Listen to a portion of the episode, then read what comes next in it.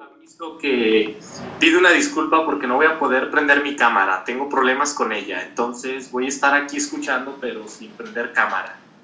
Sí, no importa. Yo no les pido que la prendan. Si no, yo la prendo porque pues, es que estoy amigable, entonces pues, tienen que. Pero por mí no la prendía, ¿eh? En muchas este, conferencias, digo, en muchas reuniones yo no prendo la cámara, o sea, nada más hablo. Porque si es medio. Saca de onda, no sé, ahí viendo. bueno, vamos a continuar. El punto 3. Eh, lo que fue el primer punto, lo, lo de el nuevo humanismo, yo sigo trabajando ese texto y ya lo subí a los que no tengan el planeta postmetafísico, pues véanlo en Facebook, porque ahí está la última, eh, el último punto del planeta metafísico, post-metafísico. Este, es, es, la continuación de lo de, del libro, que en realidad lo que hace Mario Teo es este, glosar un poco, a su modo, la, la posición de Jean-Luc Nancy. Entonces, bueno, es interesante lo que dice Jean-Luc Nancy eh, y lo que hace en, la, en lo que resta de la, primera parte, pues es, es exponer ¿no? lo, lo que dice Jean-Luc Nancy. Y entonces yo utilizo un poco la, la exposición que hace él de Nancy, o sea, de Nancy, pues sí, hay, que leerlo directamente y yo he leído la declusión del cristianismo, en fin, hay varios libros de Nancy, son interesantes. Y, pues yo tengo otras, otros puntos, ¿no? Otros, este, como fragmentos de, del planeta postmetafísico sobre de Nancy. Pero esto en concreto, el problema del humanismo, es lo que estamos viendo en este en, el último punto lo vimos, ¿no? Bueno, yo lo, lo subí hoy. Por lo pronto voy a continuar con lo de Ernesto Grassi, que pues es de los 80. Es un texto, es un libro que, escribió a propósito de, de algo así como para, contraponerse, contraponerse a Heidegger, ¿no? A su maestro. Este, claro, ya no lo leyó Heidegger no me interesaba, estaba vivo cuando murió en el 76 Heidegger, o sea, este libro no lo, no lo vio, pero sí, sí conocía a Ernesto Gracia, su alumno. Este, vamos a continuar con, con, el, con el libro este de Heidegger y el, ¿cómo se llama el libro?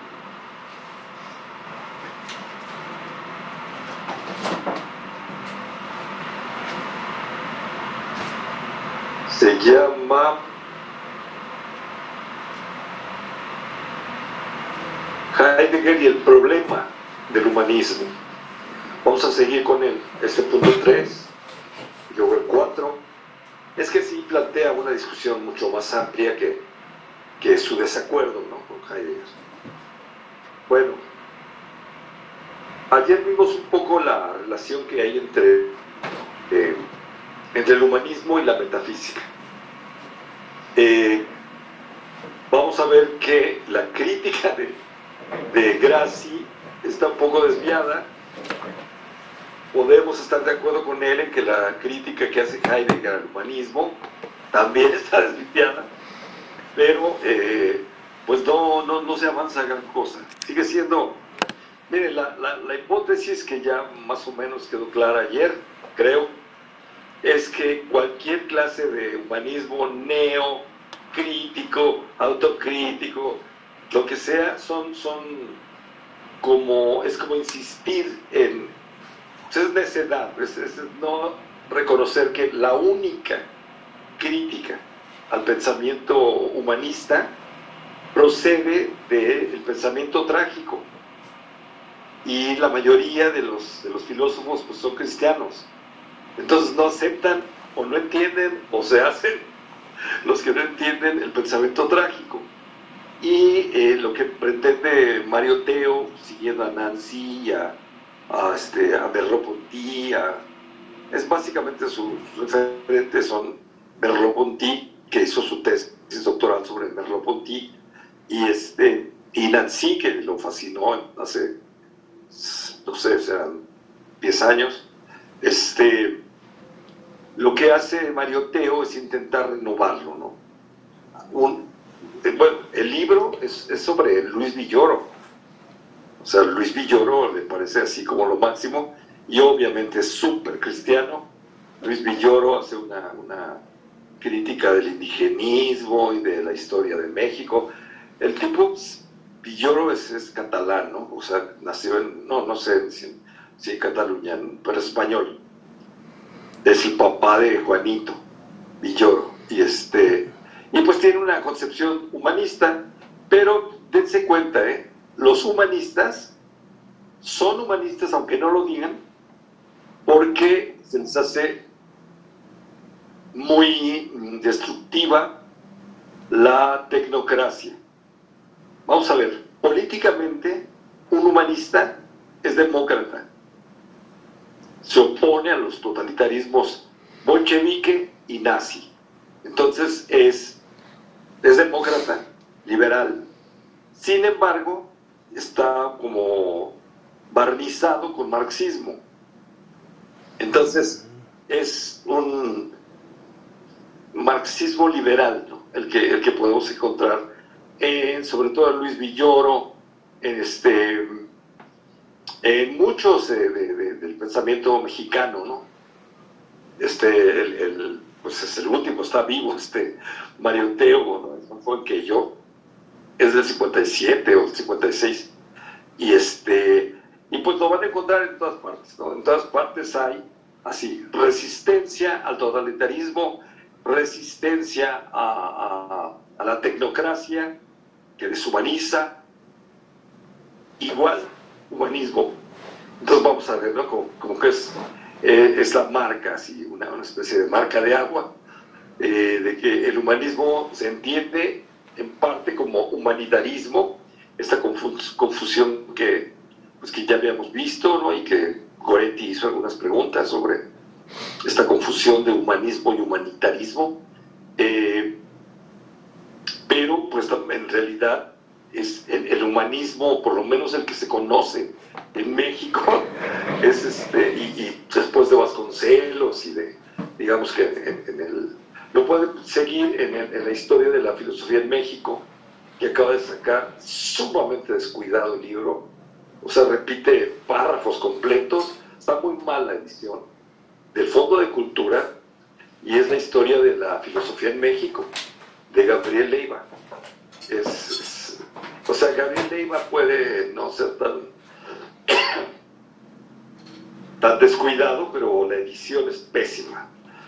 Lo, lo pueden conseguir, no es muy caro, es, este, es una historia de la filosofía en México que pues es eh, desde el positivismo más o menos y este y las reacciones, ¿no? O sea, son humanistas porque no quieren ser positivistas. O sea, y uno dice, pues es que mejor ni digas que eres humanista. Pues, simplemente eres antipositivista, pues, está muy bien. Ya, basta. Bueno, lo que vamos a encontrar entonces en, en Graci es una discusión mucho más eh, filosófica, histórico-filosófica. No es política. Lo que estamos viendo en México es que el humanismo, y como muy bien lo, dijo eh, Goretti, pues tiene, el humanismo tiene, ahorita tiene poder, ¿no? Político. Y entonces pues hace lo que quiere y se imagina cosas y, nombra a este tipo que es impresentable de Dussel como un rector de no sé qué, y en fin, no están en poder, no están empoderados los este, humanistas en, México. Y bueno, este, en realidad lo, lo que hace Grassi, Ernesto Grassi, es, fuera de la política, más bien discute los fundamentos ¿no? de la crítica de Heidegger. O sea, dice, cuando equipara Heidegger el humanismo con la metafísica está pensando en una metafísica que consiste platónico-aristotélica y en la, antigüedad y en la modernidad cartesiana, los tres nombres así que a, los que se opone Platón, Aristóteles y, este, y Descartes o Descartes, eh, se la, equipara, ¿no? O sea, son humanistas que eh, la crítica de Heidegger pega en el, blanco porque eh, sí, sí, está muy mal, ¿no? Es una reducción espantosa a la que se refieren estos tres pensadores. Pero lo que dice Gracie es que, no se le olvide que existió Pico, que no se le olvide los italianos, que no son tan, tan eh, digamos, tan rígidos como pudo haber sido eh, Descartes en Francia, y los italianos son así, como más, este, digo, son literatos, más que filósofos. En, México podríamos decir que no, no está en la filosofía, no hay filósofos mexicanos, o sea, hay maestros de filosofía, pero, pero filósofos así, pensadores, como del, de la talla de de los filósofos franceses o, alemanes o incluso ingleses, pues no hay. Eso no significa que no haya pensamiento en México. Lo que significa es que está en otra parte y no está en filosofía. Está en, no sé, pues en la literatura, está en, la música, está, está más, más del lado del arte eh, que del lado de, del lado de la poesía eh, que del lado de la filosofía académica, ¿no? O sea, son, son nulidades todos los, los filósofos mexicanos, o sea, no, es porque me crea por encima de ellos, yo soy estoy dentro de ellos, pero pues yo no encuentro, ¿no? O sea, realmente ustedes pónganse a leer y no hay, ¿no? O sea, Luis Villoro pues, era español y era cristiano. O sea, realmente es muy difícil encontrar filosofía en México. O sea, lo que van a encontrar son humanistas y positivistas. Lo mismo de hace 200 años, ¿no? O 150 años. Este, había fenomenólogos cuando, cuando llegaron los españoles, cuando llegó Gauss, cuando llegó Nicole, cuando llegó el, otro, este, Ramón Chirau, eh, o sea que llegó una generación de, de España que educados con, con, la fenomenología de Ortega y Gasset, entonces hubo como cierto momento así de, hubo una gran oportunidad para que México dejara de ser la nulidad que esto. Y no, no la aprovecharon, porque se volvieron marxistas y pues no hay nada, ¿no? O sea, Sánchez Vázquez, todos ellos son, son lo mismo, ¿no? O son curas, como Bauchot, que es el único mexicano que, que reconocen en, en algunas este, enciclopedias, pero pues es nulo. O sea, perdón, si a alguien le cae muy bien, y es buena gente, pero pues es nulo. O sea, filosóficamente no dice nada. Es, medievalista, es este. Pues es dominico, es un monje, es un fraile. O sea, no se puede esperar gran cosa. O son cristianos, o son marxistas, o tienen una, una mezcla ahí de fenomenología y otra cosa que no saben ni qué es. Y finalmente, pues no hay, ¿no? De todos modos, pues hay nombres, hay nombres.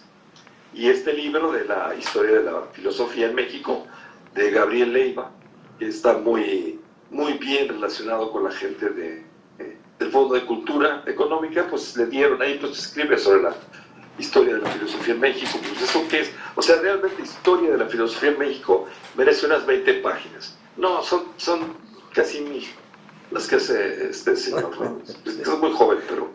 Y que además está proponiendo cosas Gabriel Leiva hace la, según él, una refundición de la fenomenología del espíritu que, hicieron hace, pues que 50 años, eh, Wenceslao Roses y, Ricardo Guerra, ¿no? Y hace una nueva edición de en realidad simplemente toma algunas notas de, este, de, de las nuevas ediciones de la fenomenología en Alemania y como si sabe alemán, pues las utiliza y las pone, ¿no? O sea que realmente no es, no es una nueva traducción de, de, la fenomenología es, la misma, de, y que no está mal, ¿eh? o sea, la que hace Wenceslao Roses y Ricardo Guerra no está tan mal. La traducción, por ejemplo, de la palabra clave, así mágica, de la fenomenología y de toda la dialéctica de Hegel, es Aufheben.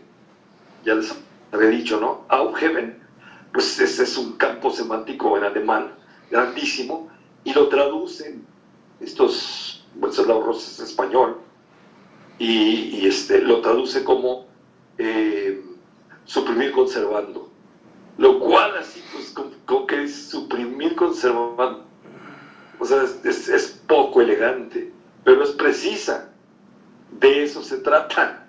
Suprimes lo concreto y lo conservas como abstracción. Entonces, eso es lo que es la dialéctica.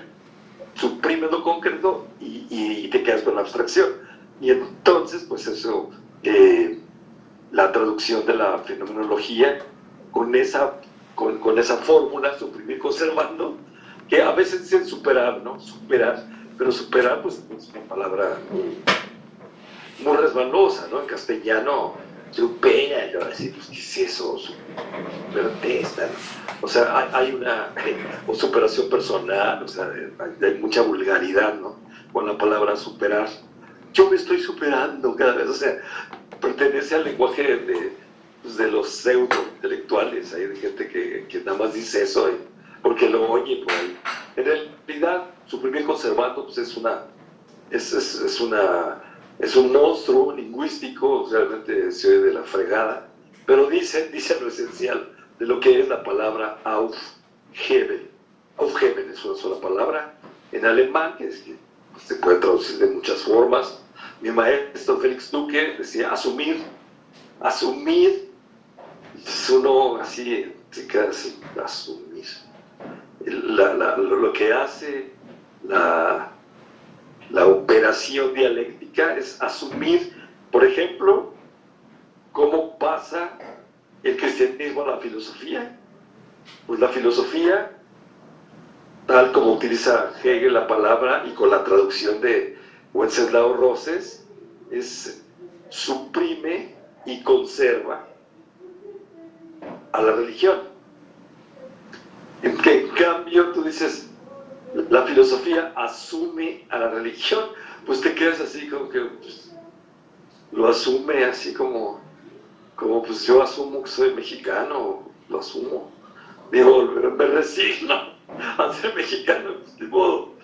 Algo así, como que asumir tiene también una connotación que no, no es la que, la que quiere darle Hegel y que realmente es una operación importantísima. O sea, lo que, lo que yo decía de, que Hegel es, para Hegel no existe nada que, que, se pierda, todo se suprime conservado.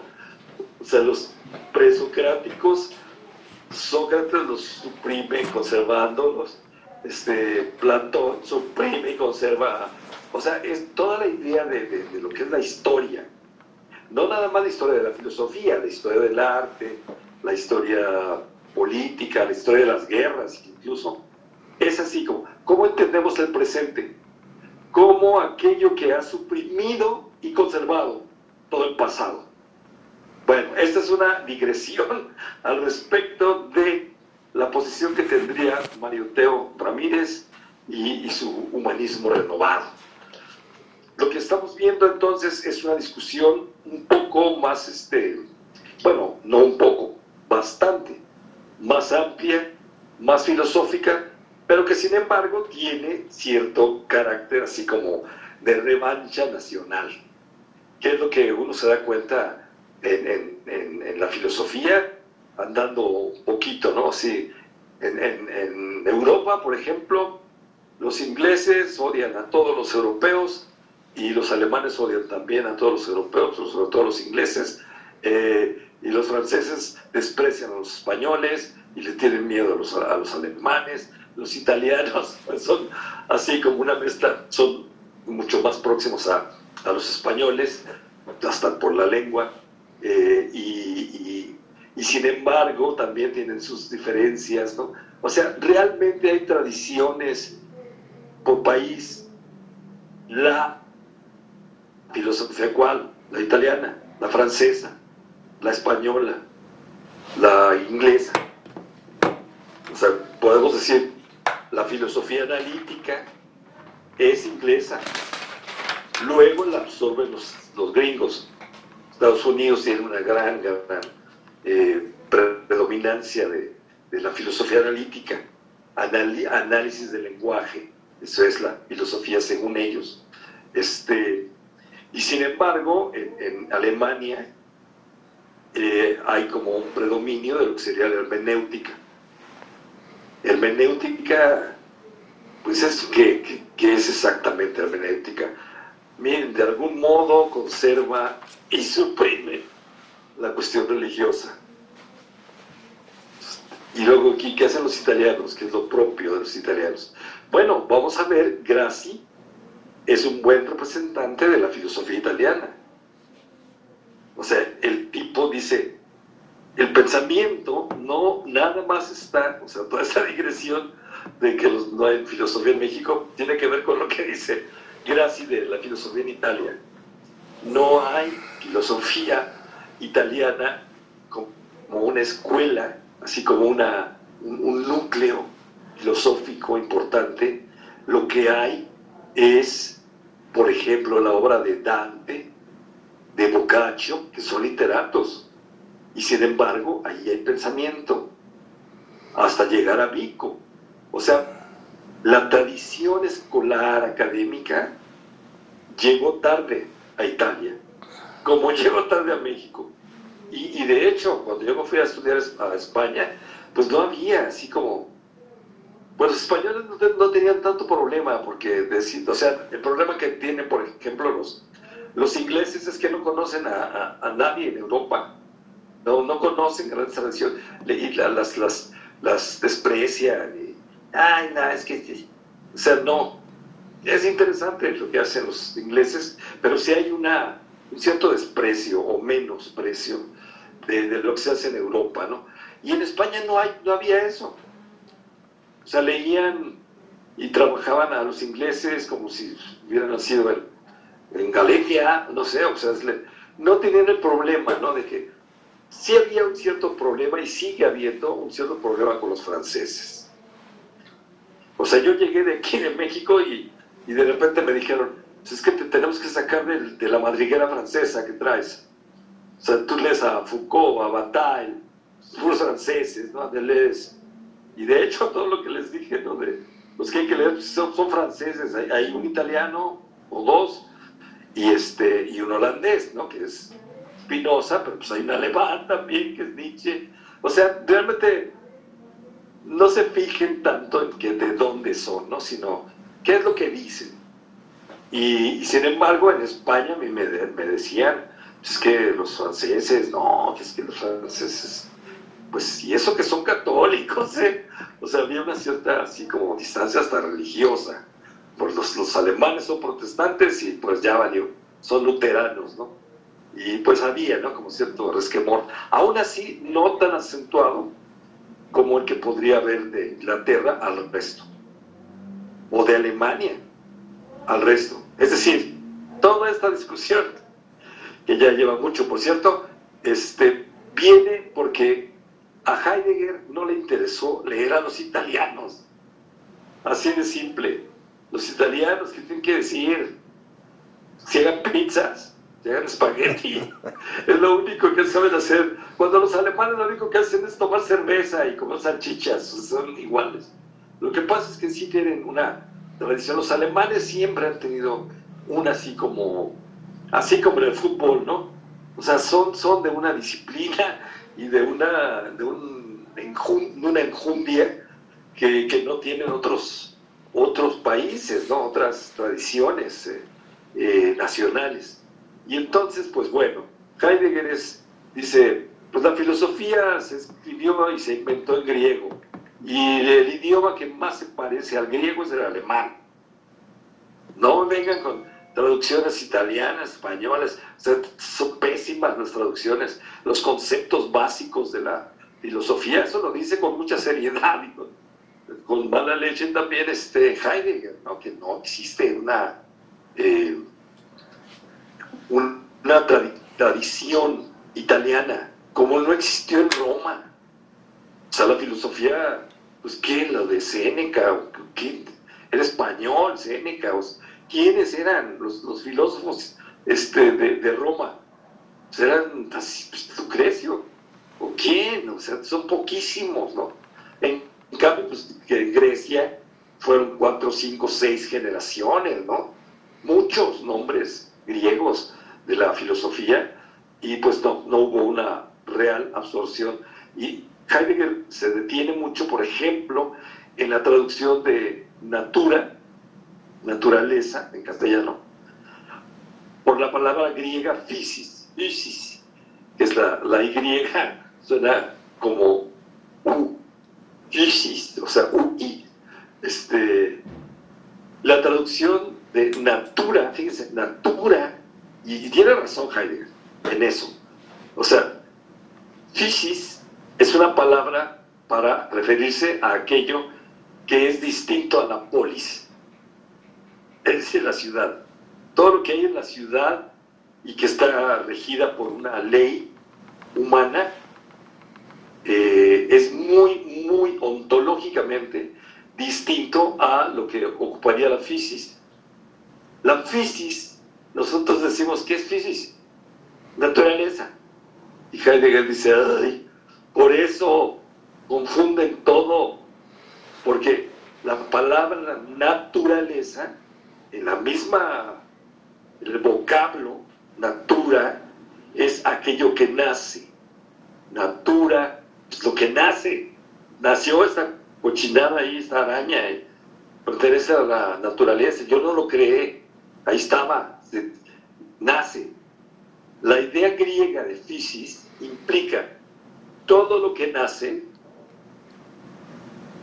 decae y muere. Entonces la parte mortal de los, los seres naturales, como el ser humano, está, por los romanos, está así como eh, mutilada. O sea, la idea de naturaleza no coincide con la fisis griega porque elimina hacia un lado la parte mortal. Y uno dice, ah, pues es que, pero pues ¿cómo dice uno? O sea, en, castellano, natur muerte, o sea, natur entierro, ¿qué es eso? O sea, es una palabra horripilante, ¿no? Y, y bueno, dice Heidegger, dice, pues modo, este idioma, el, latín, pues eh, por algo no hay buenos filósofos en Roma, porque, porque el idioma no se presta a, la abstracción, al juego de conceptos, a las metáforas, que, sí se puede en griego. Ahora lo que dice Heidegger es, en alemán sí se puede, y uno se queda así, pues tú y tú no sé, Dasein.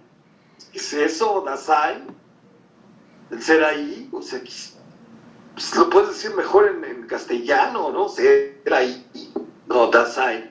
O sea, hay muchas cosas y pretensiones de que el alemán sí se parece al griego y es la lengua filosófica por excelencia. Hay excesos, ¿no?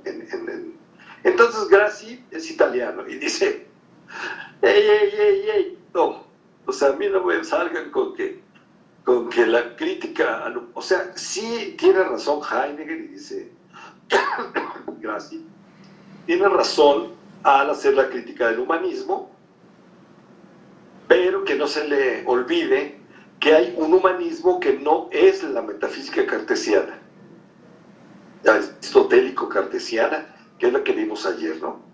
Al final. O sea, que, entonces, que hay en, Italia que hubo, bueno, y, pone el ejemplo de, Dante, de Boccaccio, de, estos escritores para los cuales eh, el lenguaje, antes de ser lógico, es mítico, o sea, lleno de fantasía, canta, o sea, la, la, Divina Comedia pues también tiene cantos, o sea, es que es como una ópera, está cantando, o sea, le da todas las modulaciones. No, no, es de que ponle música a este libreto, no, no, se trata de, de que si tú vas a hablar algo que tenga sentido, tiene que, la música es parte, es parte del sentido de decir algo, ¿no? Ayer, ayer este, llegamos a este punto y con las intervenciones de, de ustedes, pues sí se vio claro, ¿no? Que, que se trata entonces de, no de añadirle música, sino de darse cuenta de que el lenguaje es música, originalmente. Entonces, reconstituir eso es lo que dice eh, que, lo hacían los, italianos. Y no se daba cuenta Heidegger pues, porque es alemán. No sabía ni, le importaba. Bueno, ahora sí vamos a, a ver qué dice Grassi exactamente. Bueno, pues, ¿qué sigue diciendo, no? Parece bastante juicioso demostrar que la crítica de Heidegger al humanismo esté ligeramente desviada, como sucede con casi todos los verdaderos pensadores. Un verdadero pensador pues se equivoca también, o sea, él, como que tiene una creencia que sigue y eso le impide ver con objetividad todo, ¿no? La crítica que hace Heidegger de Nietzsche es absurda, o sea, está totalmente fuera. Todo lo demás, dices de Heidegger, mira esto, está interesante, dice cosas muy, muy sensatas. Eh, realmente la crítica al humanismo, pues es muy fuerte, es, algo que, que, no se puede quitar así como, no, es que eh, eh, el nuevo humanismo ya no es así como, no, y por favor, ¿no? Este, pero, pero la crítica a, Nietzsche es, es, así como, como que te dijo, incluso lo dijo Heidegger, se lo dijo a un amigo, le dijo, a mí Nietzsche me envenenó, me destruyó la vida. O sea, fíjense, ¿no? O sea, Heidegger era católico, súper católico, era hijo igual que Nietzsche, pero era católico, su papá de, de Heidegger, ¿no? Entonces él era monaguillo, o sea, una cosa horripilante.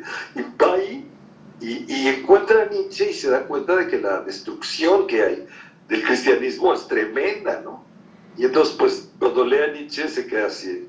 Heidegger lo transforma completamente, o sea, Heidegger no es Heidegger sin Nietzsche, sin Hölderlin, sin Hölderlin, pues la O suena así, como Goethe, o E, ¿no? O sea, al mismo tiempo, no Goethe. No, ese es Goethe, Gilderlin, o sea, la O, E. Hay que aprender a pronunciar esos, términos si quieren ser doctores en filosofía. Pueden ser doctores, ¿eh? pero tienen que pronunciar bien. Este, entonces, eh, Heidegger se, se, se, topa con, con, Nietzsche y es como un tren, o sea, lo, lo aplasta. Este, Nietzsche es es, de una potencia pensante que pues uno lee Zaratustra y dice pues ay que las metáforas y que el águila y la serpiente eso, también es México o sea es bien fácil caer en la vulgaridad con, con, Nietzsche y sin embargo Aristóteles llega digo Heidegger llega a decir pues hay que leer a, a Nietzsche como si fuera Aristóteles o sea es el tamaño de Aristóteles no son lo mismo bendito sea el Señor pero es este, de ese tamaño. Heidegger es un, digo, Nietzsche es un monstruo, es una locomotora, o sea, arrasa todo lo que, lo que hay a su paso, ¿no? O sea, se lo lleva. Y se llevó entre las patas a Heidegger, porque él daba clasecitas de teología y una cosa, San Agustín, y, o sea, y lea a Nietzsche y dicen, estoy total mente fuera del hoyo. Y pues tiene una relación entre amor y odio con Nietzsche. Y eso lo hace muy, muy sesgado.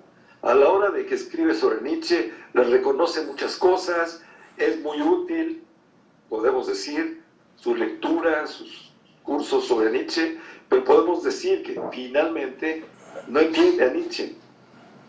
O sea, no, no, porque lo que quiere un gran pensador no es entender al otro, quiere utilizar al otro para que sirva para su construcción propia.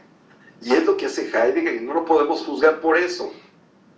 Así como, digo, si es, si es un, un tipo mediocre y que no es capaz de entender a Nietzsche y lo, lo hace decir cosas que no dice nunca, pues sí, dice, oye, léelo primero, ¿no? No, no, pero realmente lo leyó Heidegger y, no, no, no le importa exponer a Nietzsche. Esto es lo que dice, no, no le importa interpretarlo. Utiliza a Nietzsche para hacer su rollo, para construir su propia filosofía, que sí es distinta y que es una filosofía, ¿no? O sea, no podemos decir, ah, es que es nazi, eso no es filosofía, no, pues es, es filosofía. La de Heidegger, que no estemos de acuerdo con él, finalmente es otra cosa.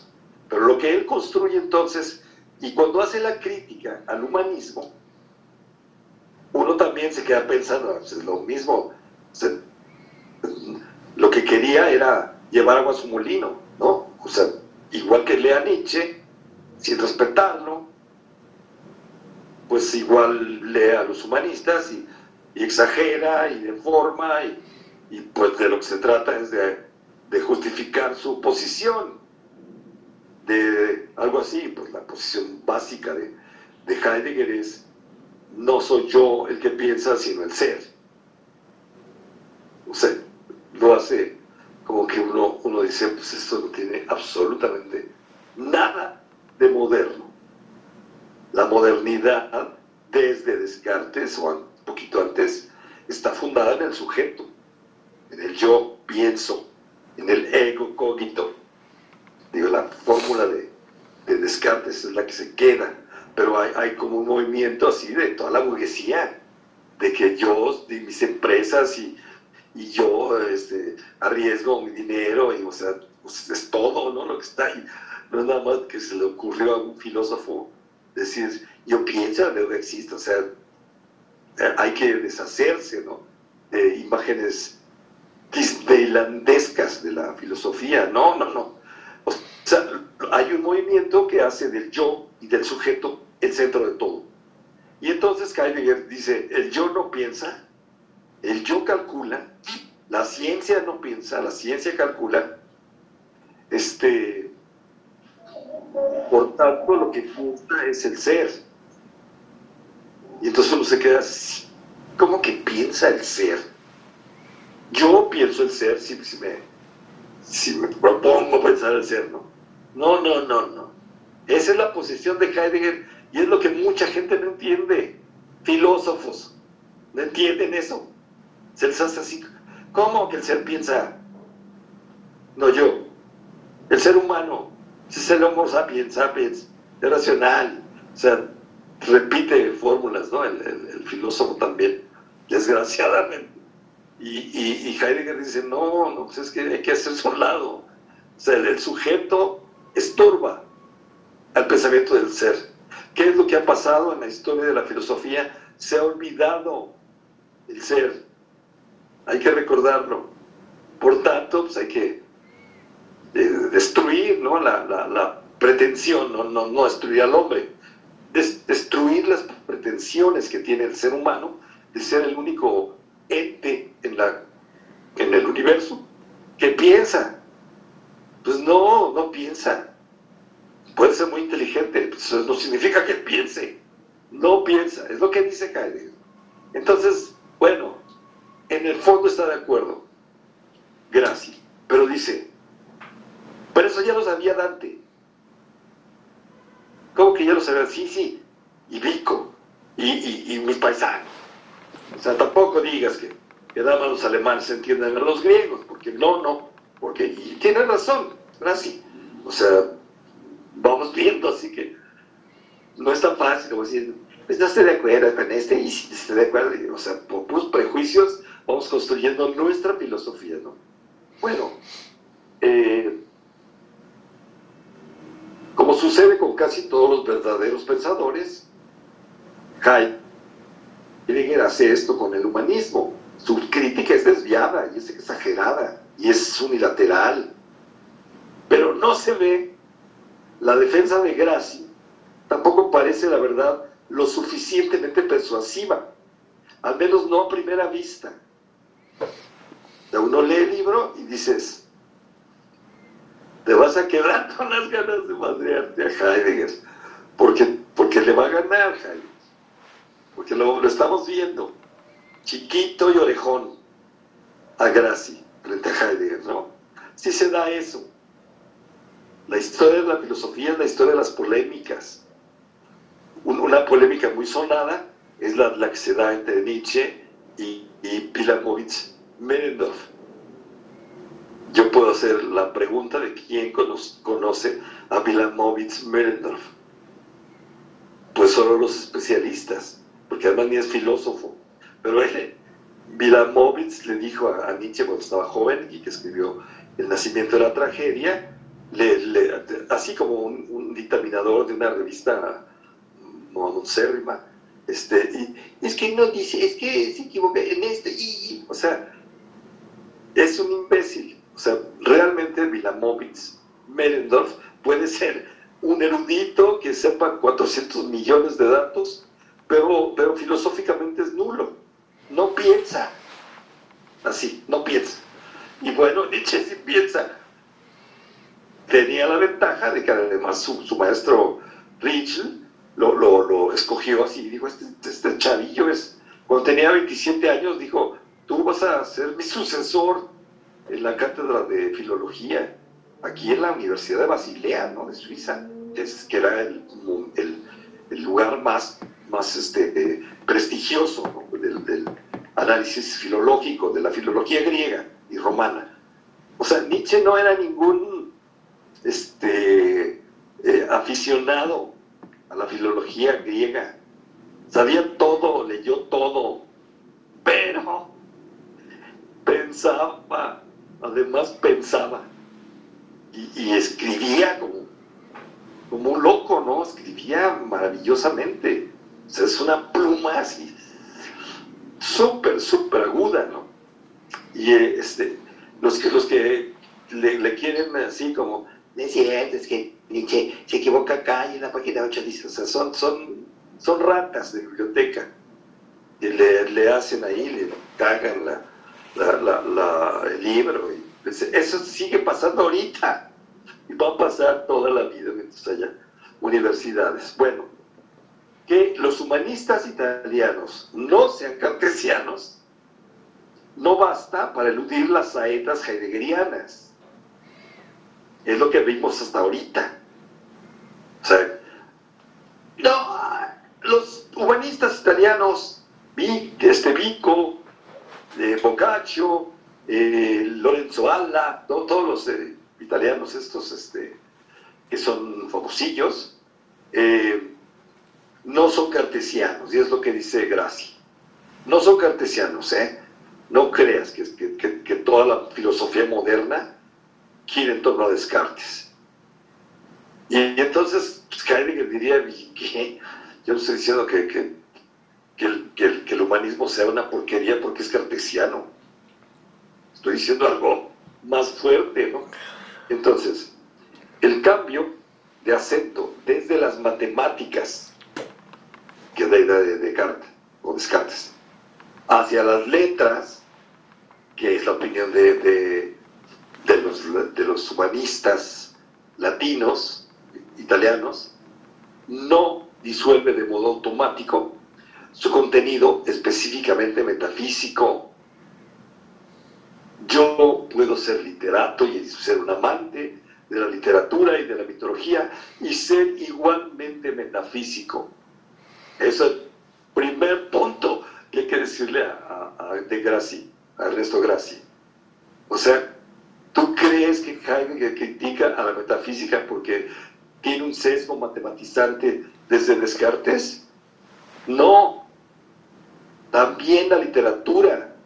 O sea, no por ser literatura, no por ser letras, no son números, son letras. No por ser letras dejan de ser metafísica.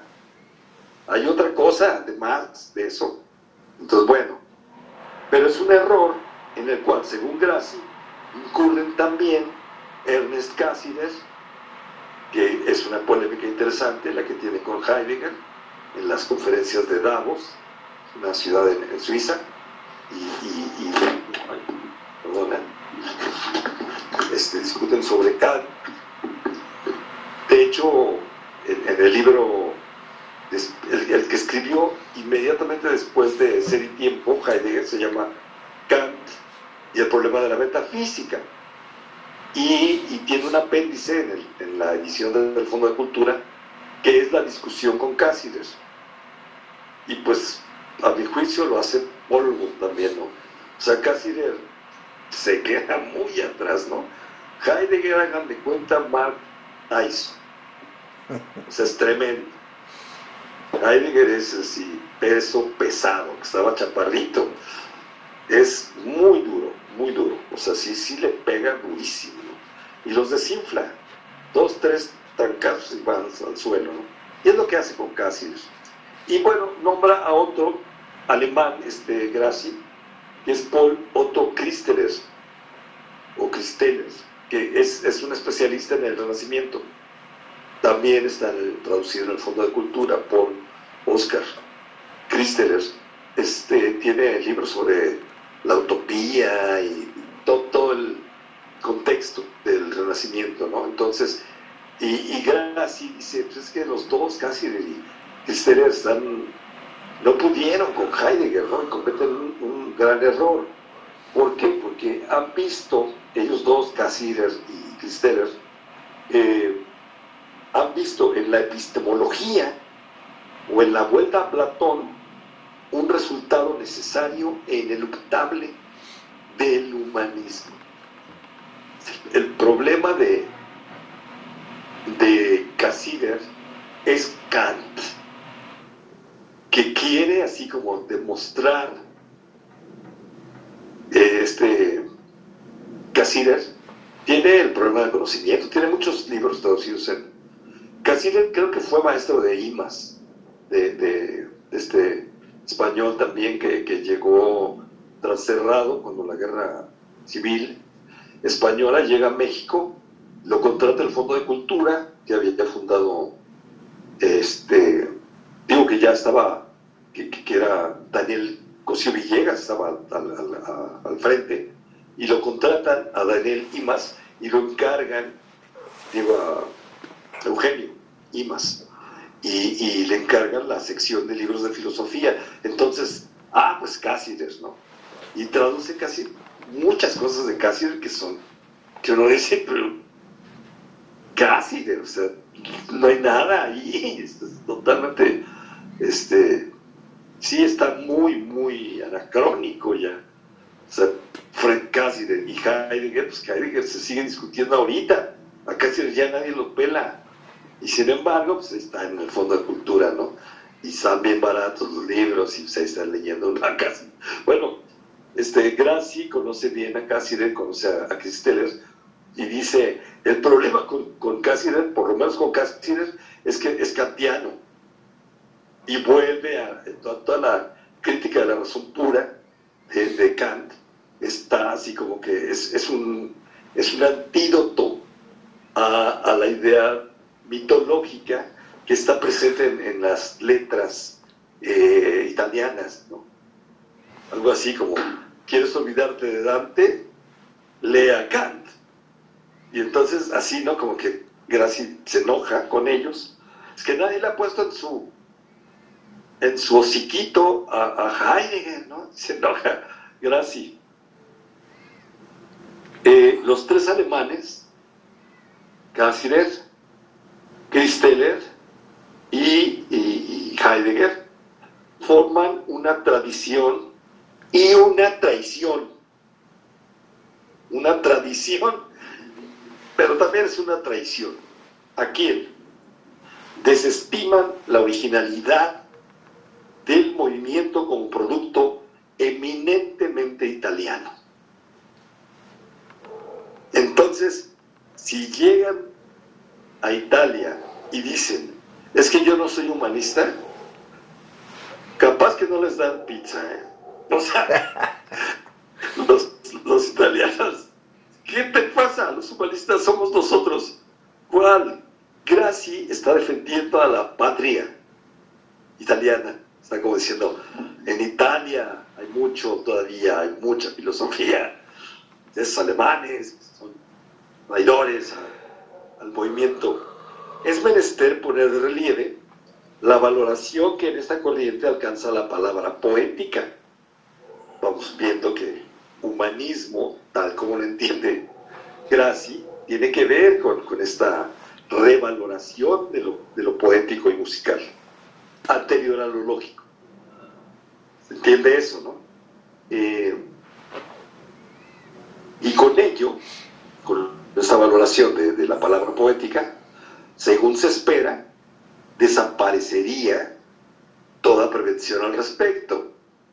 O sea, Graci decía, si alguien le hubiera explicado a Heidegger, mi querido maestro, que el humanismo italiano es una revaloración de la palabra poética, no hubiera dicho tantas cosas, pero las digo porque nadie lo advirtió. Pues así está de, es una cosa así como que uno dice, pues ya, peleense o hagan algo que parece telenovela esto. En uno u otro caso, el carácter metafísico no procede del medio, sino del efecto.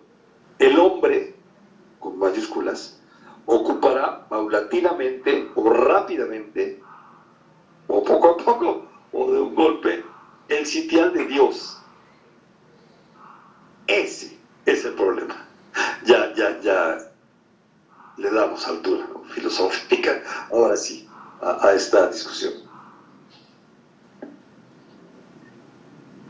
El problema sea valorar la parte literaria, poética, metafórica, o valorar la parte matemática, geométrica, cartesiana, racionalista, del set de, la inteligencia humana, una u otra llevan o poco a poco o de golpe ocupar el sitial, el trono de Dios. Fíjense nada más, ¿no? O sea, Dios y el hombre son lo mismo para esta tradición, para el cristianismo. O sea, Dios es un hombre. Es un hombre que carga, carga todas sus culpas y que cordero de Dios y todo esto, pero es un hombre. O sea, otras religiones no monoteístas, lo divino es un límite a lo humano se detienen ahí, los seres humanos no pueden pasar, ¿no? Es, este, una, una, sería una gran transgresión eh, pretender ser dioses. No, con esta tradición, con esta cultura cristiana, ser como dioses es algo eh, permitido y hasta aconsejado. Entonces, fíjense cómo el humanismo se, entiende ahora, ya no tanto como, ay, pues es que le dieron preferencia a las matemáticas y eso está muy mal, o sea, que, era la, el argumento de Graci. No, no, no, o sea, aunque no le den preferencia a las matemáticas, lo que hay es una pretensión de divinizarse. El ser humano alcanza un rango divino por las matemáticas o por la poesía. Da lo mismo. Eso es lo que hay que decirle a Graci. Bueno, este, siguiendo a Vico, que es del siglo, fines del 18 y, principios del, no, no, es fines del 17 y principios del 18, Vico, Graci, insiste, primero está la imaginación, luego Después viene la razón, que era lo que habíamos visto, ¿no? O sea, que pues sí, que es interesante, que la imaginación es, como el fundamento de la razón, no al revés. está muy bien, pero hay que decirle que sea la imaginación o que sea la razón, lo que no cambia es la pretensión de que el hombre se equipare con Dios. Eso es el humanismo. Sean ingenieros o sean poetas, los seres humanos. Eso es el, humanismo. No se fija que si hay una diferencia entre que, son, arquitectos o son, o son poetas, no son ingenieros, son poetas. Es, importante esa diferencia. Eh, como si esta precedencia de la imaginación impidiera de modo permanente la cristalización de una metafísica. Que yo sea poeta no impide que yo sea también un metafísico, que caiga. Estamos viendo que la metafísica aquí tiene una carga negativa. Es que yo soy metafísico porque fui a Vips y compré un libro sobre metafísica. No, no, no. O sea, caigo en la, en la metafísica que para Heidegger no hay nada más metafísico que Soriana o que el Sams. O sea, ¿en qué consiste la metafísica? En creer que todo está a la mano y debe estar a la mano de los seres humanos. En su mano, así. O sea, las tiendas de autoservicio, en donde están, ¿dónde está el jabón? Allí en el pasillo 9 y voy ahí, no necesito a nadie para ponerlo en mi, en mi carrito. Eso es metafísica para Heidegger. Y tiene razón. O sea, yo no veo ningún problema con eso. O sea, realmente uno se comporta, o sea, la metafísica está en el oxo, no la filosofía. La metafísica es el oxo. Es cualquier, o sea, pensamos que el mundo está, debe estar, o sea, cuando discutíamos ayer lo de, la cuarta T y todo, pues que no hay una discusión de los, fines, nunca. O sea, ¿cuáles son los fines? Los mismos que el capitalismo, pero haciendo, parchando acá, poniendo curitas, y, los el doble sentido, poniendo curitas en todos lados. O sea, banditas Johnson y curitas de, de iglesia. Este, eso es lo que creen, ¿no? pero no, sé, no hay cambio de fondo, o sea, porque sigue siendo. En, Chapingo, el, este, el lema de la Universidad de Chapingo es explotar a la tierra, no al hombre. O sea, como si fuera, uy, revolucionarios. O sea, esta idea de que la tierra está al servicio del ser humano es la metafísica y se expresa de cualquier manera. se hacen túneles, se hacen puentes, se, pone el aeropuerto arriba de, del tercer piso. O sea, la tierra es nuestra. La tierra es nuestra y ahí está titulado además. La Biblia dice, enseñorense, como, como bien lo recordó este Alex, ¿no? Ayer. O sea, sí, la tierra es nuestra. Vean ustedes esta religión, las religiones monoteístas hacen del ser humano una criatura excepcional. O sea, no es horizontal la naturaleza, es vertical, es piramidal y en la punta está Dios, que soy yo. O sea, que es el hombre, que es nuestra especie. ¿Se entiende, no? El humanismo, entonces, no es de que, ay, es que yo leo mucho.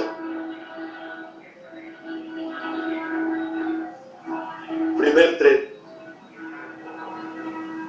Oye, ayer pasaron tres y el otro día pasaron como, 15 en, el tiempo de la, de la sesión. Qué cosas tan raras. Bueno, primero está la imaginación, después viene la razón. Sí hay una diferencia, pero en términos generales la metafísica prevalece. Ya entendemos metafísica, pues no es una cosa ahí rarísima de que Uspensky le hice sin velo, porque ahí hay gente ¿no? que, cree que la metafísica es pues, una especie de astrología, ¿no? que, no, no, metafísica es, es, la que, que, que, esté nevando en, en, los países, los países, los estados del sur de Estados Unidos y cortan la luz en México. Eso es metafísica. Metafísica es que pase el tren a dos metros de mi casa. O sea, metafísica tiene una concreción perfectamente material. No es una cosa así como que, no te entiendo, no te entiendo, maestro. O sea, por supuesto, es una cierta actitud, una forma de entender la relación con las cosas que están a nuestro servicio, porque el ser humano es maravillosamente grande. Eso es humanismo y es metafísica. Es lo mismo. Y ahorita estamos viendo la discusión.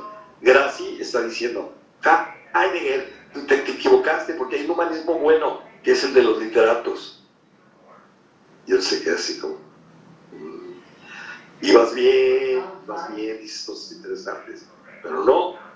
Eh, Perdón, doctor, entonces la ciencia y la tecnología es metafísica, como lo está explicando usted. Según Heidegger. Según Heidegger. Y, es, es, muy difícil decirle que no en eso. O sea, la, no hay nada más metafísico que la técnica. No hay nada. La técnica es metafísica. Tú como ingeniero no te das cuenta y eres lo más metafísico que hay. en el poli el eslogan es la técnica al servicio de la patria, el lema. Pues es una imbecilidad, es lo mismo, es creer que la técnica es neutral y que podemos usarla los seres humanos. Lo primero que demuestra Heidegger es, nosotros estamos cogidos en el sentido castizo, cogidos por la técnica. O sea, estamos atravesados por ella, estamos atrapados. O sea, la técnica es una estructura, así como la estructura del inconsciente, en la cual el ser humano, cada sujeto, está, está como inserto en esa estructura, en, esa telaraña. La, técnica, entonces, no es de que, ay, que yo tenga muy buena técnica, no, se, puede usar así el término, ¿no? Pero es, a ver, la técnica es, es toda una, un dispositivo, es, es un universo, es como y, que tiene una serie de características, no podemos decir, pues es como todo, no, no, no, espérate, la técnica lo que quiere es algo muy concreto. ¿Qué quiere? Justamente lo que dice el lema, no del poli, sino de, de, Chapingo, explotar la tierra, no al hombre, ¿no? Ya, ya, pues, son de izquierda, entonces, no, no, los hombres, no, entre nosotros hay que respetarnos, ¿no? Pero la tierra sí, o meterla y ya no le hace que luego vamos a inventar algo como el desarrollo sustentable y, la ecología y cosas ahí como para que no nos acabemos tan rápido el planeta, ¿no? Pero, pero pues para eso está, ¿no? Nos acabamos este planeta, nos vamos a otro. Eso es metafísica. Es metafísica esa idea. O sea, vean ustedes la unidad. Yo cuando regresé del doctorado me invitaron a San Luis Potosí, a la, a la, a la escuela de arquitectura que se llama Facultad del Hábitat. Son muy modernos. Entonces, ellos están, los alumnos están, y los maestros, están con la idea de que son humanistas porque no son tecnócratas, ¿no? Porque se oponen a la técnica y su deshumanización. Es que no humanizas, es que somos humanistas porque creemos que debe estar todo al servicio del hombre. O sea, no, ni cuenta se dan. Entonces, yo, yo le, les expuse ahí, pues mira, aquí el problema es este, este, es una conferencia ahí que pues la gente se quedaba así como, ¿qué? Este, y, no me volvieron a invitar, obviamente porque era un discurso que, que desarticula totalmente, desarticula, y no es como dice, como pregunta Cuco, con el afán de desarticular, así como que, ah, pues es que a mí me, me gusta desarticular y se puede desarticular o sea, no, no, no es una cosa así tan frívola, sino que es, es consecuencia de entender la filosofía desde una perspectiva que no es la técnica. O sea, la filosofía no es técnica. Entonces, permite entender la técnica desde fuera, así como este, cree que Heidegger puede hacer esto, porque ve la técnica desde el lado de la literatura. Y entonces dice, ¿y por qué pues hay un humanismo bueno? Este. Y pues no, estábamos viendo que el humanismo y la técnica y la metafísica son, y el cristianismo son lo mismo, pertenecen a un mismo programa, para ponerlo en términos eh, cibernéticos, es el mismo hardware.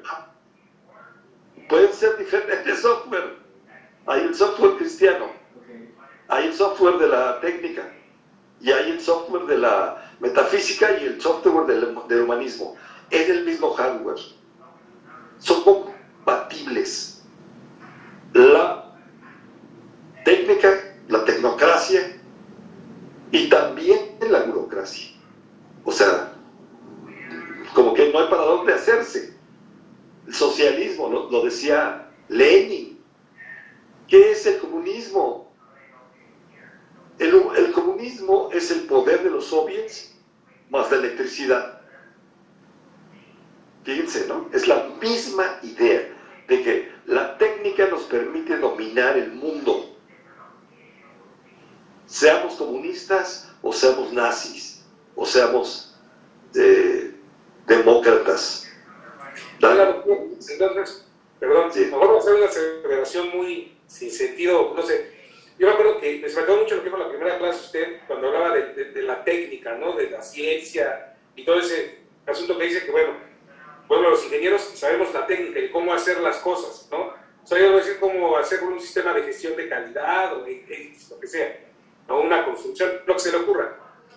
Y, entonces me surge la, pregunta, ¿no? O, más bien la afirmación tal vez no sea correcta, derivado de que entonces desde el punto de vista de Estado, sociedad, lo que sea político, si usted quiere, lo que nos conviene es que la gente conozca la técnica, porque es como va a resolver algún problema, una cuestión de vida o lo que sea, pero por lo que está, estoy comentando ahorita, la filosofía va más allá de eso. A mí se me quedó el ejemplo que puso usted de la casa. Un ingeniero, un arquitecto le va a hacer los planos de la casa, le va a dar la estructura, le va a dar los pesos, los materiales, todo ese rollo, y le va a decir cómo hacerlo técnicamente pues, es perfecto, pero no entiende lo que se comentaba, ¿no? Oye, ¿y como por qué o como para qué o, qué onda? Y, y, eso me surge ahorita porque de lo que he estado leyendo que nos compartió y demás, y que he estado ahí medio tratando de entenderle, este, con el tema de que tenemos que presentar trabajos para tesis y demás, no sé de verdad es curioso sobre eso, pero dije, oye, ¿y por qué no enseñar la filosofía desde la escuela básica? Porque todo lo que usted habla hoy día, o sea, por ejemplo, yo, yo en mi formación, hablo por mi formación, cuando usted me habla de poesía, cuando habla de estética, cuando habla de música, o sea, es un shock que, como yo le decía ayer al compañero Efraín, no no, espérame, pues es que, bueno, yo entiendo lo que es funcional, lo que es, como usted, técnico, ¿no? Pero, por ejemplo, yo, veo que, que, que, la poesía es sumamente importante, y ayer cuando hablaba del lenguaje y todo ese asunto, y dices, oye, ¿y por qué no alguien me enseñó en algún momento de la vida a apreciarlo? Porque me queda claro...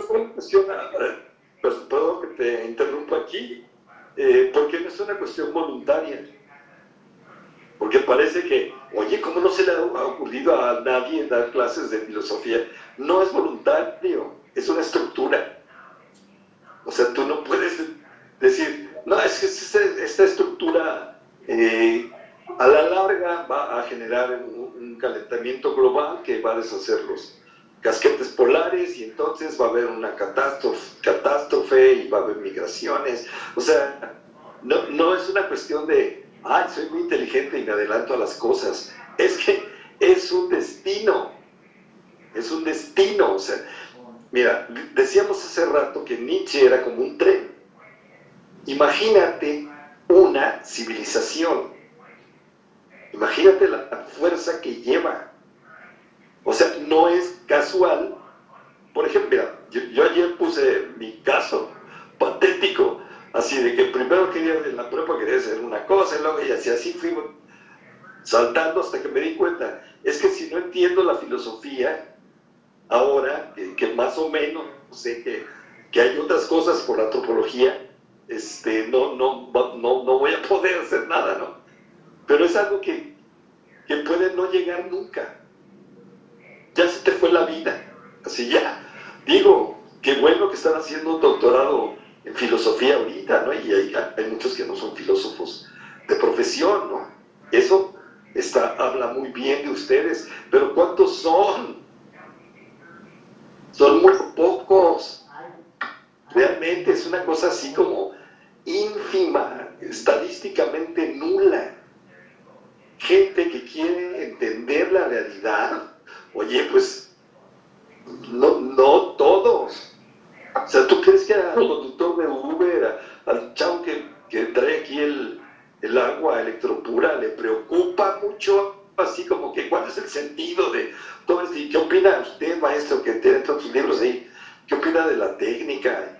O sea, por supuesto que ni siquiera se le ocurre. No, no, no. No, pero por ejemplo, los, los estudiantes de, de, un nivel licenciatura, y que, vamos, no sé, yo de lo que he leído bien, de lo que he ido captando, es, oye, hay cosas que debemos entender el por qué es más allá. O sea, por ejemplo, una nómina para los administradores. Pues es el cálculo de un ingreso con respecto a un impuesto y demás, ¿no? Movimientos, faltas y demás.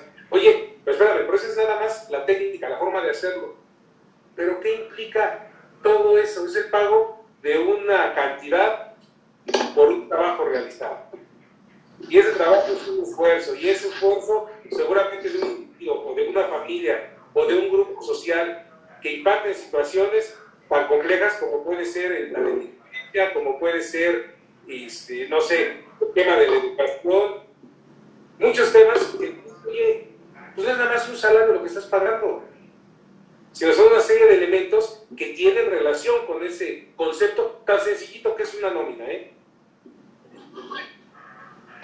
Sí, para la técnica no importa eso. No importa, o sea, si tú estás en esa clase y pues ya sabes cómo se hace una nómina ya con eso. Ya, o sea, la, técnica es una economía también, es, una economía del tiempo. O sea, no hay los instrumentos para pensarla. Desde la técnica no hay forma. Ahora, tampoco desde la filosofía, ¿eh? Estamos viendo que hay filósofos que creen que es una técnica ya dices, no, pues es que estamos cada vez peor. A ver, quería, quería participar esta... Gracias, perdón. No, gracias. Sí, sí doctor. No, iba a hacer nada más un comentario respecto a lo que decía el compañero eh, Ladislao. Lo que pasa que él, él, él, hacía mención, ¿no? ¿Por qué desde la escuela no, no se enseña poesía, no se enseña filosofía? Eh, y bueno, habla, precisamente usted lo respondía, ¿no? Todo es parte de, de, una estructura. de la educación hablamos lo que, lo que la, para lo que la sociedad es de valor. Y, todavía no hemos logrado tocar la filosofía, la literatura, como cosas para un valor social, ¿no? Precisamente por eso esa ausencia de esto en nuestras, en nuestras aulas. Y igual volvemos a lo mismo, o sea, hablábamos ayer del, del currículo, de lo que se nos ofrece y de lo que se nos dice, esto es y esto se va a hacer en las aulas, ¿no? Este, y, bueno, está el currículo oculto, pero, pero al fin es una estructura y, inquieta incluso esta pregunta que, que iniciábamos eh, al inicio de su curso, ¿no? ¿Cuál es el programa de la asignatura? O sea, yo creo que hay, hay un programa y eso nos limita mucho. Eh, la, en la escuela damos respuestas a cosas que el alumno ni siquiera se ha preguntado y esa es eh, una de las grandes, mm, pues sí, problemas, problemas que, que, nos enfrentamos nosotros como maestros y es, y es por eso que no, no vamos a que el alumno aprenda lo que quiera, o sea, no, no es lo que él desea aprender, es, es lo que debe de aprender, como esa, digamos, esa imposición, ¿no? Al conocimiento.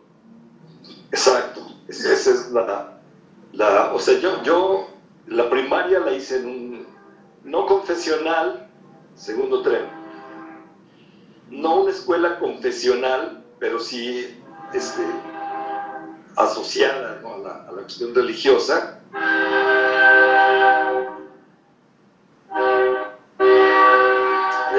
Dios. Eh, acuerdo, o sea, a mí me preguntan, oye, pero si tú estuviste en un colegio religioso, ¿cómo es posible que seas tan ateo y todo esto? Y yo digo, pues por eso, porque hubo un momento en el que, por ejemplo, en la clase de catecismo, el maestro, que podía ser muy buena persona, o sea, no, no tiene nada que ver con ser buena persona o mala persona, ¿no? Digo, había curas así insoportables, pero había curas muy buena onda y que, pues, uno hasta se sentía honrado, ¿no? Con, tener amistad así, que le tratara, lo tratara uno bien, ¿no? De niño. Y, bueno, había la clase, la clase de catecismo en donde las preguntas, todas, y eran una lista de 100 o 120, todas estaban contestadas. Y, o sea, un niño, un niño que realmente se da tiempo de ser niño, era una de las clases más absurdas. O sea, ¿cómo es posible que me digan las respuestas a preguntas ya hechas? Yo tengo 400 preguntas y ni una, ni una está en el catecismo. O sea, realmente uno recibe la, la, educación religiosa siempre así como una imposición, como están creyendo que yo soy imbécil. O sea, que no tengo preguntas, que no tengo ninguna inquietud más que lo que viene en el examen. Eso ni los niños lo tienen. Y tratamos a los en la licenciatura, en la maestría. Bueno, les voy a ser sinceros. Yo en el doctorado tuve un maestro, que por cierto es muy famoso, pero me hizo un examen, un examen de conocimientos así de, este, eh, los griegos estuvieron eh, en qué año, así, o sea, como doctorado.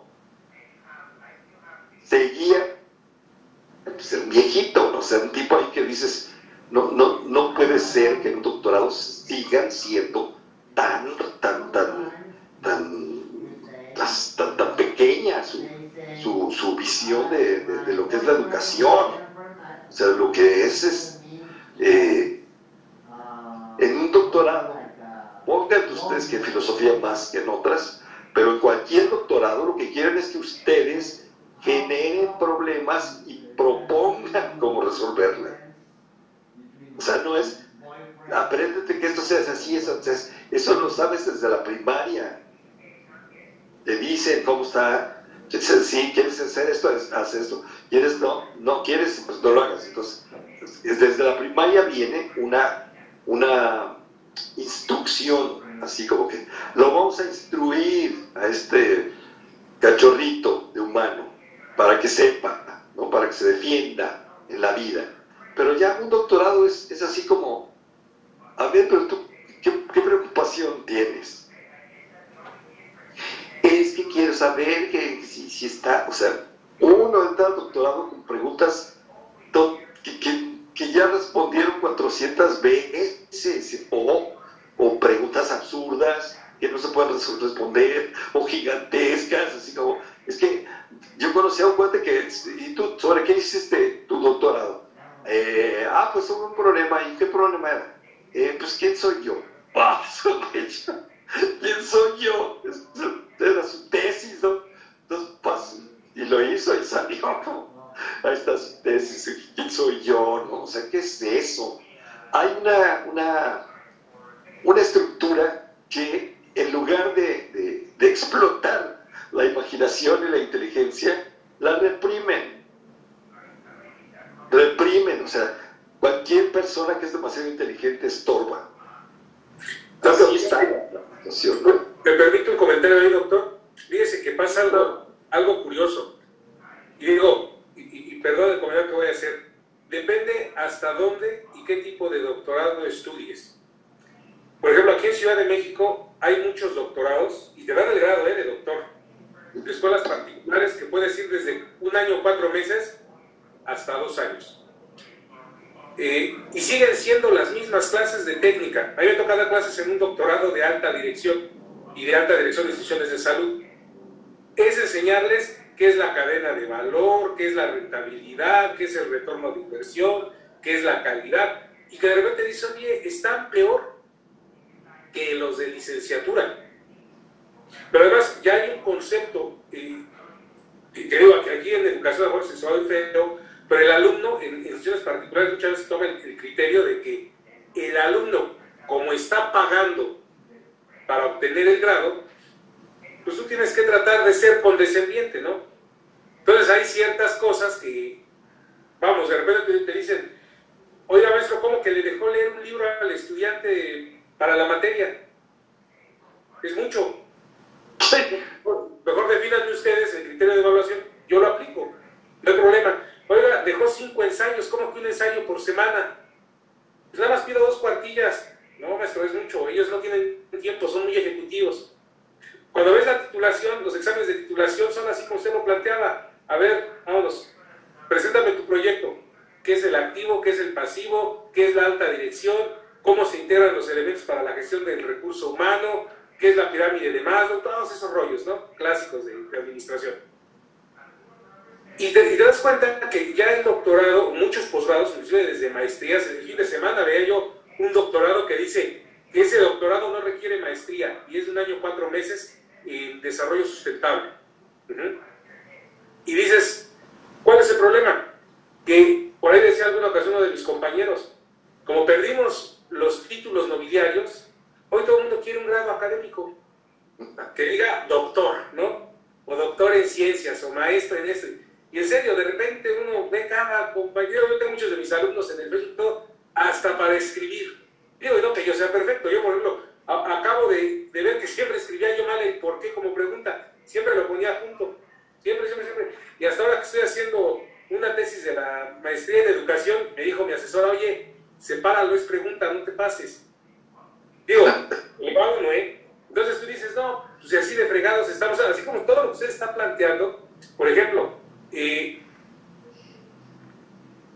cuando uno estudia otro doctorado en otro lugar, es otra cosa, doctor. Eso es otro boleto. Y, creo que es mucho ese tema de lo que usted dice ahorita. Sí, a lo mejor hasta donde uno quiere aprender, pero hasta donde de repente también el mercado, no sé si, si, lo voy a expresar de manera correcta, te lleva esa dinámica. Por ejemplo, a veces se dice, aquí en México, para los profesores, cuando están buscando el doctorado para mejorar su clase y todo, le dicen, el grado es el grado la cédula es la cédula. Oye, es que el maestro viene de la Universidad de, no sé, de la Universidad de Barcelona. Y el maestro que está aquí viene del Instituto Patrulla. No hay bronca. Conoce, conocer y trae el grado. Y dice nivel doctorado. ¿No? Entonces, lo que usted decía ahorita, por ejemplo, hay muchos que de repente, yo en mi caso otras cosas que nada que ver con mi formación ni con lo que enseño, pero ¿qué es el reto de, aprenderlo, de entenderlo? O sea, algo tendré que entender, algo tendré que aprender de esto. espero, espero. No, es que en el examen, todas estas cosas vienen en el examen. Fíjense, ese tema del examen. Yo, les digo por a los maestros de física, que son maravillosos en, el tecnológico, donde ellos llegan, este, se avientan dos o tres horas de clase, así, ¿eh? de memoria los ejercicios.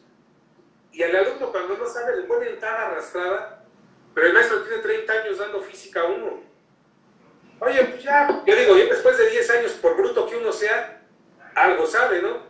Usted me pregunta de alguna de por calidad, ¿qué es lo que yo doy? Usted me dice, oye, exponte un tema de calidad, hago 5 o 10 presentaciones y me aviento las 5 horas. Algo sabré de eso. Entonces, pero no es el tema de, vamos, a veces caemos en el hecho de, nada más repetir el discurso, que a mí me hace mucho sentido lo que usted dice, ¿no? Yo te pregunto, por ejemplo, cuando empezamos en el examen, ah, ¿cuál es la definición, no sé, de filosofía según Platón? En el libro tal, de tal, su obra, Kant menciona respecto a eh, los conceptos de esto. Y así es como nos quedamos en educación. A veces hasta nos pasa, cuando tenemos que plantear el problema para el protocolo de titulación, nos cuesta trabajo enfrentar las preguntas. Entonces, yo creo que hay, mucho por ahí que... Hay muchísimo, hay muchísimo que decir y, y bueno, pues esta degradación evidente, pues pasa en todos lados ¿eh? A mí me pasó en España, estaban muy preocupados. Yo, insisto, tuve muy buenos maestros. Había maestros en, este, en España en los años 90. Ahorita ya no estoy seguro, creo que no, creo que ya se murieron, no sé, se, jubilaron. Eh, y lo que hay es esto, las nuevas pedagogías donde, donde el, maestro pone un, un, ustedes hagan esto, un, un Philips 66 y se voltea y fuma por la, por la ventana, ¿no? O sea que ya no hay, en todo el mundo el nivel educativo así No, nada más en México, que es una cosa vergonzosa la cantidad de doctorados patito que hay, ¿no? Este, son muchísimos. Y tiene que ver con esta lógica metafísica y cristiana de que, oye, también tienen derecho a ganar más. O sea, un doctor, ayer nos quejábamos de que para la señora esta del SNI, del de CONACYT, pues eh, no hay, no, se justifica la existencia de, de candidato al Sistema Nacional de Investigadores hasta que no publiquen. ¿Y cómo va a publicar si no tiene dinero para libros? No, no tiene dinero ni para moverse, ni para comer. O ¿cómo quieres que sean buenos investigadores así? Ay, pues se lo merecen, ¿no? También dar lástima. Es un sistema terrorífico, infernal. Yo, yo iba, me invitaba mucho a Tampico, en, en una de las poquísimas en los años 90, bueno, bueno, sí, sí, a fines de los 90, este, que, que tenían doctorado. Y entonces, pues yo iba porque tenía el grado, también en los años 90, pues había pocos en México, y este, y pues me invitaban a mí, y que usted doctor, que no sé qué, este, y la, la, me acuerdo la primer, el primer examen de doctorado que hubo en esa, en esa universidad, y era un señor ya grande, muy, muy grande, y que, que realmente uno lo veía y dice, va, va a ser doctor y se va a morir, o sea, eso ya, ya está totalmente fuera de, o sea, ¿qué, va a hacer este, este doctor? Es doctor porque se lo propuso se lo prometió su abuelita o no sé qué. Y de hecho fue, fue así muy, muy emotivo el momento porque le dimos el, o sea, fue pésima la, la, exposición.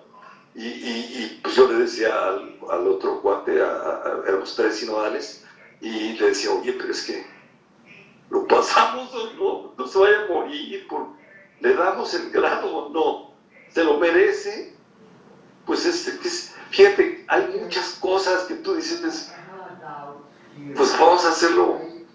O sea, ¿le damos el doctorado o no? Realmente hay muchas consideraciones, no solamente de orden académico, ¿no?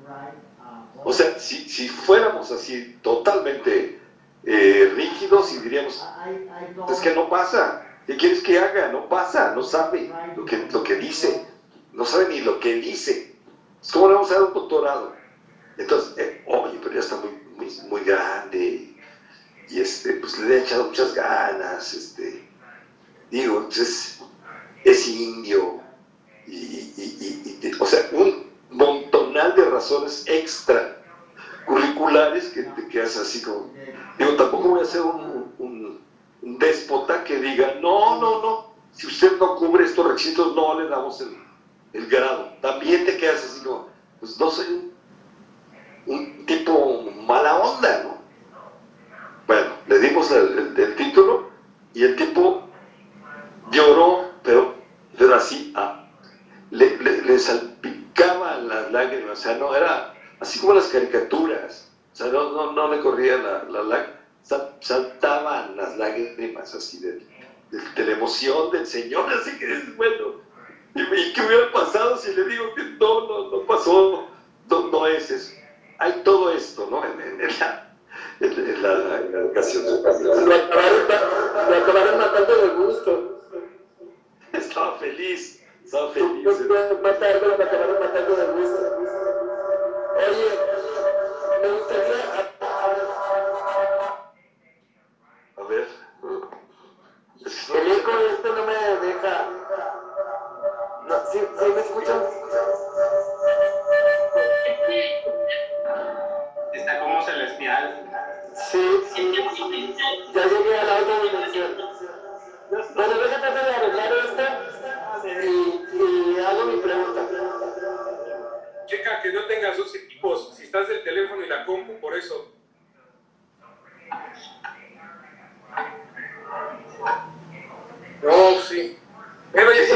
Continúen ahorita, eh, ahorita sí voy a pagar un dispositivo.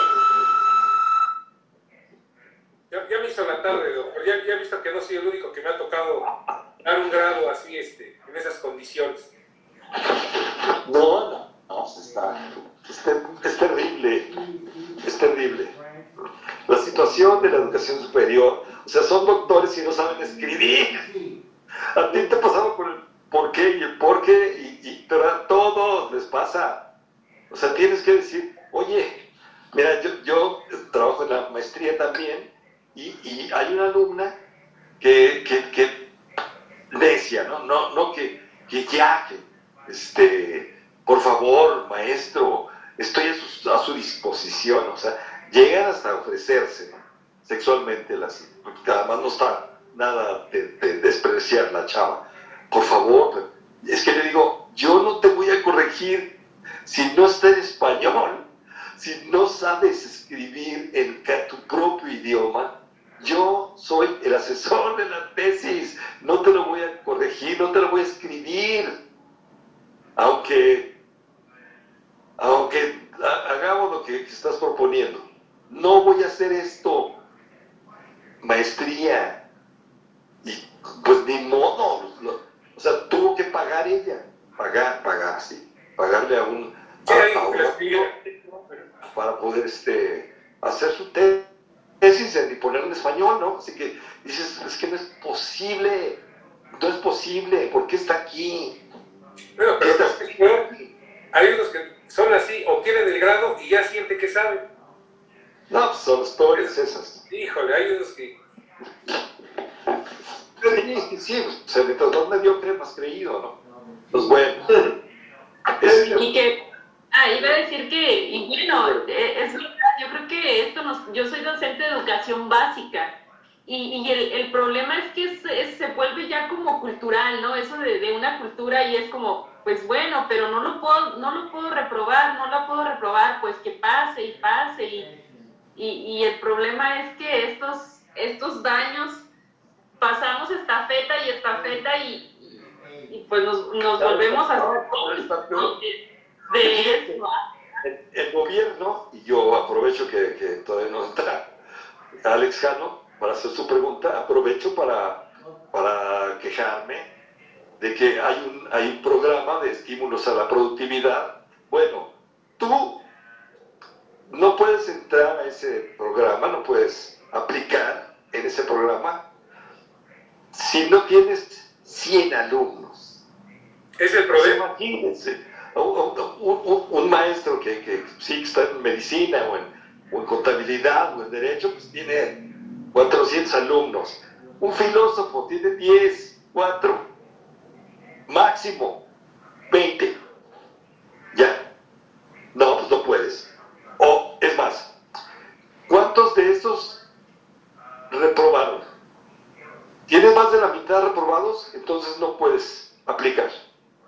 Fíjense, hasta, dicen, dicen que no son corruptos, pero están promoviendo la corrupción. O sea, con eso, están- pues, pues los voy a pasar a todos porque solo así puedo, puedo acceder a tener un poco más de dinero, ¿no? Es el PRODEP, este estímulo.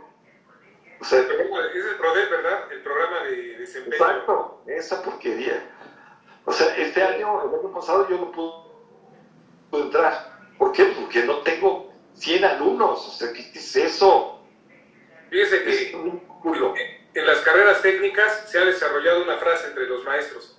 Dice uno de mis amigos, eh, eh, yo evalué en escala de 7 a 10 para no meterme en broncas, por eso que dice usted. Y dicen que los filtre el mercado, ya pásalos a todos, ya, vámonos, el mercado que los filtre. Y, y llegas a esa dinámica. eso, es corrupción.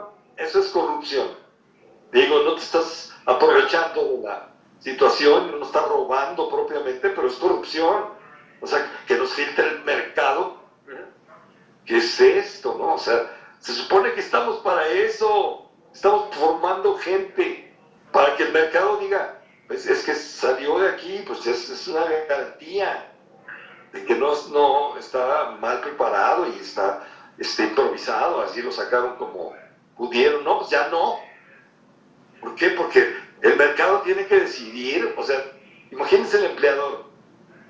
¿De dónde eres tú? De la Universidad del Valle de México. Ah, no, pues ahí está, la fregada todos y, no contratan a nadie. Oye, pero yo, yo sí tengo muy buenas calificaciones y, tuve muy buenos maestros. No, eres del Valle de, México, no, no, no, no pasas. También se da eso, o sea, ¿qué culpa tiene el alumno? Todo esto es corrupción. A ver, Jano. Oye, mi querido Sergio, para salirnos del mercado, regresar a, a, No, te quiero regresar un poco a, a una precisión o a algo que, que, me gustaría que. Yo tengo una idea de por dónde va, me gustaría que dijeras tú eh, eh, tu, tu, idea o tu, o tu modo de concatenarlo. Es si la si la técnica, el humanismo, la metafísica, vienen como a, tocar el mismo lugar, a, representar como el mismo sistema, ¿no? Como el mismo lugar en donde todo eh, se, se, subordina al humano, en donde todo está al servicio de... En ese sentido, cómo es que la metafísica, como, como, como, como, idea, como postulación de aquello que está más allá, tomando la anécdota de Aristóteles, que está más allá de la física y que quizás eh, habla del ser, de estas mismas cosas de las que Heidegger va a hablar, pero en un sentido eh, muy distinto, ¿no? Eh, ¿Cómo es que viene a igualarse a estas otras cosas que se subordinan a, al capricho humano, porque eh, yo me quiero, quiero imaginarme que, que, a la metafísica a la que tú te refieres, eh, hablar del ser o hablar de los principios, esta metafísica que puede ser hasta cristiana, lo sabemos, este, sigue teniendo al ser humano como referencia, ¿no? O sea, la, la, la referencia o el, punto eh, desde el cual giran estas este, preocupaciones sigue siendo el ser humano y por eso entonces este, se, se emparentan, se concatenan, quiero decir, se concatenarían de esta manera con las otras eh, formas eh, y, y, dejarían fuera entonces esta metafísica dejaría fuera entonces la preocupación por lo real, como, como lo hemos venido, este, o, ni siquiera lo consideran, ¿no? Sería una metafísica que está dentro del mundo y se olvida de la realidad y se olvida de lo real, digamos. Si fuera realidad la oposición a, lo real, la realidad como esa construcción. Estoy eh, en una intuición buena o, o, o la concatenación viene por otro lado. Pues es una pregunta muy aquí como densa. Porque uno también se pregunta eso, ¿no? Bueno, yo me lo he preguntado. O sea, ¿cómo llegó a darse esta trabazón entre estas cuatro, este, estos cuatro elementos que forman el hardware de la civilización? Y bueno, parece que tiene que ver justamente con la civilización. A ver, mira, de los 500.000 años que tiene el Homo sapiens en el planeta, solo los últimos 10.000 de 500.000, haciendo un, haciéndolo muy largo, pues, porque hay quienes dicen que son 200.000 años los que tienen Homo sapiens. Este, pero bueno, vamos a suponer que se van hasta los 500.000 años. De estos 500.000, solo 10.000 hay civilización. Es decir, hay ciudades. Es decir, y hay una serie de transformaciones, y hay escritura, y hay contabilidad, y una serie de cosas que no había antes. ¿Cómo entiendes tú que hayan sobrevivido 490 eh, mil años los seres humanos sin, sin esta estructura civilizatoria, de la cual forma parte la técnica, de la cual forma parte el cristianismo, etc. Todo, todo lo que hemos dicho. O sea, ¿cómo, ¿cómo explicas? El marxismo dice, todo lo que era anterior, paleolítico, todo lo que era prehistoria, vivíamos, o los seres humanos y nuestros ancestros, vivían en un nivel mínimo de subsistencia. Mentira. Totalmente fuera sea, por supuesto que no. se llama Economía de la Edad de Piedra, el, que, el libro que no me acordé del título, eh, en el otro curso. Pero que es justamente los antropólogos, algunos antropólogos como este Marshall Salins, eh, dicen, es que yo haciendo estudios de, de la dieta y del tiempo y de las herramientas que utilizaban los, los paleolíticos, las poblaciones del paleolítico inferior superior incluso, antes del neolítico, este, eh, dedicaban muy poco tiempo al trabajo. Eh, y no porque fueran todos recolectores y, cazadores, ¿no? O sea, había este, formas de huertos, había una serie de, condiciones que, permitían, ¿no? Que, el ser humano no solo subsistiera, que estuviera en el nivel mínimo de, hambre, ¿no? Vivía en la riqueza, vivía realmente y trabajando media hora al día trabajando en el sentido de que pues voy a cortar leña o, tengo que ir a, a, cazar sus mamuts o en fin, ¿no? Así dedicándose a, actividades que le permitieran reproducirse en el tiempo. O sea, tú dices, ¿qué ventaja hay de la civilización respecto de la cultura? Porque bueno, no había civilización, porque no había ciudades, pero había cultura.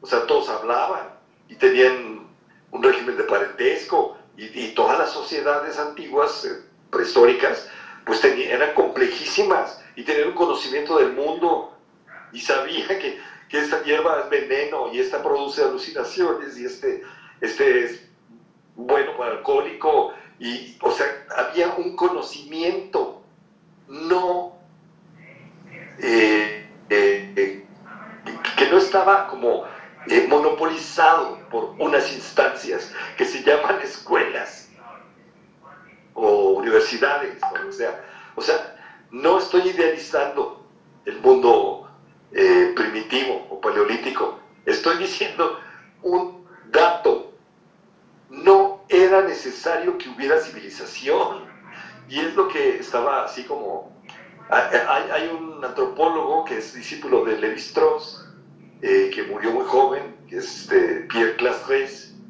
Él y su mujer estaban en, la selva amazónica y se dieron cuenta y luego fueron a, los, a la zona de, del río Iguazú, ahí donde están los guaraníes, y, que hay, es como una zona de frontera entre pueblos este, eh, cazadores, recolectores y pueblos agrícolas, y, se, y se, se dieron cuenta de que la, falta de civilización no era falta, estaban hechas las culturas para evitar que hubiera civilizaciones. Entonces, partiendo de ahí, tú ya puedes, o sea, la pregunta que hiciste, este es un indicio que, que puedes seguir, que puedes decir, a ver, ¿era necesaria la técnica para quién? ¿Era necesario que hubiera un Dios único? Un Dios además providente y, con todas las características del cristiano, ¿para quién era necesario? ¿Por qué no fue necesario antes? O sea, todo lo que estábamos diciendo de la metafísica, del humanismo, etcétera, sitúalos en el tiempo como un accidente. Ocurrió por desgracia.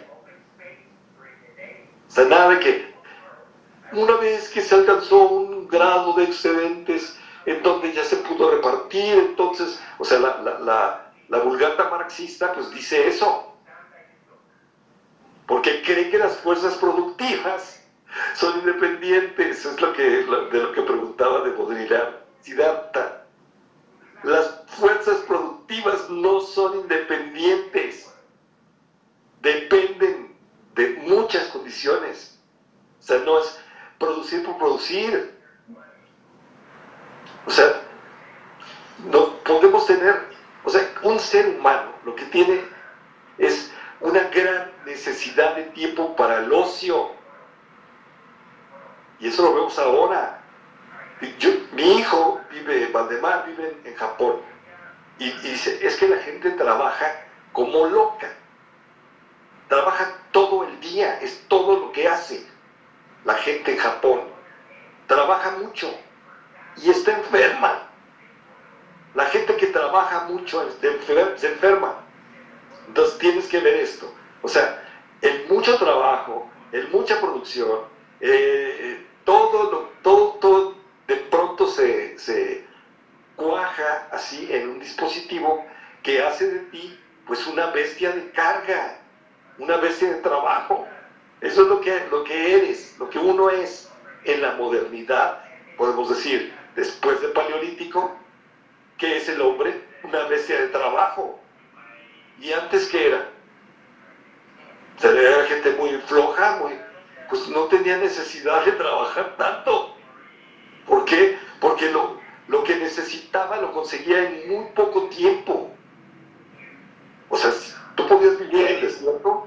Ayudando un comentario ahí, Sergio, este, hay un, hay un, justamente, ahí es una retorsión del mecanismo este perverso del, de, de, la forma de la producción y esto, porque eh, lo, que, lo que te venden es que tú vas a tener, a, a, trabajar vas a tener acceso a estos bienes escasos o vas a tener posibilidad de una buena vida y todo este tipo de narrativas pero justamente para lo que trabajas luego es para el ocio.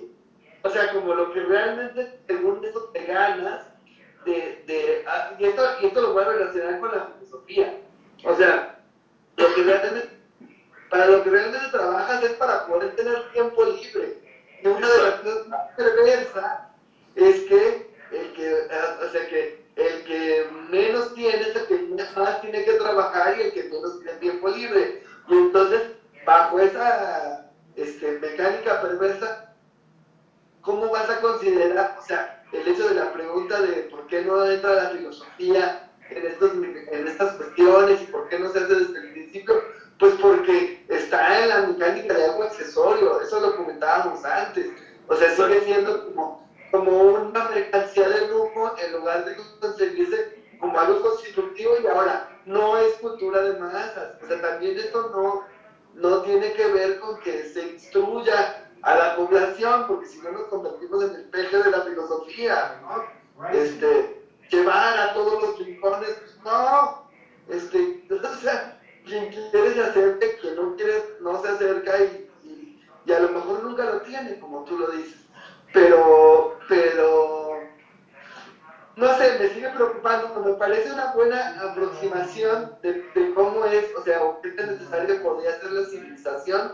Este, me parece una buena aproximación, pero, me sigue preocupando la interrelación entre estos campos, este, el software de la civilización. Habría que escribir se llama el software de la civilización y, cómo funciona, ¿no? Pero bueno, muchas gracias. Ya, ya, esa era mi, preocupación. No, pues exactamente, es, es una preocupación muy legítima y muy, muy abierta, porque yo te doy una, una posibilidad que es esta, ¿no? Claro que hay muchísimas más, o sea, de cómo se va entrelazando una con otra, pues tienes que eh, ocuparte de, cantidad de procesos que se dan tanto conscientemente como totalmente de, manera inadvertida. O sea, que están pasando cosas y que de pronto ya estás ahí y dices, ah, ¿y ahora qué, hago? ¿Cómo me regreso de, esto? Lo, que pasa y de, lo que yo te estoy este, proponiendo así como pensar y tomar en cuenta esto, es, es algo así como de abandonar nuestra idea evolutiva o evolucionista. ¿No? O sea, de veras, así, ni funcionalismo ni evolucionismo. O sea, es de pronto irrumpe el Estado y ya no, ya no hay marcha atrás. Ya no, no, no se puede, o sea, los indios ya no pueden ser indios. Eso es terrible. Ya no, no porque le quiten las tierras, que se las quitan, es, es porque ya no pueden, porque porque ya existe el Estado. Y entonces eso va eh, generando círculos así cada vez más complicados, más alejados de la posibilidad eh, realmente de lo que ha, sido eh, una garantía para la existencia de la especie en, la Tierra y, y, es una imposibilidad de volver a crear estas condiciones, ¿no? Entonces, pues como que se van desarrollando, así como que es como un cáncer. Nietzsche decía, el ser humano, ¿eh? el hombre, esa maravilla, es una enfermedad de la tierra. La enfermedad no es del COVID, es, son los seres humanos. Esa es la enfermedad. Fíjate nada más como, qué, qué, grado de, de penetración necesitas para poder llegar a eso y decir, pues es que mientras sigamos pensando en que todo está en nuestra mano, caeremos en la metafísica, caeremos en el humanismo, caeremos en el... O sea, piensa bien esto, ¿no? Si irrumpe el capital y el Estado, es como si irrumpiera el cristianismo, el humanismo, la metafísica y, el, y la técnica. O sea, no es así como, no, como dice Ladislao, ¿por qué no nos enseñan desde la primaria que esto es así? Pues porque no entiende nadie, porque no saben, porque no, no ven lo que está pasando. Y no porque sean brutos, es por, por, la estructura misma que genera ese desconocimiento. Claro. A ver, este, veo a, Orlando. Este, ahorita lo acaba de comentar usted la cuestión del el Estado y el capital, ¿no? esta cuestión de pues, la técnica a partir de esa idea que dice Martin Heidegger, la cuestión de planteada por Platón y que fue desarrollada por Descartes y que se está desenvolviendo, desarrollando y encuadrando el mundo en la técnica, ¿no? La cuestión del capital, ¿no? Que la que, por ejemplo, la técnica, eh, la, la segunda técnica que, por ejemplo, Walter Benjamin señala, o esta neotécnica que Lewis Mumford eh, señala también de que ya no es la paleotécnica, que es el, y que lo mismo decía Walter Benjamin, esta destrucción, este, la naturaleza al servicio del hombre, ¿no? Esta idea que viene muy moderna en el sentido de ese momento histórico del detonante en el segundo, en el pensamiento del ser humano, de la naturaleza al servicio del hombre, pero pues, el propio hombre es parte de la naturaleza y todo lo que implica. La cuestión del capital, que la, del capitalismo, perdón, o el capital en sí, eh, pues sometió la técnica, ¿no? Y la técnica terminó siendo sometida por el capital y solamente la técnica, porque tiene sus beneficios, yo creo que nadie podemos negar, estamos utilizando algo que es producto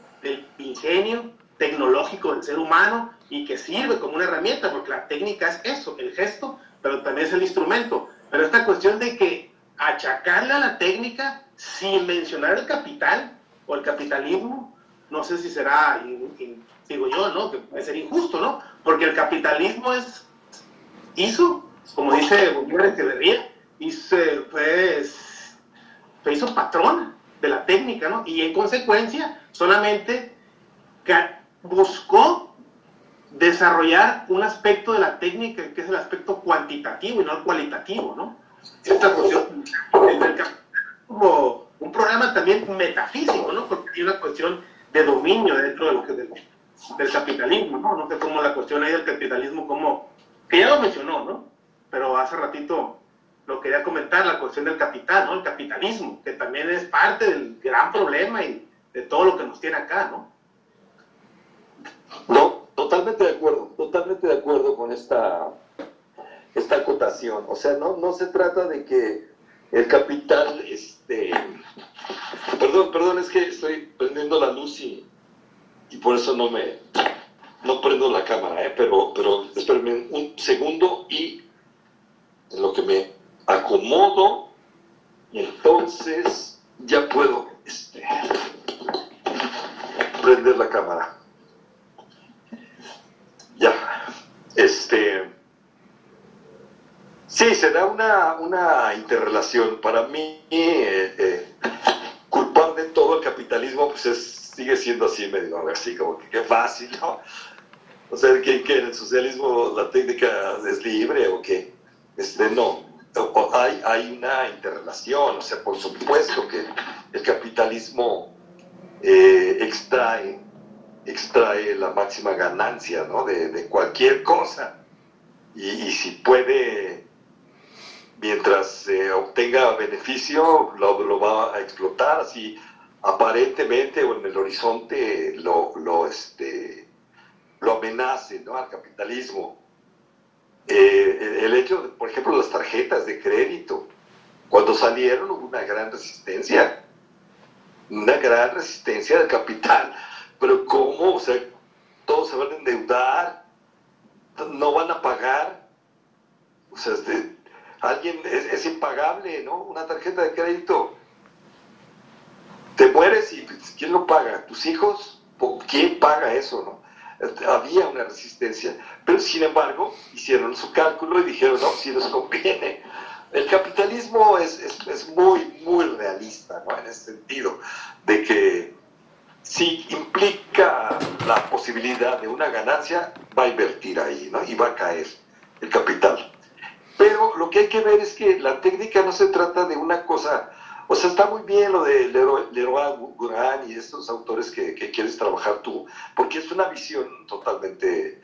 Eh, no son marxistas, pero pues no son heideggerianos, ¿no? Entonces no hacen la crítica. La crítica de Heidegger es, una crítica eh, del carácter que, que, la técnica tiene respecto a la posición básica del ser humano ante, ante lo real. ¿Y qué es? Sí, estaba leyendo hoy el de este, Mario Teo.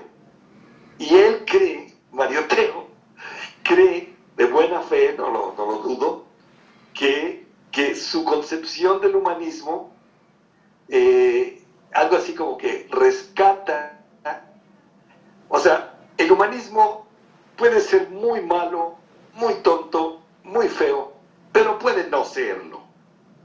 Entonces, al final dices, bueno, ¿y cuál es tu propuesta? No, una, un humanismo autocrítico. Y, menciona mucho, bueno, su, gran ídolo pues, es Luis Villoro. Yo leí a Luis Villoro y dije, es que es, totalmente contraproducente, porque, o sea, más bien es, es inconsistente la, la propuesta, porque es así como, a ver, el, ser humano en sí, en sí mismo, no es ni bueno ni malo, pero si me apura, es bueno y es perfectible. Por lo tanto, no podemos eh, rechazar el humanismo, porque, porque hay que reconocer que el ser humano, este, en, el fondo, en el fondo de todos sus, pecados, es bueno y, puede ser este, eh, corregible. Es lo mismo con la técnica. O sea, la que no te vaya a pasar eso. Que no vas a decir finalmente, la técnica no es ni buena ni mala. Es que no es una cuestión moral. No se trata de que el hombre sea bueno o sea malo. En, el sentido rusoniano o jovesiano del término. No se trata de que la técnica sea buena o mala o neutra en el sentido moral. Es que, y eso es lo que demuestra Heidegger a manos llenas, es que la técnica consiste en hacer hablar lo que no habla para extraerle toda su riqueza. Eso es. Entonces, no es que sea buena o mala y de que podamos usarla o no usarla y de que esté en manos del capital o no. Es que la técnica hace hablar a lo que no habla y lo hace hablar para que nosotros podamos obtener el beneficio. ¿Eh? Esa es la, actitud ante lo que no podemos olvidar. O sea, no podemos prescindir de la técnica, pues no. ya, ya, ya, yo ya los veo ahí hablando yo con un tubito de, de, papel, ¿no? Así, eh, oye, lo que digo es que, no, o sea, pues claro está el internet está la técnica, nos rodea por todos lados la técnica, y sin embargo no podemos, como haciendo filosofía, no podemos así como exonerarla, ¿no? Es una posición, bueno, la posición de, de, de, Mario Teo es esta, es el ser humano, vamos a ver, el ser humano que se sepa, que se sepa así, a ciencia cierta, es el único ente en ese planeta que habla.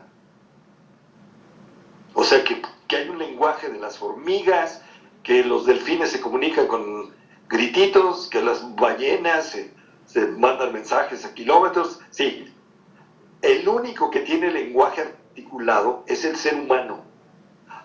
Algunos chimpancés aprenden un, idioma artificial. El único ser que, el único ente que habla es el ser humano. Y, dice Mario Teo, no, no dice eso, eso lo estoy diciendo yo. Mario Teo dice, que como que la dignidad del ser humano consiste en darles la palabra a quienes no la tienen. O es el rollo de la teología de la liberación y ya estamos hartos de Dussel y de todo lo que dicen estos tipos, ¿no? Este, no, ¿cómo? O sea, voy a hacer hablar a la naturaleza, voy a hacer hablar a aquellos que no tienen palabra.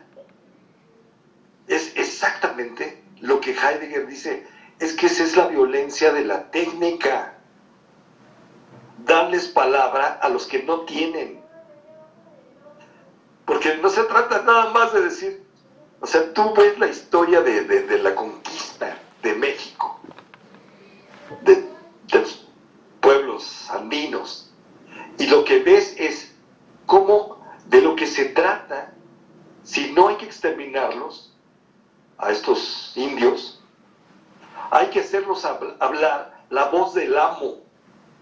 Es decir, hay que hacerlos cristianos. Fíjate nada más, ¿no? ¿Eso qué es? Es técnica. Es hacer del otro un cómplice de un proyecto civilizatorio. De lo contrario, pues excluyelos, mátalos y lo haces. ¿eh? tranquilamente, pues acabar con pueblos enteros, ¿no? Y los infectas y se mueren y, y sea, no hay nada como un indio, el indio bueno es el indio muerto, ¿no? O sea, fíjate nada más cómo están, están cargados los dados de la técnica. No es que sea buena o mala o neutral, es que están cargados los dados. Quiere algo la técnica, y lo que está diciendo, toda esta discusión que traemos, es, Graci está diciendo, es que el ser humano no es un animal técnico. Primero está lo poético. Y algo así como, si uno, uno dice, pues claro, está lo poético, primero está el sujeto poético, que lo que no quiere es dominar, pero quiere, quiere afirmarse en la existencia. O sea, el sujeto poético, pues no es un, técnico en el sentido de que, a ver, al otro lo, considera como parte, como un engrane, ¿no? del gran eh, diseño. pensar que Dios es el, como el maestro que, que, tiene un gran diseño y que nosotros somos parte de él, pues es técnica. Este, sino que el hecho de que yo sea o, o, o tenga una en mí, aunque no me dedique a, hacer versitos, que yo tenga una dimensión poética, significa que no puedo hacer del otro un objeto de ningún tipo, ni siquiera, y eso es lo que hay que decirle a Marioteo y a Dussel y a Reyes Mate y a todos los teólogos de la liberación, a Todorov, a todos ellos, son como 30, hay que decirles, hacerlos víctima es cosificarlos, es objetificarlos. Eso es técnica.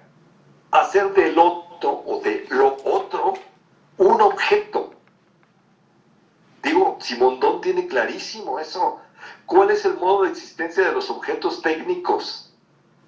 Entonces, ¿qué es lo poético? Que se opondría, que resistiría, que opondría resistencia a, esta lógica técnica de objetivación, objetualización, cosificación, victimalización. O sea, no, no, hay nada peor que un discurso victimario, victimal. Yo estoy de acuerdo con las víctimas y eso me salva, ¿no? Porque es, es pensamiento políticamente correcto. Estoy con los pobres. Pues qué fácil es decirlo darles tu dinero de, del SNI, ¿no? Fuera de a los pobres. O sea, tiene, consecuencias grotescas a nivel político y económico. Pero de, lo que se, estamos hablando, ¿cuál es el límite? Por la pregunta de, que acaba de hacer Alex Jano, ¿qué tiene que ver una cosa con la otra? ¿Cómo se van entrelazando? Bueno, el cristianismo, el humanismo, la metafísica, la técnica, quieren lo mismo quieren hacer del otro, de lo otro, un objeto. Es el gran, el, gran cargo de conciencia de la antropología. El haber estado asociada siempre a empresas de colonización. Y ahorita que quieren ser descoloniales y no les sale. Se pierde consistencia. O sea, quieren ser, no, quieren seguir siendo científicos, pero no quieren hacer del indio o del campesino, de no sé quién, del obrero, un objeto. Bueno, si no es un objeto, entonces no, eres científico. No, pero es que tengo que ser científico, porque si no me quedo sin trabajo. Vean ustedes la, la, la... O sea, todo tiene que ver, esto que discutíamos con Goretti y con Ladislao de la descomposición y decadencia del sistema educativo, pues tiene que ver con esto mismo tiene que ver, o sea, con una concepción de extraer el mayor beneficio. Claro que tienes toda la razón, Orlando, al, decir que, que, la técnica está supeditada al capital, pero el capital no es así como quitamos el capital y entonces ya, ¿no? La técnica será libre. No, hay que tener cuidado con eso. Oye, ya son las siete y cuarto. Y me estoy. Ya saben. Este, nos vemos en 10 minutos, ¿les parece? Vale. Muy bien, doctor. Muy bien. Todo salga bien. Sí, doctor. Gracias, gracias. Órale, pues. Todo salga bien. Sí, muchas gracias, muchas gracias. ¿Ya están todos ahí? ¿O no? Todas las cámaras están apagadas, según veo. Ah, bueno, están. Listo. Ah, no. Aquí estoy. Bueno, vamos a continuar, terminamos el punto y hacen ustedes las intervenciones que quieran. Este, bueno, estábamos en la cuestión, básicamente la discusión es, la metafísica existe y el humanismo según la perspectiva de Heidegger, que, podemos estar o no en contra, pero hay que conocerla, la posición puede ser así como muy eh, exagerada, si quieren. Eh, según Graci le contesta, le dice, es que no es necesario, hay un humanismo que es literario, que le da, algo así lo que estamos diciendo al final, le da mucho, mucha cabida, mucho juego al sujeto poético. Por tanto, no habría, habría un humanismo bueno, ¿no? O sea, un humanismo que le da cabida al humanismo, al, sujeto poético en vez del sujeto técnico, pues ya, pues así como que eh, hace que la crítica de Heidegger sea, sea menor, ¿no? Sea este, menos eh, poderosa, menos tajante. Algo así como lo que quiere plantear este, este Orlando, carajo te quiero decir Osvaldo, Orlando, con de que si no estuviera en manos del capitalismo, la técnica no tendría por qué ser así como es. Este, lo que pasa es que la, visión que tiene Heidegger, pues sí es, no, no te deja mucho para decir, es que habría una forma ¿no? Técnica que no fuera que no fuera así, ¿no? que no fuera alienante, que no fuera violenta. La técnica es violencia eso lo dice en muchos textos, lo dice Heidegger, es violencia.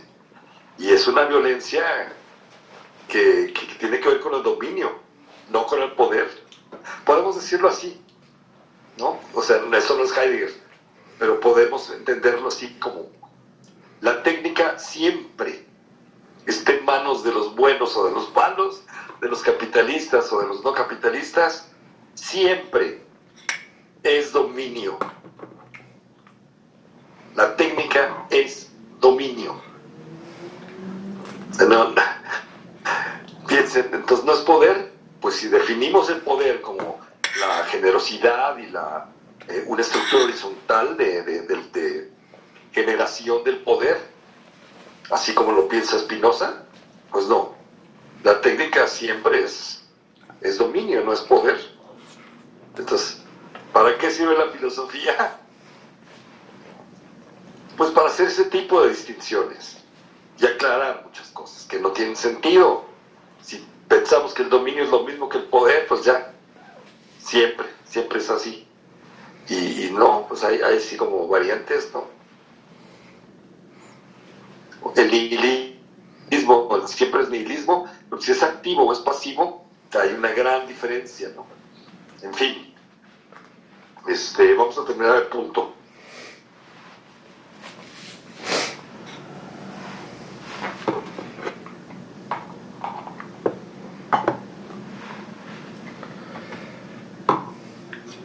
Siguiendo a Vico, Grassi insiste, primero está la imaginación, después viene la razón. Como si esta precedencia implicara, impidiera de modo permanente la cristalización de una metafísica. Hay una poesía que no tiene nada que ver con la poesía. Habría que ver, ¿no? Y lo que dice, por eso citamos aquí directamente, ¿no? El poeta es el primero en experimentar los requerimientos originarios del ser. Eso es lo que preguntaba ayer Cuco de lo Real y hoy Alex Jano de, también de, de lo Real, ¿no? Es decir, el poema no es una cosa así como de ornato que viene después de asegurar nuestra subsistencia por medio de de elementos técnicos. No.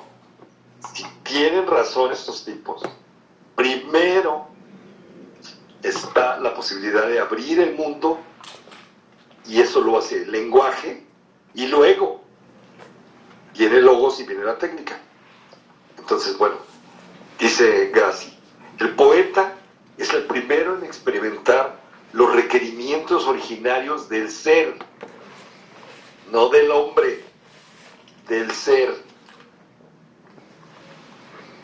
Ningún mundo ha sido fundado jamás por una metafísica racional. Entonces es muy duro eso. Los analíticos se espantan, los racionalistas. ¿Cómo? Que Hegel se quedaría así. Es porque existe la... porque lo real es racional. ¿Cómo? ¿Dónde? ¿En dónde? ¿En Jena? ¿O ¿Dónde? ¿En qué esquina? ¿En qué cuarto? ¿En qué hotel? Lo racional es exactamente lo mismo que lo real. Lo que están diciendo estos humanistas italianos es que lo real es poético y luego lógico. Es todo. No podría hacerse tal cosa. Primero está el sentimiento. Sin embargo, no es o puede ser él también dogmático. Estamos maniciando. En el fondo podemos estar de acuerdo, pero hay que maniciarlos. Ese también es otro rasgo de la filosofía. Cuando yo, yo digo, yo estoy convencido, ay, ten cuidado contigo. O sea, te puedes volver insoportable.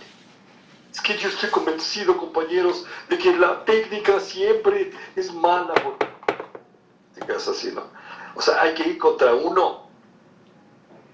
Lo del humanismo autocrítico, pues es el hombre el que está diciendo hasta aquí, ¿no? Este es lo que le convendría decirle a estos tipos. O sea, como autocrítico, la crítica tiene que venir del ser. que no es humano. El ser no es humano. Hay seres humanos en el ser, pero el ser no es humano. Por eso era importante que, poner el ejemplo de, de, la roca esa, del programa esa del mundo, ¿no? De la tierra, que pues uno está habituado a la tierra, no la tierra uno. La tierra no es nuestra, nosotros somos de la tierra. esa inversión, pues no la hace la técnica. La técnica cree que es independiente. Y no es, es humana. En ese sentido, ¿no? A ver, humanistas por un lado, tecnócratas por otro. Es que los tecnócratas deshumanizan. Esa discusión es de primaria o de kinder. No, la técnica es humana. Eso es algo que hacen los seres humanos. O sea, lo, creen que pueden utilizar las herramientas. O sea, creen que la técnica es un conjunto de herramientas en su mano. Y es lo primero que dice Heidegger. Pues no está en su mano. Uno está sometido a, a la técnica. El sujeto no es el dueño. En ese sentido, el hombre es producto, no producto de la técnica. Se, ve, ¿no? Y bueno, estos elementos son importantes para, para la investigación que estás haciendo tú, este, Orlando. No digo que, que, lo, deseches así, sino que ni, tampoco que lo tomes como... Una no, sí, Sí, sí, sí. Sí, digo, sí voy a, es algo que voy a ir porque de una manera, estaba buscando, no recuerdo, ¿no? Pero en un texto, en un ensayo, Heidegger señala la posibilidad abierta, ¿no? De que así como comentó usted ayer, que la palabra es el más peligroso, ¿no? No como literal como lo dice, de los bienes, pero también es una posibilidad. Inocente. Eh, y el, el más inocente y el más peligroso de los bienes. Y por ahí deja, no recuerdo, una pregunta abierta, ¿no? ¿Será la técnica la que siga decidiendo? Sí, por ahí lo dice el propio Jaime. No recuerdo qué texto. Es muy importante eh, tener en cuenta esto. La técnica no es un conjunto de herramientas en nuestro poder, que podría estar de un lado o de otro. Sí, eso, lo, es, lo, eso es básico. Bueno, la metafísica consiste en transgredir un límite y presuponer que el ser es él o un ente. Por eso se pelea con los teólogos. Yo me acuerdo mucho del principio de Ser y Tiempo, donde dice, la teología es como la química. Y cuando yo leí eso dije, ¿qué? La teología es como la química.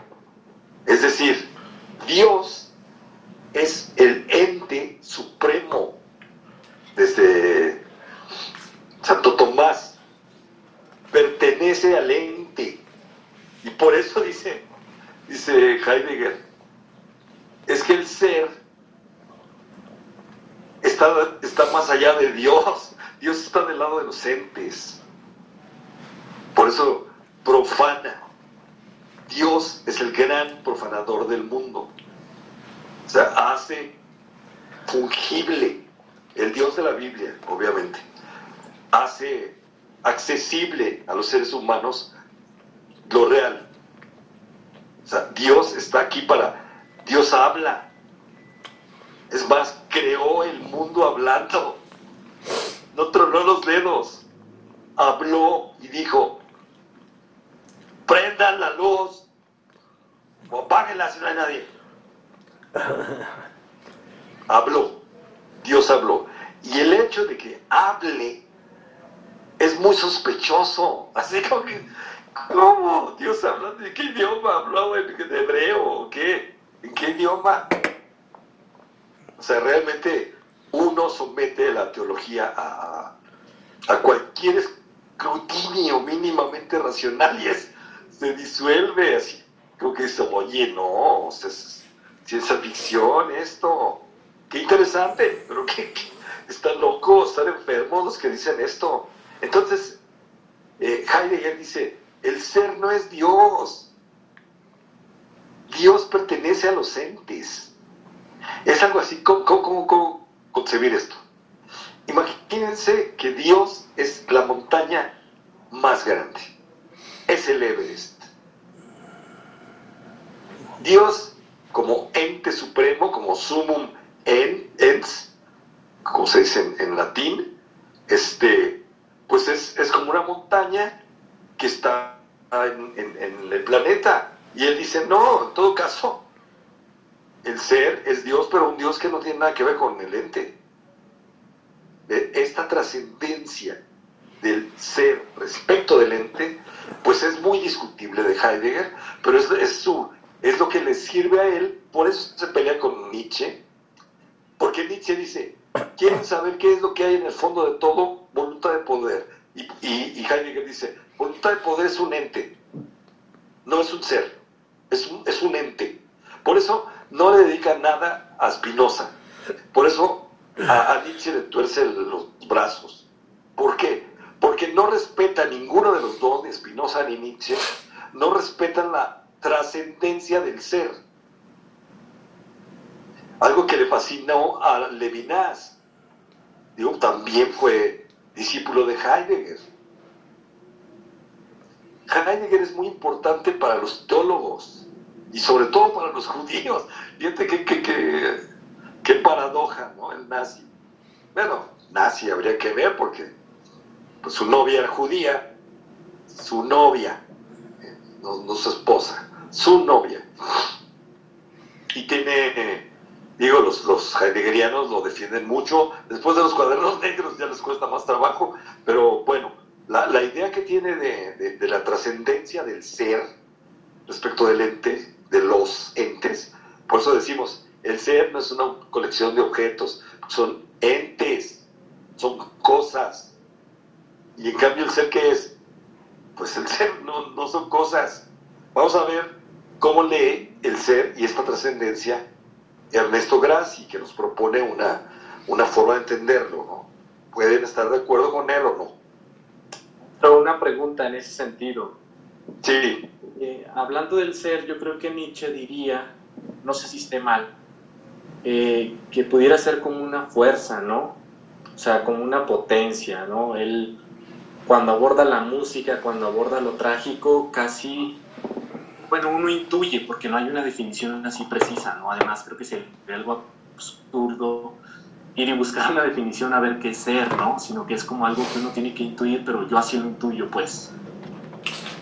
Sí, sí, es, la misma idea de la sustancia de Spinoza.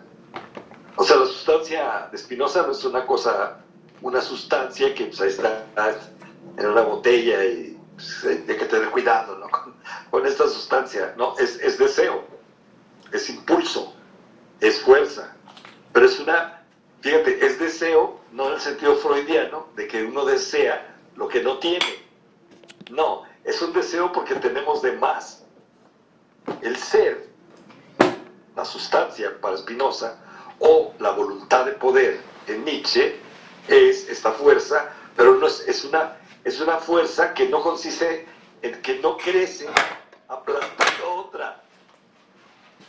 Es una fuerza que no viene de que yo no tengo esto y lo necesito. Es que yo soy esa fuerza. Yo, desde el momento, no, porque yo soy un humano que tiene mucha fuerza, no, no es eso. Es desde el momento en que existo, tal como existen esas plantas, y la tierra, y, y esta piedra, y la luz misma, todo lo que existe es una fuerza. Es más, existir consiste en ser esa fuerza. Entonces, tanto Spinoza como Nietzsche están diciendo, ¿cuál trascendencia del ser? En todo caso, el ser no está quieto. No es el motor inmóvil que dice Aristóteles. Es pura, puro devenir, pura energía. bueno, las palabras son, son, ya vimos, ¿no? son muy resbalosas porque si dices, energía, ya estás pensando en términos técnicos y ya estás pensando en términos científicos, y ellos no usan esa palabra. Nietzsche utiliza, y tú lo usaste muy bien, Ricardo, fuerza. Pero es una fuerza que no, se, no es una fuerza de dominio, es poder. No se ejerce disminuyendo el poder de otro. O sea, se necesita comer. Pues sí, son dos fuerzas que están enfrentadas. Un, y tampoco de negación, ¿Cómo? Tampoco de negación, ¿no? En esto que hace rato se hablaba, que se discutía sobre el caos que tenemos ahora en el mundo, sobre la desarticulación. Eh, creo que Nietzsche diría, bueno, pues es lo único que hay también y hay que aceptarlo. Eh, aceptarlo no de una manera, digamos, es lo que hay tienes que ser igual que eso. No, no, puede haber, este, precisamente como está el ser, eh, pueden intervenir otras posibilidades, ¿no? De ser, pero tampoco creo, a esto iba, que la grandeza de la humanidad este, tengamos que decir, ah, es que la grandeza de la humanidad estuvo en la domesticación del fuego, en el descubrimiento de la agricultura, o en el invento de la rueda. Sí, sí, es, desde luego algo bien importante eso, ¿no? Ese, ese tipo de invenciones. Pero porque luego hay alguien que quiere negar como este mundo y decir, no, no, no, es que esto no, no sirve. Vámonos al principio de la agricultura, de eso. Y no, Nietzsche diría, diría, es lo que tenemos. Y de aquí, aún aquí puede estar lo real, puede estar la potencia del ser, ¿no?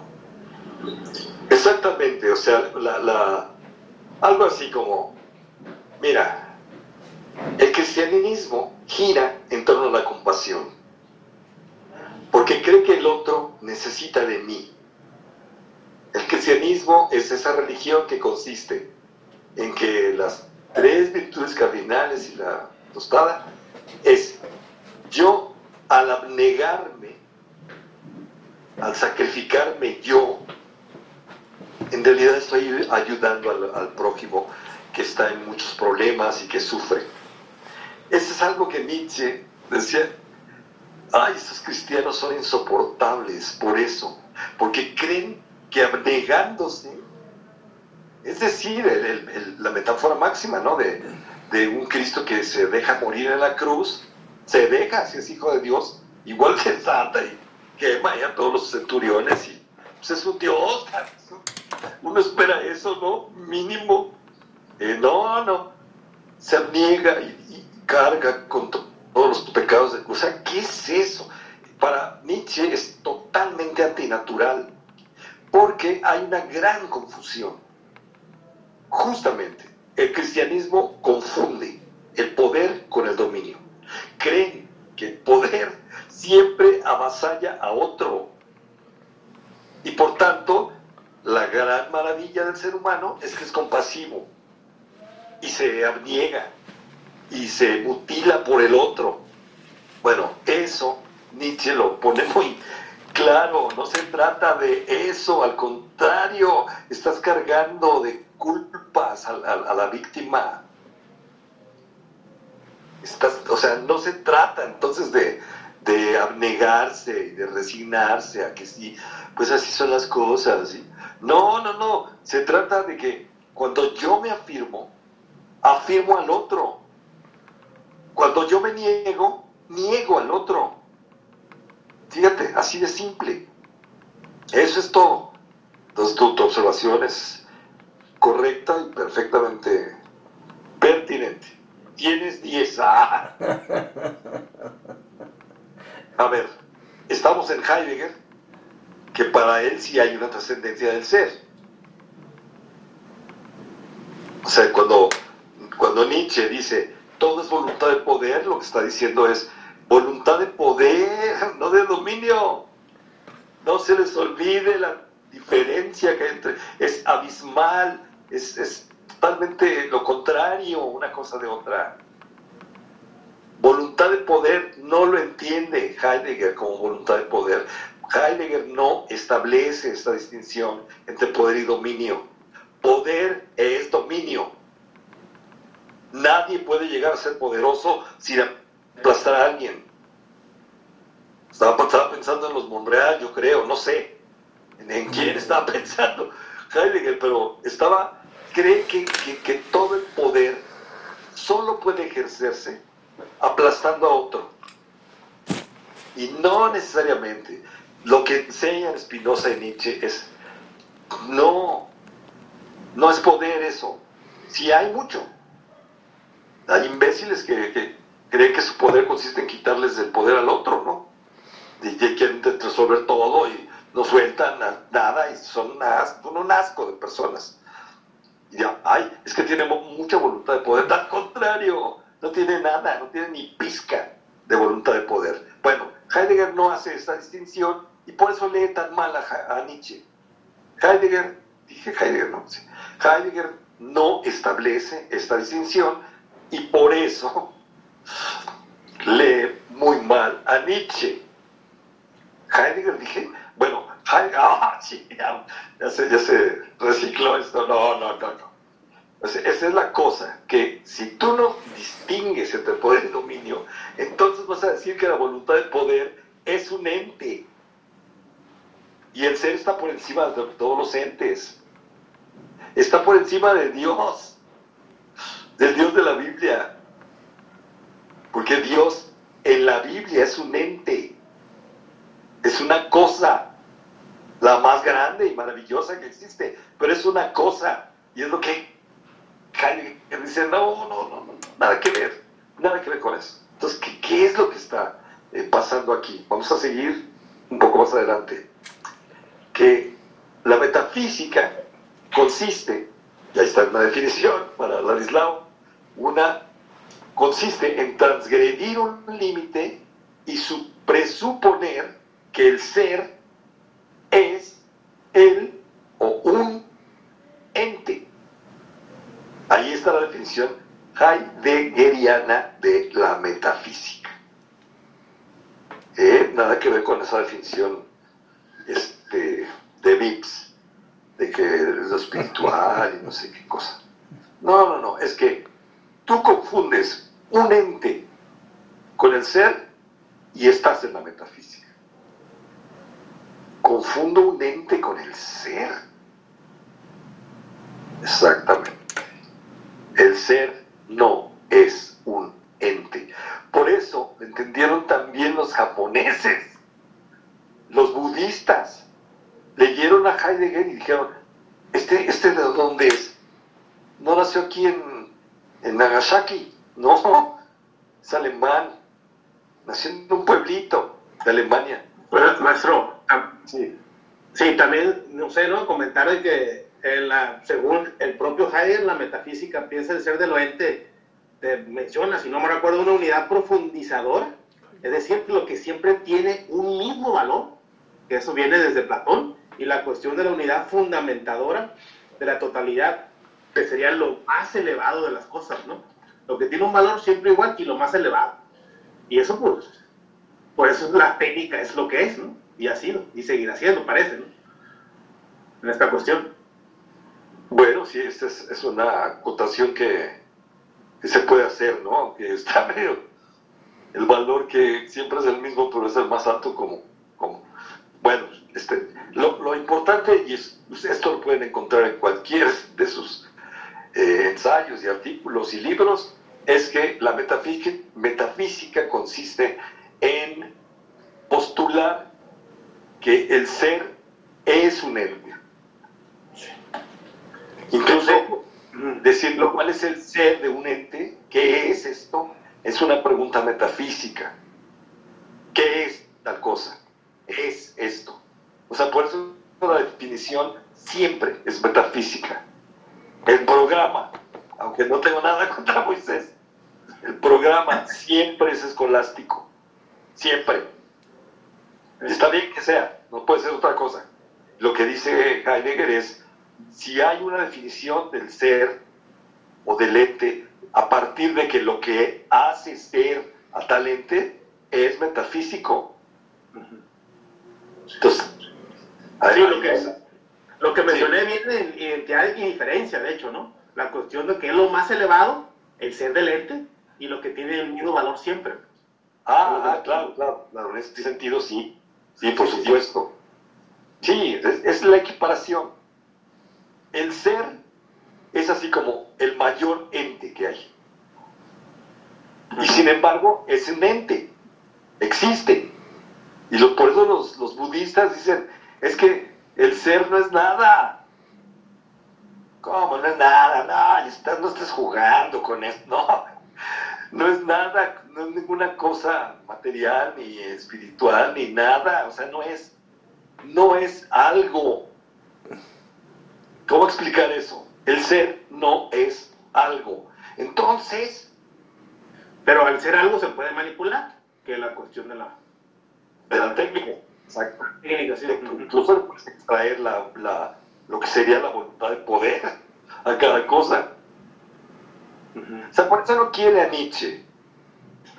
Heidegger se, se pelea con Nietzsche porque dice, esta idea de la voluntad de poder en Nietzsche significa que, que, está en la metafísica, que sigue siendo metafísico Nietzsche, y qué hace. Y bueno, pues tú lees a, a uno y a otro y dices, me quedo con Nietzsche.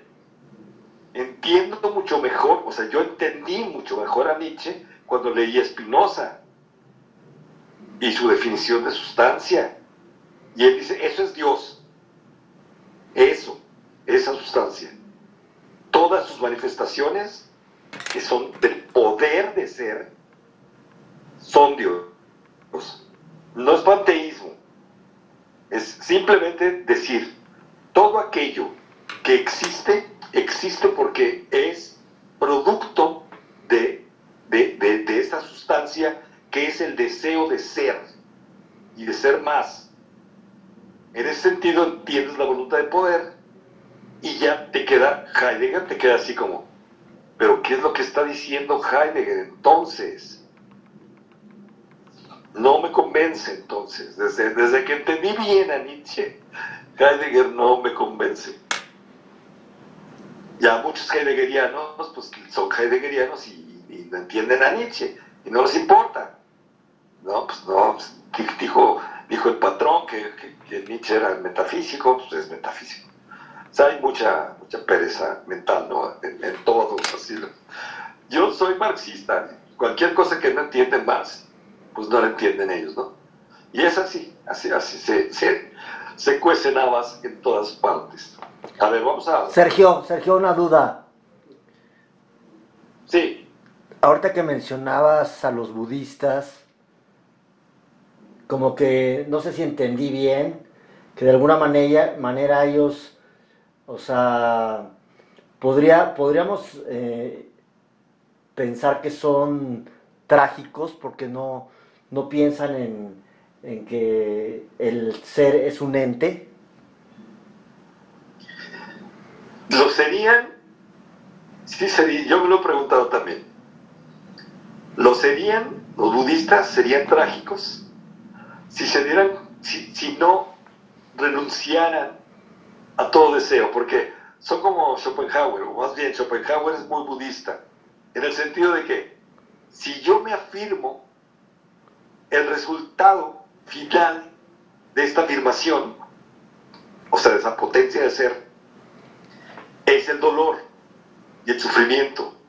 Entonces el budista dice, el dolor y el sufrimiento no valen el... Y eso lo dijo muy gráficamente Schopenhauer, dijo, no pagan la entrada. Es como si la vida fuera un teatro y, no, no, no hay devolución del ticket. Ya gastaste en eso y, resulta que es una decepción la vida y pues ya no, ya, no hay modo de, de devolver las entradas. Si el budista dice, no me importa que el final, porque además nadie sabe, no me importa, o sea, imagínate un budista sin Buda, que, ya, le, que ya vivió todo, ¿no? Entonces, no, no me importa que el resultado de esta afirmación sea el sufrimiento. No me importa. No es una objeción. Que yo sufra, no me importa. Es algo así como eh, una persona que, se enamoró mucho y que le, le, pusieron los cuernos y entonces eh, se, se retira y dice, como Juan Gabriel, no me vuelvo a enamorar. O sea, una persona que, se enamora sabe que no importa si sufre, se vuelve a enamorar. Eso es trágico. El budista dice, no me vuelvo a enamorar. No es trágico. Eso es lo que yo creo. No sería muy, muy occidental, metafísicamente hablando, decir, los budistas son, o preguntarse, son trágicos.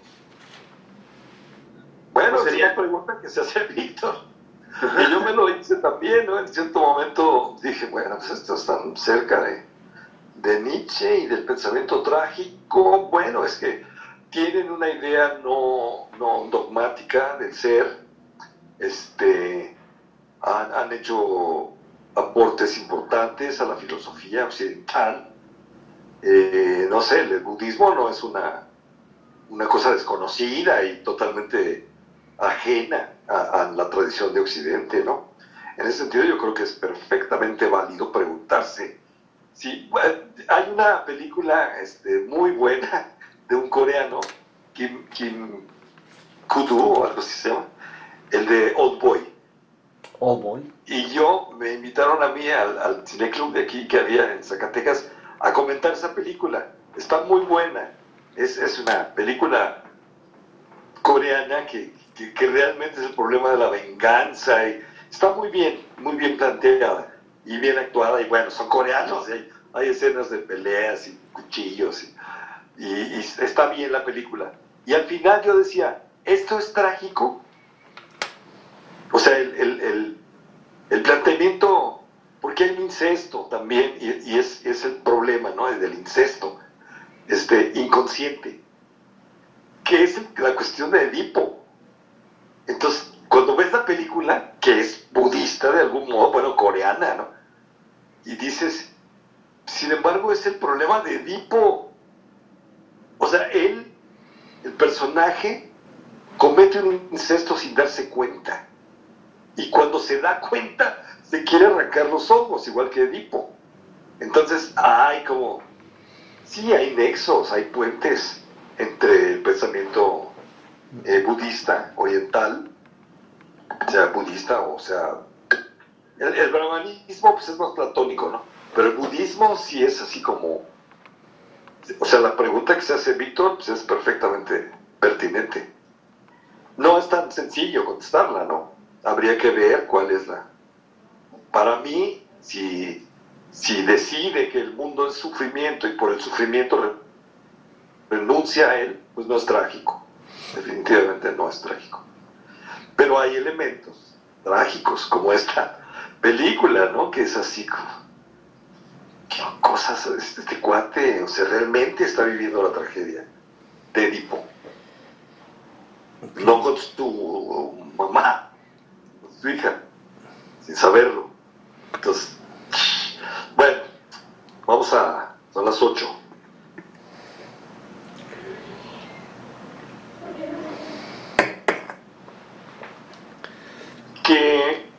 que los entes, estos, pues los entes, las cosas, o los objetos, son fijados por las operaciones de la razón en la convicción de Graci, compartida por todo un considerable segmento de los filósofos. Es decir, sujeto, objeto, es un efecto de la aplicación de la razón. Y estamos viendo que hay antes de la razón que había otra cosa en donde obviamente no había sujetos y objetos. Solo hay sujetos y objetos en la metafísica. Nietzsche nunca dice, la voluntad de poder es el sujeto y, y nosotros somos los objetos de la voluntad. Nunca dice eso. O hay que ver que para mí Nietzsche sí rompe con esta metafísica racionalista. Y al principio es tentado por la metafísica romántica y rompe con ella también. O sea, lo, interesante de Nietzsche es seguir el, proceso que, o sea, él no, no sabe dónde va a llegar. Es, es un ejemplo así maravilloso de lo que es pensar. Nietzsche está pasando así como quemando etapas, como, y, la gente que, que, es muy superficial dice, ay, se contradice mucho, es que lo que dijo aquí no, lo dice lo contrario, lo dice en otro libro, pues síguelos, por supuesto que se contradice, y están diciendo, a ver, el problema es este, o sea, Nietzsche es un caso eh, paradigmático de honestidad intelectual, o sea, no tiene ningún problema con, me equivoqué, esto realmente estoy arrepentido de haber dicho esto. Él se arrepiente de haber escrito el primer libro. Y sin embargo le reconoce una serie de valores, ¿no? Y de, proezas incluso a este libro. Pero dice, pero es un asco. Su lenguaje, la repetición, el entusiasmo juvenil, el tufo a Hegel, toda esta cuestión dialéctica entre Dionisos y Apolo, que pues, es lo que la mayoría de la gente que ha leído una cosa de Nietzsche repite y repite y repite, y él se repitió eso muchísimo, así, dijo, no, no, no, lo hubiera hecho eso. Es, es, eso, ¿no? En cambio con Heidegger, así como que desde chiquito él, era filósofo y ya tenía resuelto todo el mundo, ¿no? Entonces esa no, no, yo, yo quería hacerte mi cuate. Es lo que hay que hacer con los filósofos grandes. Hacer los cuates de uno, dialogar con ellos, pelearse. Yo le, he dado unas bofetadas fuertes, no, no se crean. A este, no, pero sí, una, relación mucho más viva, ¿no? Con, los filósofos. Con Platón hay que decirle, no, qué tramposo eres. Bueno, Castoriadis, eso lo dije en el otro curso, Cornelius Castoriadis, que da un curso sobre político, ese diálogo de los últimos de Platón, dice que es un culero. Así. En francés es un culero. El, Platón, no sé cómo, no. No hay seriedad aquí. Pues no, y lo dice de una manera que, todo el mundo se ríe y, sí, sí, pues entiendo por qué lo dice esto. O sea, porque Platón como persona pues era tramposísimo, utilizaba como enemigos, utilizaba los recursos de sus enemigos para destruirlos a los enemigos. Bueno, en fin, es un montón de cosas que a nivel personal uno, uno tiene que eh, rebasar, ¿no? Ciertos prejuicios y, y, cierto ese carácter así como de, son, son, son intocables los filósofos. No, no, son gente muy inteligente, muy trabajadora, pero pues nada más, o sea, no son dioses los, filósofos, bendito sea, ¿no? o sea, desde al cielo, oh, Señor. Este, pues son, son muy, muy... Yo veo la, la bronca entre Heidegger y, Nietzsche así como... Heidegger es muy necio, es muy tramposo, le hace decir cosas a, a Nietzsche que no dijo. Y para empezar, se refiere a un libro que no existe, de Nietzsche. Nietzsche nunca, nunca escribió La voluntad de poder le escribió su hermana, recortando de los póstumos, tachando hasta incluso hay pruebas de que, de que inventaba frases. O sea, ¿de quién es la voluntad de poder? Ese libro que está en Edasa y no sé qué, Edaf y no sé qué. O sea, es, es un libro que no existe. Lo hizo la hermana. A él se refiere Heidegger. Entonces dices, este es un filósofo, tiene el rigor de un filósofo que diga, Blanchot tiene un texto sobre eso, que se llama Nietzsche en escritura fragmentaria, algo así, y dice, Nietzsche no quiso escribir un libro, no le quiso dar la forma del libro a la voluntad de poder. No se trata de, es que no quiero escribir, es que no soy inspirado, ay, es que estoy bloqueado, o sea, no, no fue. Nietzsche hasta dibujaba las portadas posibles, pero llegó el momento en que dijo, si le doy forma de libro, lo voy a echar a perder. Y lo dejó así.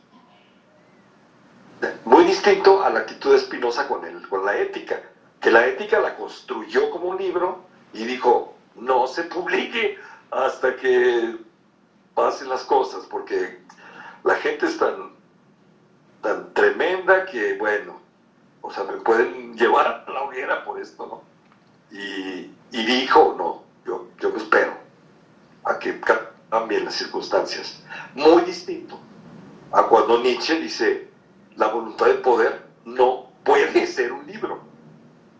El carácter que tiene un libro, un centro, un libro es teológico, no es casual. Vivimos en el ámbito de la religión del libro, así se llama, Biblia, el libro. Entonces, fíjense lo que hace Nietzsche. yo tengo algo para dinamitar la Biblia. Otro libro, se llama la Antibiblia, no tiene nombre y no es un libro. Eso no lo toma en cuenta Heidegger, nunca. No lo toma en cuenta, dice, pues es como Aristóteles, y habla del nihilismo, y habla del superhombre, y habla de la voluntad de poder, y habla del eterno retorno, y son los grandes núcleos del pensamiento. O sea, hace de Nietzsche un aristotélico, alguien que, que tiene un sistema filosófico a partir del cual deduce todo. No, eso no lo hace Nietzsche. Por eso es así, ¿no? Y bueno, aquí le está poniendo sus trancazos. Graci eh, sí, sí, le da una madriza, ¿eh? En, por lo menos los primeros rounds sí le da sus fregadazos a, a, Heidegger. Le está diciendo, oye, ¿tú crees que el humanismo es el de Descartes? Y no, hay un humanismo que es el italiano de Dante, de Boccaccio, y estos, ¿qué? Son humanistas, pero no son metafísicos, como tú dices. Vamos a ver qué es lo que sigue diciendo, ¿no? De, esto.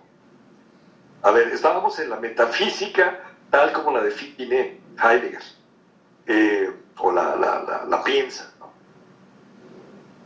El pensamiento lógico, lógico, deviene institución deviene institución, el pensamiento lógico, con lo que pierde toda oportunidad de mantener una relación libre en su doble dirección con el ser.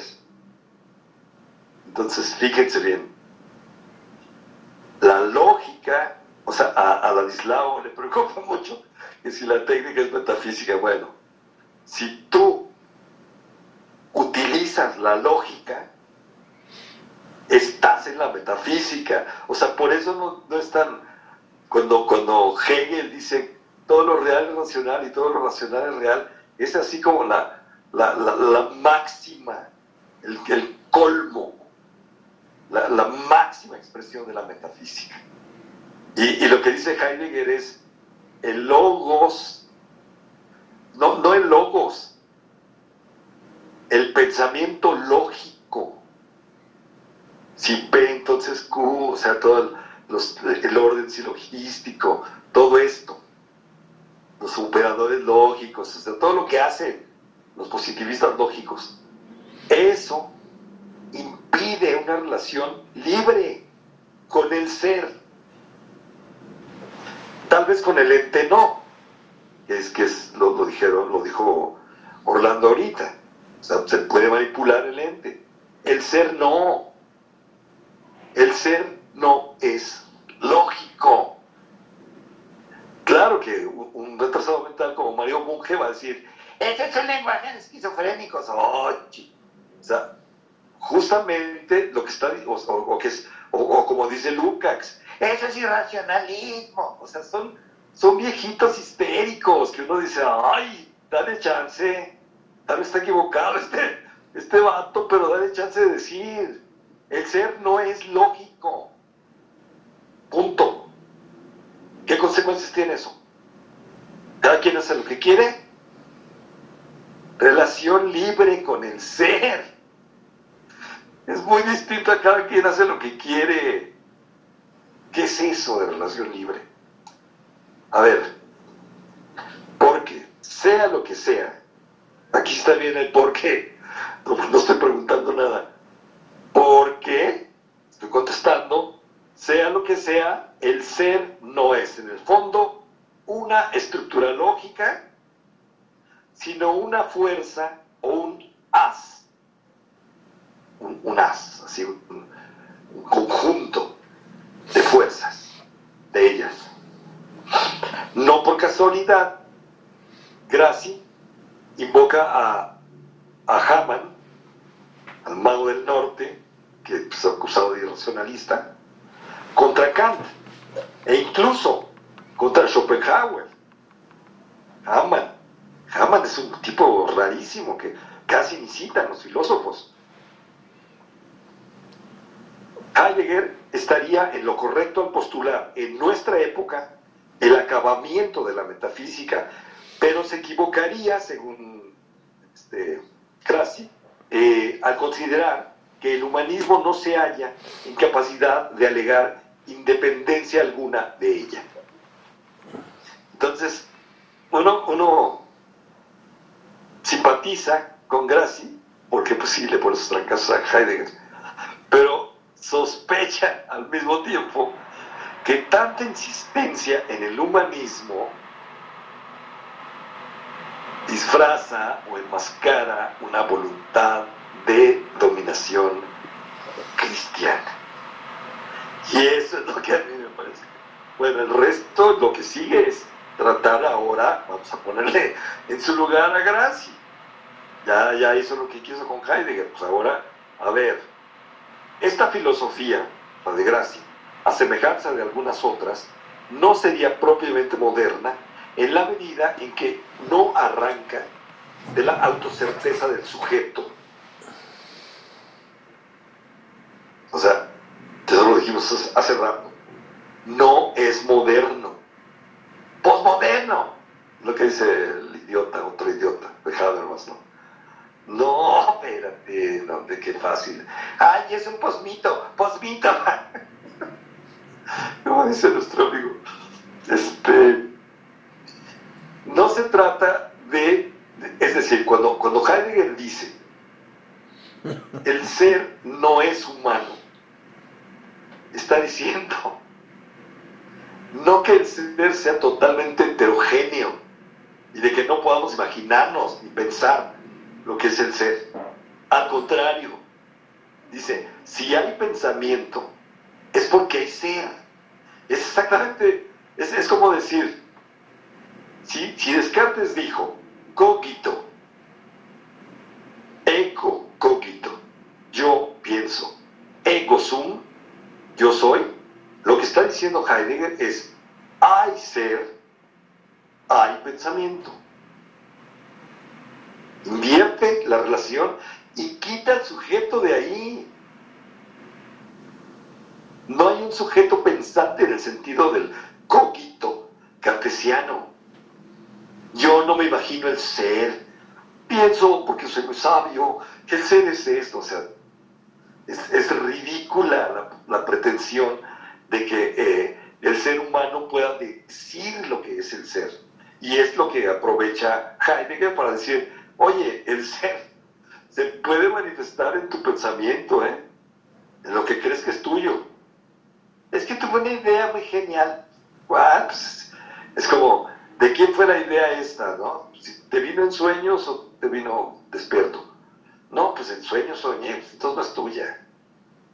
Yo fui el que lo soñó, tú no estabas cuando soñaste. Así de, de, mamila puede parecer la cosa. Fíjense la, la, la, ¿por qué no es moderno? Porque el sujeto no constituye la realidad. Es el ser.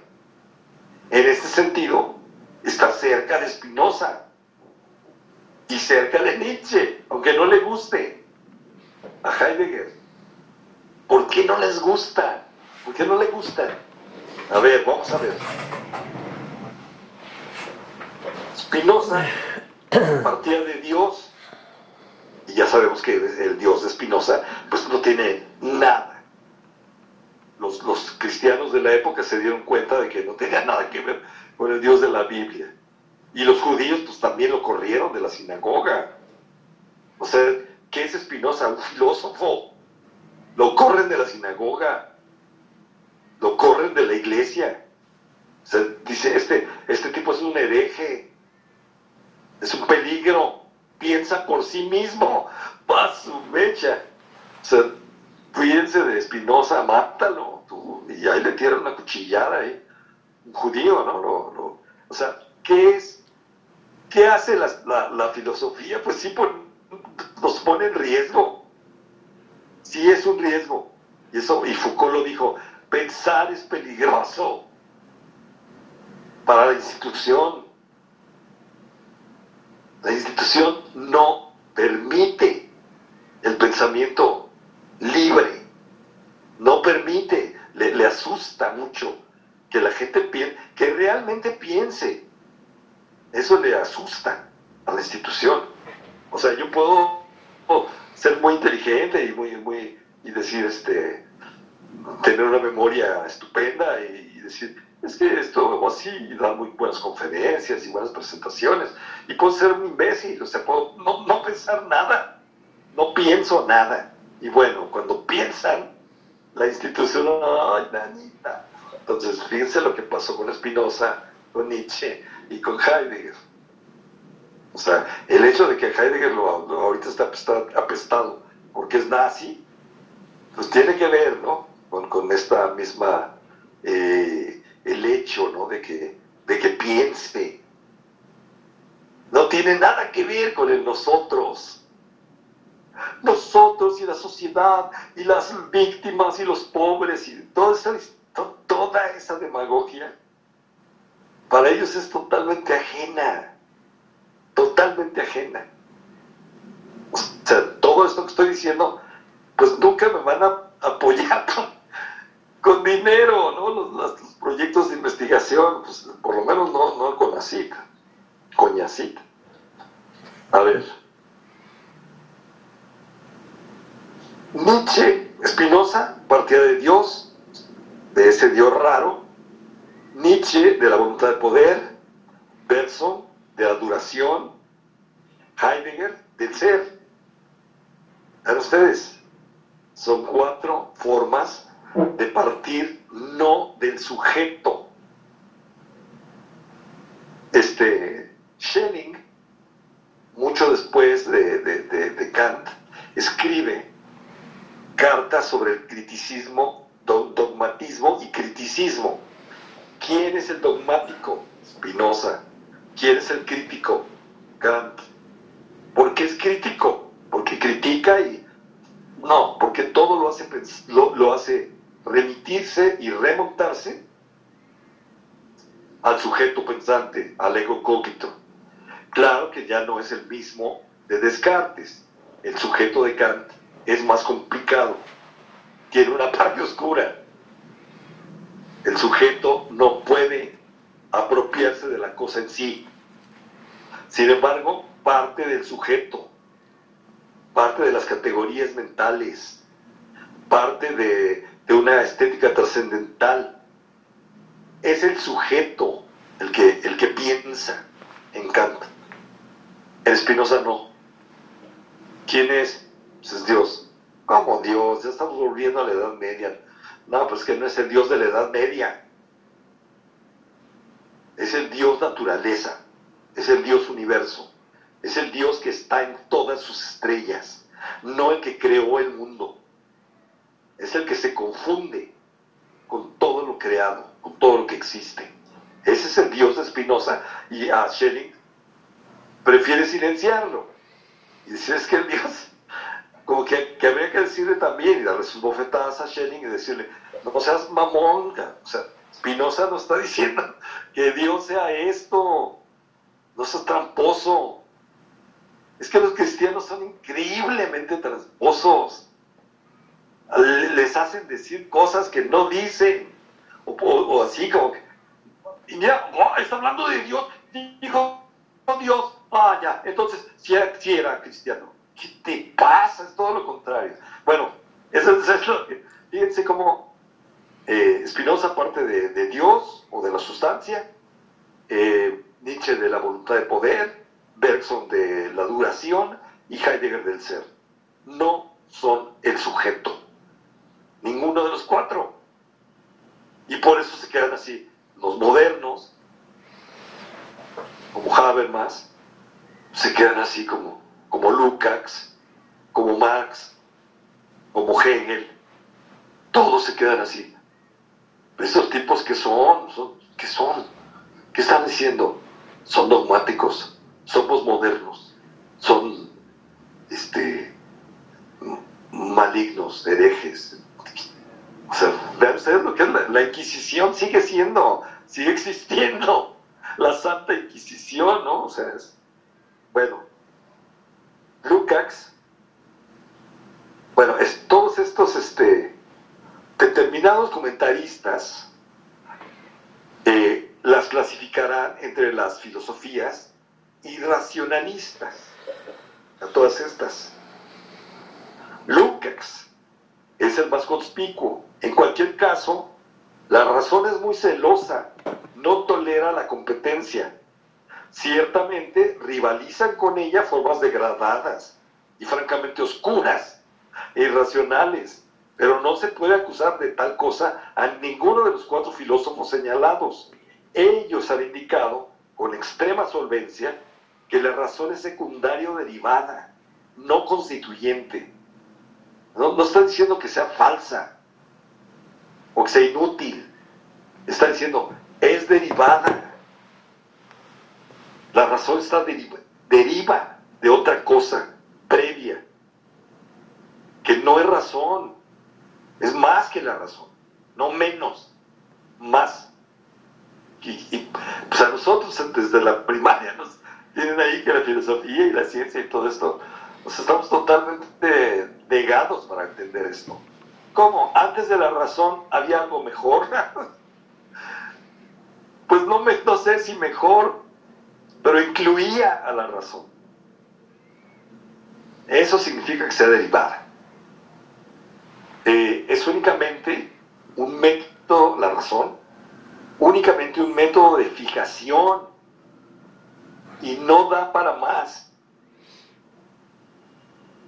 O sea, como cuando en, el, en, el, en el Google Maps, que dices, voy a ir a, a Aguascalientes. Y entonces pones el itinerario y te da cuatro caminos, ¿no? Hay un camino, vamos a poner, quiero a Guanajuato. Y entonces la razón es tomar el camino más corto, aunque, aunque pues implique cuotas y...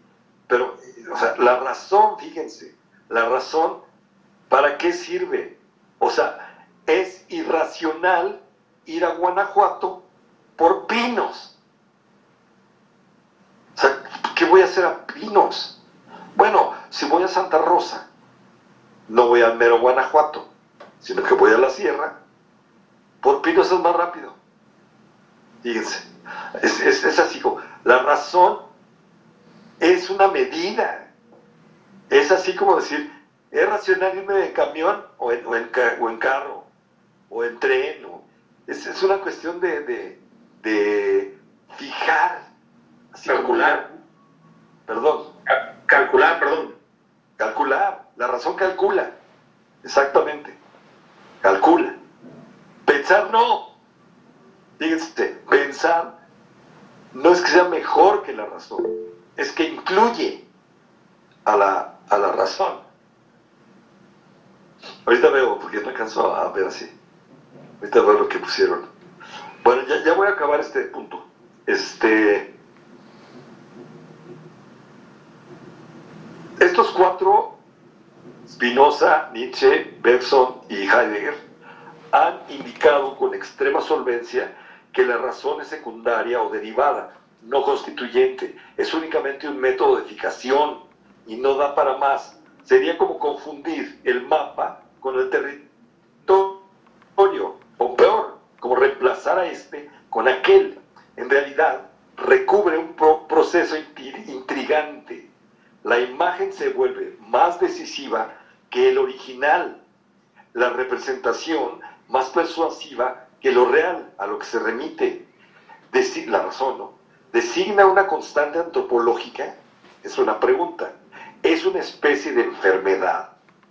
Explica la inextirpable tentación de la idolatría. El recurso a un ser del que dependen los entes no es, según vemos, de entera exclusividad de Heidegger. Pero no hacerlo, de que no, no dependen los entes del ser, significa permitir que la ciencia, discurso anejo, anexo de la técnica, fíjense, la ciencia, discurso anexo de la técnica, la ciencia viene después de la técnica. Eh, cuando nos hacen creer todo lo contrario. Si no hay ciencia, no hay técnica. Ahí va. Este. Se enseñoré, no hacerlo significa permitir que la ciencia, discurso anexo de la técnica, se enseñoree del mundo. No habría bomba atómica ni cibernética sin este olvido del ser. ¿Qué consecuencias hay del olvido del ser? La bomba atómica. No habría bomba atómica. Si, si, realmente supiéramos, tuviéramos la memoria de lo que es el ser, es distinto a los entes, es lo que dice Heidegger. Y que pues no deja de ser interesante, ¿no? La pregunta sigue siendo si la presente cientificación del mundo coincide con la forma metafísica tal cual, o si ella, la metafísica, acoge otras modalidades más blandas. No nada más la ciencia es metafísica. La pregunta del aislado. ¿Entonces la ciencia y la técnica son metafísica? Sí. La pregunta es, ¿hay otra cosa? además de la ciencia y la técnica, dentro de la metafísica? Tal vez el tradicional sea menos Heidegger que Grassi. La ciencia es la forma en que un modo de pensar se vuelve inatacable, así como la teología lo fue de un tiempo en el que la concepción religiosa se hizo inexpugnable. Yo se los he dicho, el científico está en su búnker y no se le puede atacar por ningún lado. Está totalmente blindado. ¿Cuántos hay de ellos? Conocemos miles. Que, que, o sea, claro, la ciencia no tiene verdades absolutas y está cambiando. Sí, a ver, cambia el método cámbialo. O sea, no, no tiene nada que ver, o sea, no, no, no, no tomes, no, no saques listas, este. Bueno, se ve clarísimo con esto de, la, pandemia. O sea, creen que llevar un registro diario de los muertos y los infectados es científico, ¿no? Y entonces vamos a achatar la curva. ¿Cuál? O sea, la ciencia es un modo de pensar. Deja de pensar en eso. No, ¿cómo voy a ¿Cómo voy a dejar? Es útil, es muy buena, eh, ha demostrado, tiene una historia muy, muy respetable. O sea, nosotros somos los gatos, así que siempre estamos al servicio, ¿no? Así, a sus órdenes. Este. servilleta, servilleta, yo aquí estoy, yo puedo hablar de la ciencia. Y no, es lo mismo que la religión en la Edad Media. Nuestra época es tan teológica o peor con la ciencia que como, lo, como era con la religión en, el, en la Edad Media. Exactamente. Tan, por lo menos, ¿eh? tanto como en la Edad Media. Se me hace que es más. Es peor. Porque para ser teólogo, no cualquiera. Sí, Oye, Leonel Toledo, de la UACM, decía que estamos en la Edad Media, pero con aparatos nuevos. Exacto, eso es lo que, lo que hay. O estamos totalmente trepanados por la ciencia. No podemos pensar otra cosa. Es dificilísimo salir de ahí. No, es más, no, no hay forma. ¿A dónde vamos? ¿A las cavernas? ¿Estás en contra del, uso de internet y de tocadiscos? ¿Vas a volver a las velas otra vez? Bueno, yo uso velas para... Miren. A ver si se ve. Ahí están las velitas. Qué romántico. yo uso velas.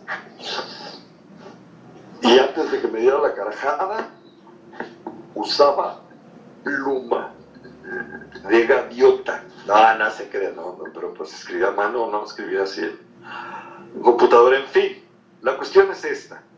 Como que la pregunta es, es si hay, este, si la metafísica tiene que utilizar, por ejemplo, la técnica y la ciencia para subsistir y crecer, o puede usar otras cosas, o se vale de otras cosas. Eso es una pregunta que, tiene que ver con lo, que ustedes han, las inquietudes que han manifestado. Razón suficiente, cálculo, representación, estabilización, accesibilidad, control de variables, comprensión del ser como un ente o como un compuesto de entes. Así concibe Heidegger la metafísica moderna. Y como tal la cuestión no se trata de saber la verdad, sino de aprender de qué manera es posible domar las cosas. Ese como dominio y domesticación y doma, si los voy a domar, todo, lo, salvaje que hay en el mundo, lo voy a domar, gracias a la técnica. Todo esto, eh, no se trata, la técnica no quiere saber la verdad, quiere domar, aprender de qué manera es posible domar a las cosas y disponer de ellas. Por eso les digo, Soriana y el Sams y Walmart, todos los, los hipermercados, los malls, se trata de la metafísica. Ese es más hasta del lenguaje que cuando ustedes van al Sams y, preguntan, yo, pregunté hace poco, oye, ¿ya no hay bolsas de basura? Este, no, este, ya no están, ya no hay en existencia. O sea, están en existencia así como no qué, cómo, qué metafísico me salió este, ahí con el montar cargas, ahí la existencia. Pues sí, o sea, no están en el stock de, mercancías eh, para, para que están a la mano de, la gente, ¿no? Los vemos, es como, cómo va así el mercado, el capital, todo va bajando de manera que no es una cosa así como extrañísima. Hoy, es que el maestro hoy nos habló de la metafísica. Qué cosa tan complicada, ¿eh? Realmente es una... Hoy no. Que tengas allí a la mano. Y ahora, ahora pides a domicilio. Ya no te tienes que mover de tu casa. Todo así. Pues, yo estoy en mi sala. Pues aquí, quiero un pollo, tráeme un pollo. Y nada más hago ya soy, un, ya soy un sujeto motor inmóvil que se mueve por mí. exacto, exacto. Fíjate como todo, todo así, como que va así como... nuestra, idea del progreso pues tiene que ver con esta comodidad. Hasta Pixar tiene una película de, en donde el futuro, todos los seres humanos son como huevos. O sea, son plantitas ahí porque no se mueven, porque están así, todo, lo tienen a la mano, así como, oye, ¿qué es eso? Ese es el progreso, esa es la humanidad que queremos. Y bueno, el muro sobre el cual el filósofo hace rebotar los argumentos no es la ciencia a la cual claramente se opone, ni la tragedia griega, por motivos que es preciso indagar, pero relativamente fácil de identificar, sino que es lo que hace Heidegger.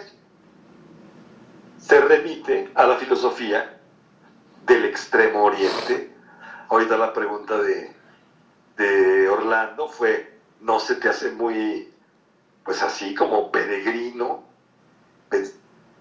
pensar que, que, si, que, si es trágica la, la filosofía budista. Bueno, el la primera traducción, el primer idioma al que se tradujo Ser y Tiempo fue al japonés. No fue al francés, ni al italiano, ni al inglés. Fue al japonés, ni al español. Eh, la, la, traducción de Ser y Tiempo, que es del 27, apareció en, en Alemania en el 27. La primera traducción de ese tiempo fue en el 61. No, un poco antes, no me acuerdo. 61 fue la traducción francesa de ese tiempo. Fíjense, 61. Del 27 al 61. No lo tradujeron los franceses. ¿A qué? ¿Por qué? ¿Quién es ese? Usted lo que es Doctor, una pregunta. Sí. ¿Cómo, ¿Cómo explica usted o cómo Digo, sé que tiene que ver en el origen, obviamente, de las culturas, pero por ejemplo, esa mentalidad de los, de los asiáticos, o sea, de, de los orientales, por ejemplo, y comentaba usted ahorita el tema de los japoneses, ¿no? El tema de los japoneses es impresionante.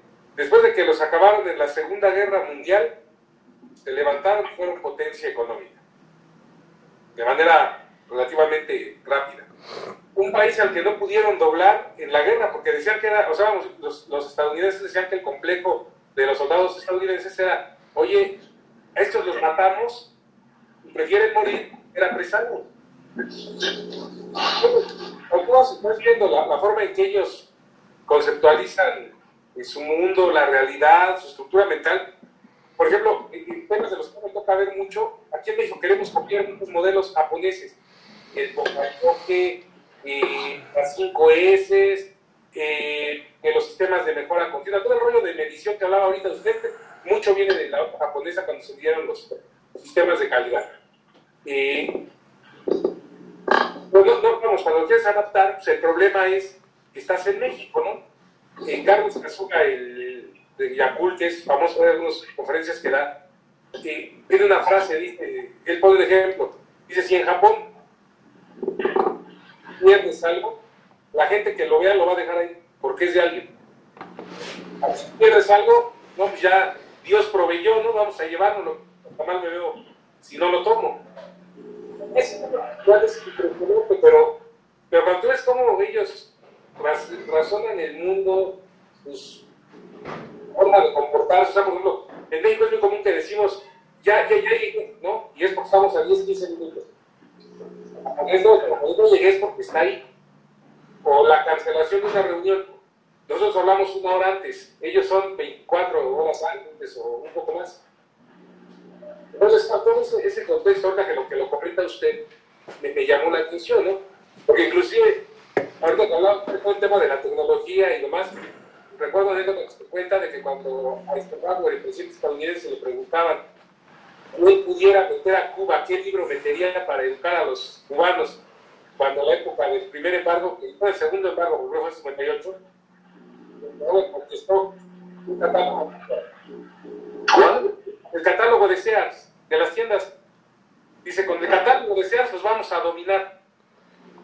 Y es cierto, o sea, tú dices, eso el consumismo y todo ese rollo, ¿no? Ahorita que decía el tema de la tecnología pues sí, es algo que, por ejemplo, ¿cuánto tiempo pasamos hoy día en Facebook, en Instagram, en TikTok, en Twitter, en correo electrónico? Difícilmente dedicamos el tiempo a una sola cosa. estamos en una cosa, pero de repente ya sonó el teléfono, llaman el mensaje. Digo, y es la realidad que tenemos que vivir, ¿no? Pero el caso de los orientales es otro boleto. ¿Cuál es la pregunta? O sea, ¿cómo explica usted ese cambio tan significativo de mentalidad? el cambio?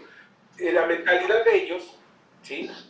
Eh, yo la veo otra dinámica diferente a la de nosotros, pero que les ha permitido ver, vivir aún en condiciones muy complejas, muy distintas a las de nuestro país, por ejemplo, y salir adelante. El proyecto de los chinos. Los chinos desde la época de Mao Zedong ya pensaban en ser una potencia. Yo recuerdo yo, no, yo no tengo respuestas para eso. O sea, realmente no sé qué, qué capacidad tienen los japoneses o los chinos para adaptarse al capitalismo, ¿no? Lo que estoy diciendo es que el, el, el pensamiento de Heidegger tiene como una, una, resonancia en el antiguo, en el pensamiento de los asiáticos, pero, pero budista o, o, o shintoísta. O sea, el, el, antiguo Japón, no el que fue vencido en la Segunda Guerra. El, hay una escuela muy importante filosófica en, en, Japón, todavía existe, que es la escuela de Kioto, no de Tokio, de Kioto. Bueno, ellos, eh, eh, eh, este, Nishitani, Nishida, Watanabe, son cuatro o cinco tipos muy, muy interesantes que lo que hacen es pensar la nada. O sea, no es como, ¿Qué estás haciendo? Pues nada, no pienso nada, nada. Es pensar la nada. Es muy diferente y muy difícil. Y cuando leen ellos, los de la escuela de Kioto, que están trabajando, leen a, a Heidegger, dicen es que este tipo realmente está pensando fuera de Occidente. Está pensando en los términos del budismo más elaborado. Entonces, vemos, ¿no? Así como que decimos, a ver, Nietzsche, Nietzsche no quiere volver a, a los griegos, sabe que no se puede, pero está pensando en, en la filosofía trágica, en lo que se puede derivar para el pensamiento de la tragedia griega. No está diciendo hay que ser trágicos. Dice, aprendamos. Porque lo que hicieron los trágicos griegos fue justamente no pensar en que el, sujeto es el héroe. Están pensando en otra cosa. Eso es lo que nos propone Nietzsche. Heidegger llega, eh, no sé, este, 30 años después que Nietzsche, que se murió Nietzsche, 40, y dice, ¿qué es lo que están haciendo los japoneses? Están pensando muy diferente, nada que ver con el sujeto. O sea, fíjate, es un problema civilizatorio. De la pregunta de, de Alex Jano hace rato, pues lo que se me ocurrió es que hay que tomar en cuenta la diferencia entre civilización, que tiene una serie de coordenadas, con la cultura.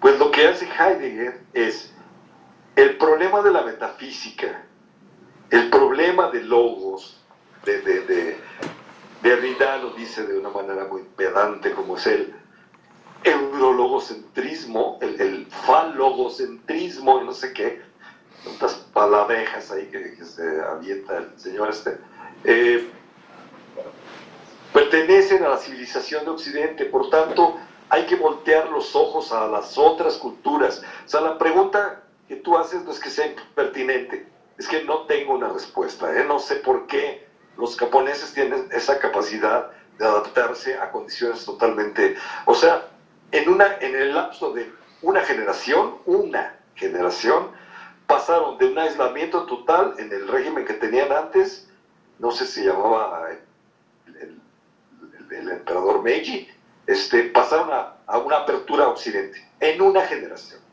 No sé, y de, que Japón pues, no, no, no llegaba nadie de fuera. y de repente se abre, ¿no? Abre las puertas. ¿Por qué? Pues los antropólogos han, han hecho hipótesis.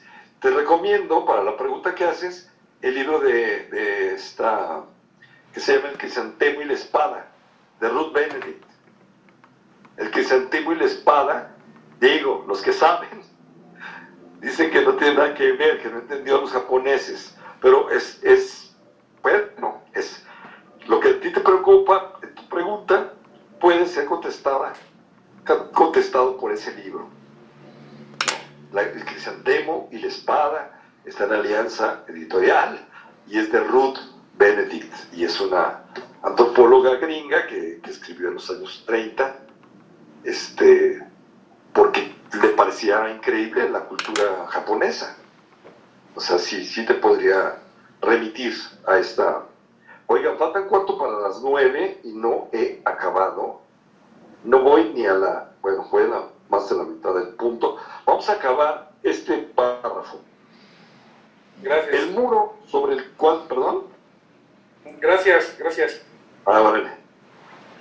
El muro sobre el cual el filósofo hace rebotar los argumentos no es la ciencia, a la cual claramente se opone, ni la tragedia griega, que es lo que hace Nietzsche, por motivos que es preciso indagar, pero relativamente fácil identificar, sino la filosofía del extremo oriente. Eso es lo que hace Heidegger.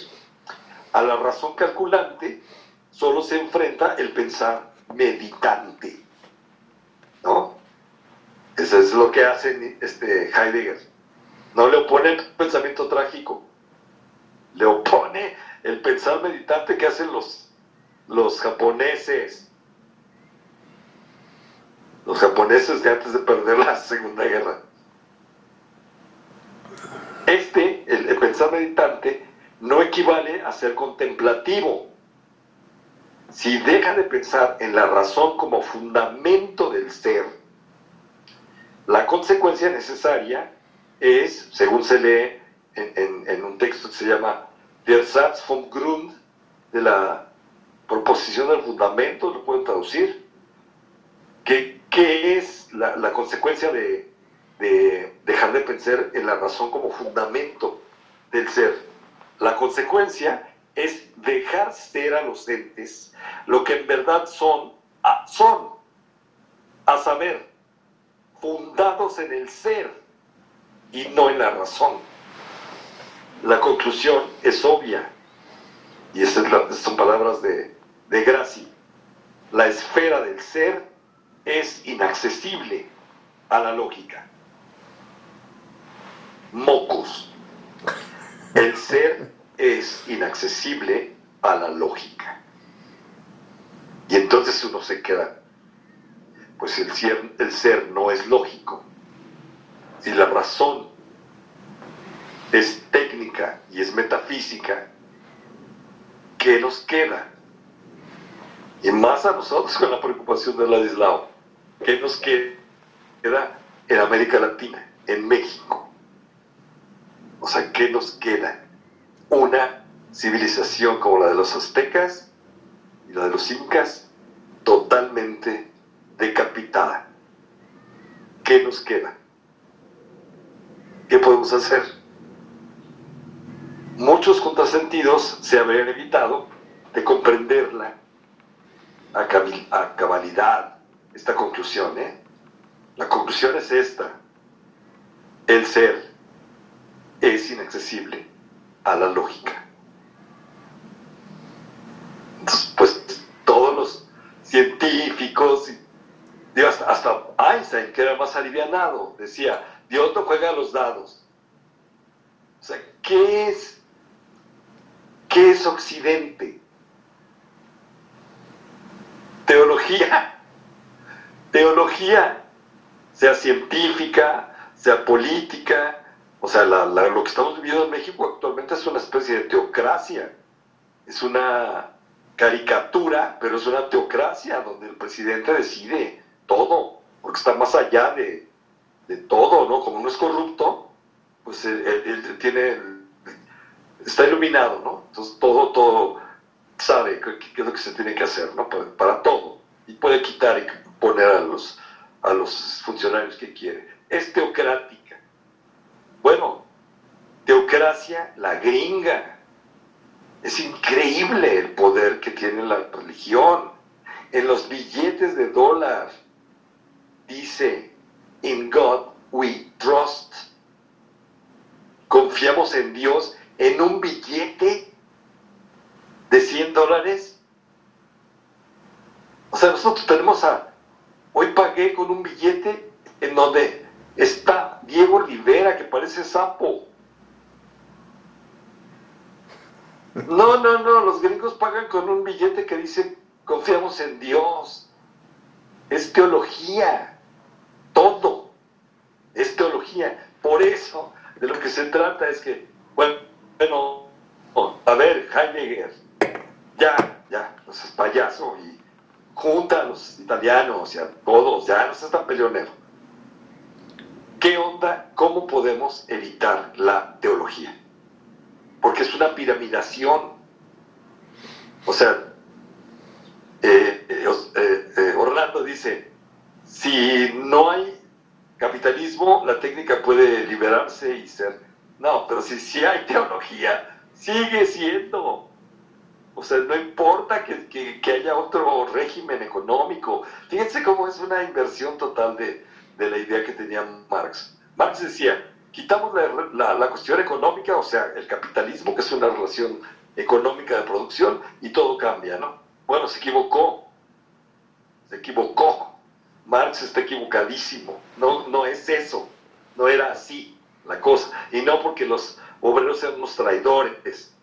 Es porque no se dio cuenta de que la estructura teológica, incluso la del Partido Comunista, la que él, él así como contribuyó a, crear, es teológica.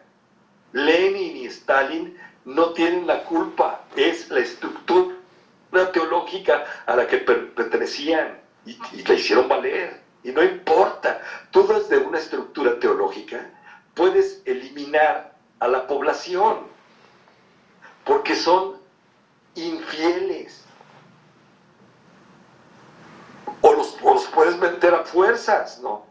A esta estructura. Entonces, bueno, a ver, Heidegger, Nietzsche, Spinoza, Bergson, ¿cómo se le hace para evitar la formación teológica? ¿Se puede?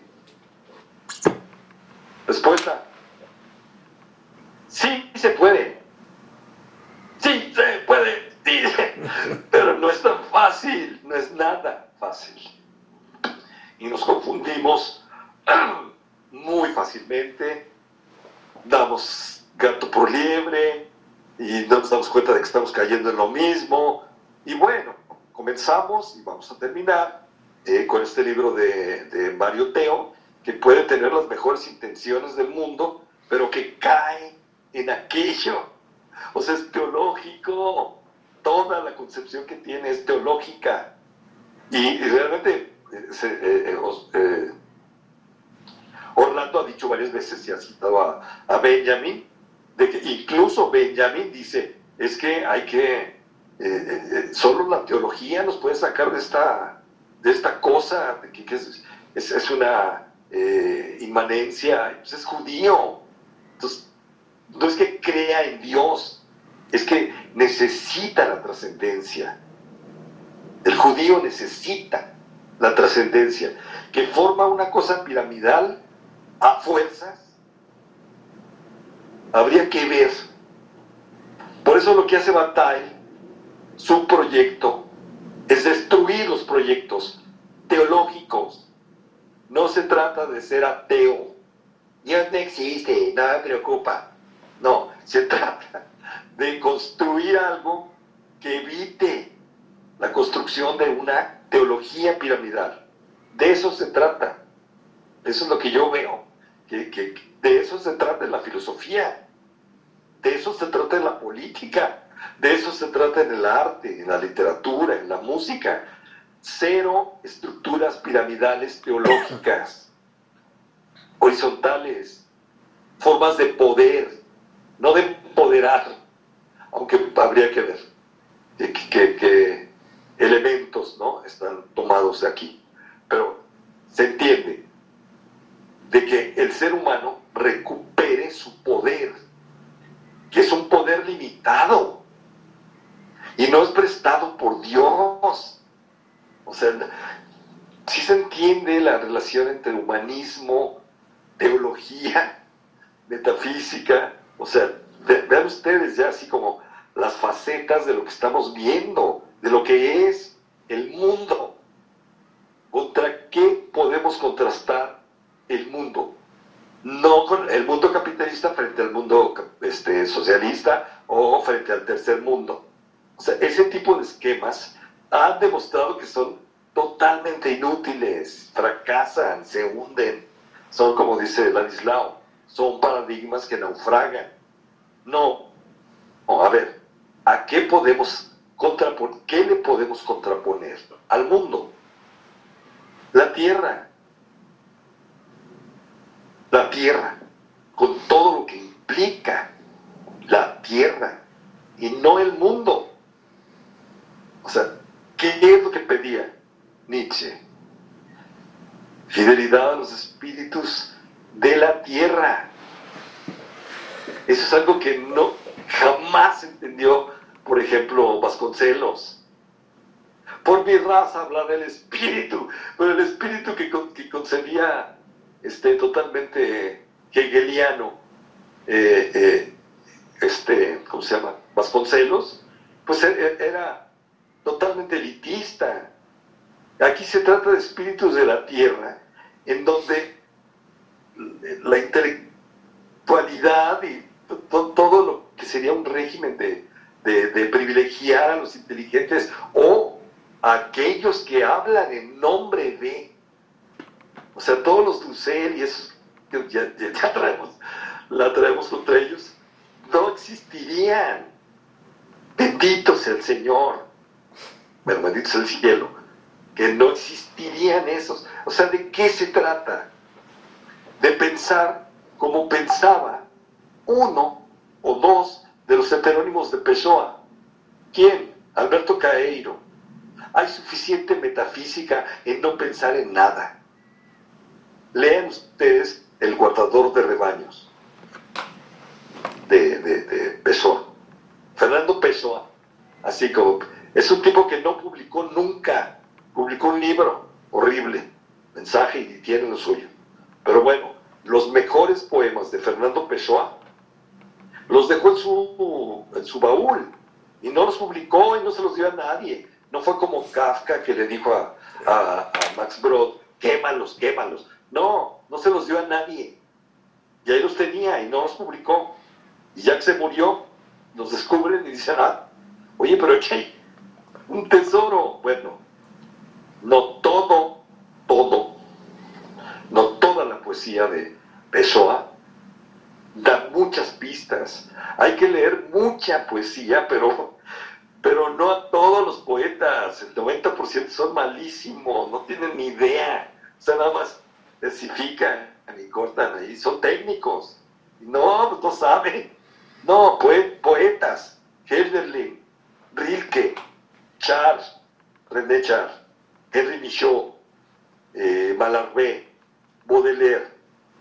Y, en México, ¿quién? Octavio Paz, algunas cosas. Gilberto Owen, Tomás Segovia. Y pues lean a Fernando Pessoa, fundamental Pessoa. Porque él es el que dice, ¿de qué manera evitar la teología? Así, con un poema así. O sea, que hay ejemplos ateológicos, pues sí los hay. Y es lo que hay que hacer es una tarea que, les dejo a ustedes, ¿no? Bueno, yo todavía algunos años haré esa tarea, pero pues si se me acaba el tiempo, pues ustedes síganle. Se trata de eso, de resistir a la teología.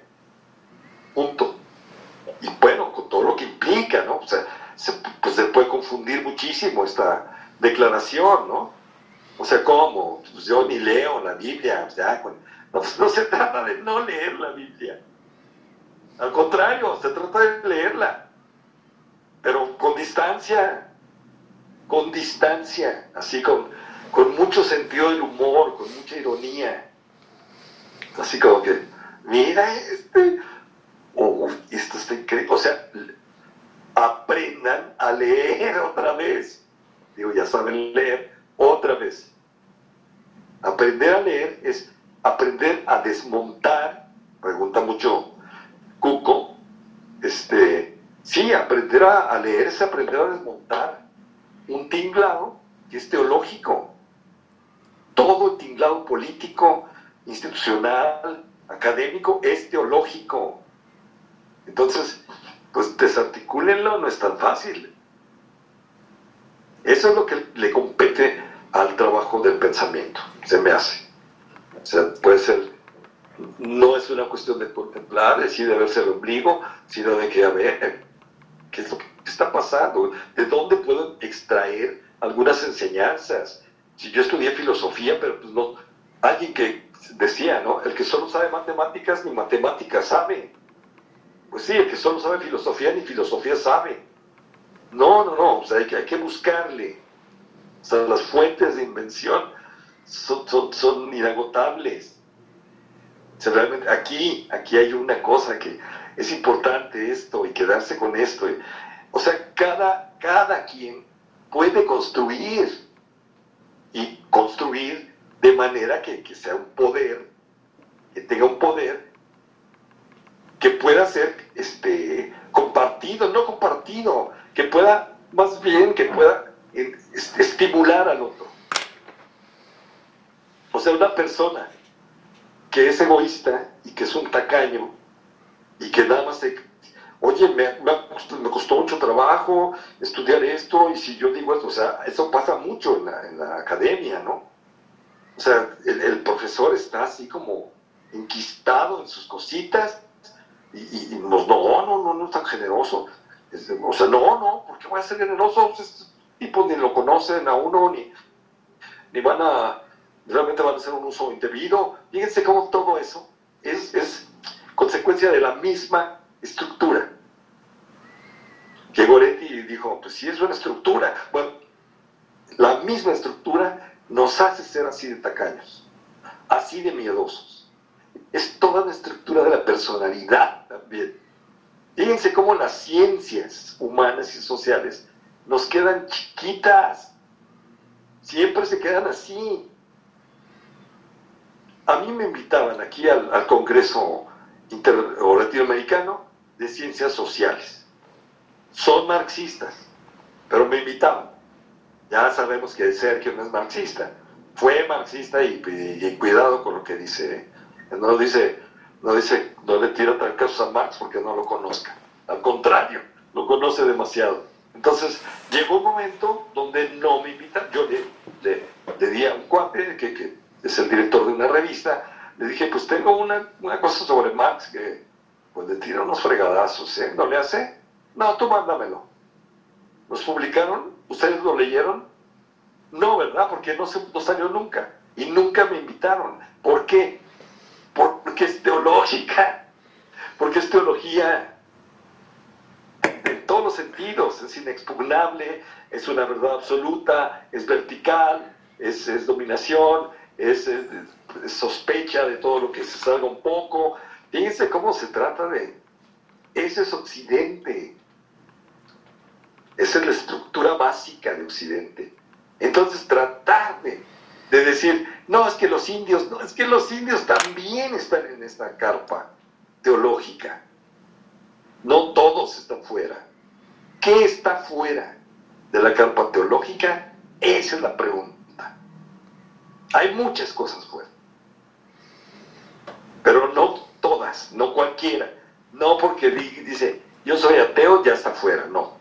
A veces los ateos son peores son peores de teológicos y de, dominadores y de, machos mexicanos. No, no, no. O sea, es, realmente es otra cosa la que está en la, fuera de la carta teológica. En fin, ya van a dar las 10, ah, no, las 9. Bueno, ustedes tienen la palabra unos 15 minutos. Si quieren, este, déjenme siento bien, porque me emociono y me en el, en el sillón. Sí, adelante. Oye, Sergio, este, bueno, pensaba, en, este sentido la cuestión de lo trágico, si nos alcanza a dar una, una salida o cómo en esta, en esta especie, no sé si de estoy bien, a la manera de la, de la tragedia griega, más que trágico, no sé si me parece que hay una diferencia.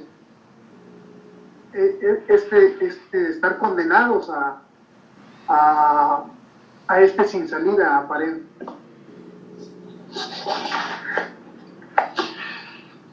A ver. la, la tragedia encaja en este sentido, eh, en la tragedia griega, en el sentido de que asume pues este encuentro con, una especie de destino, sin salida, sin esperanza. Bueno,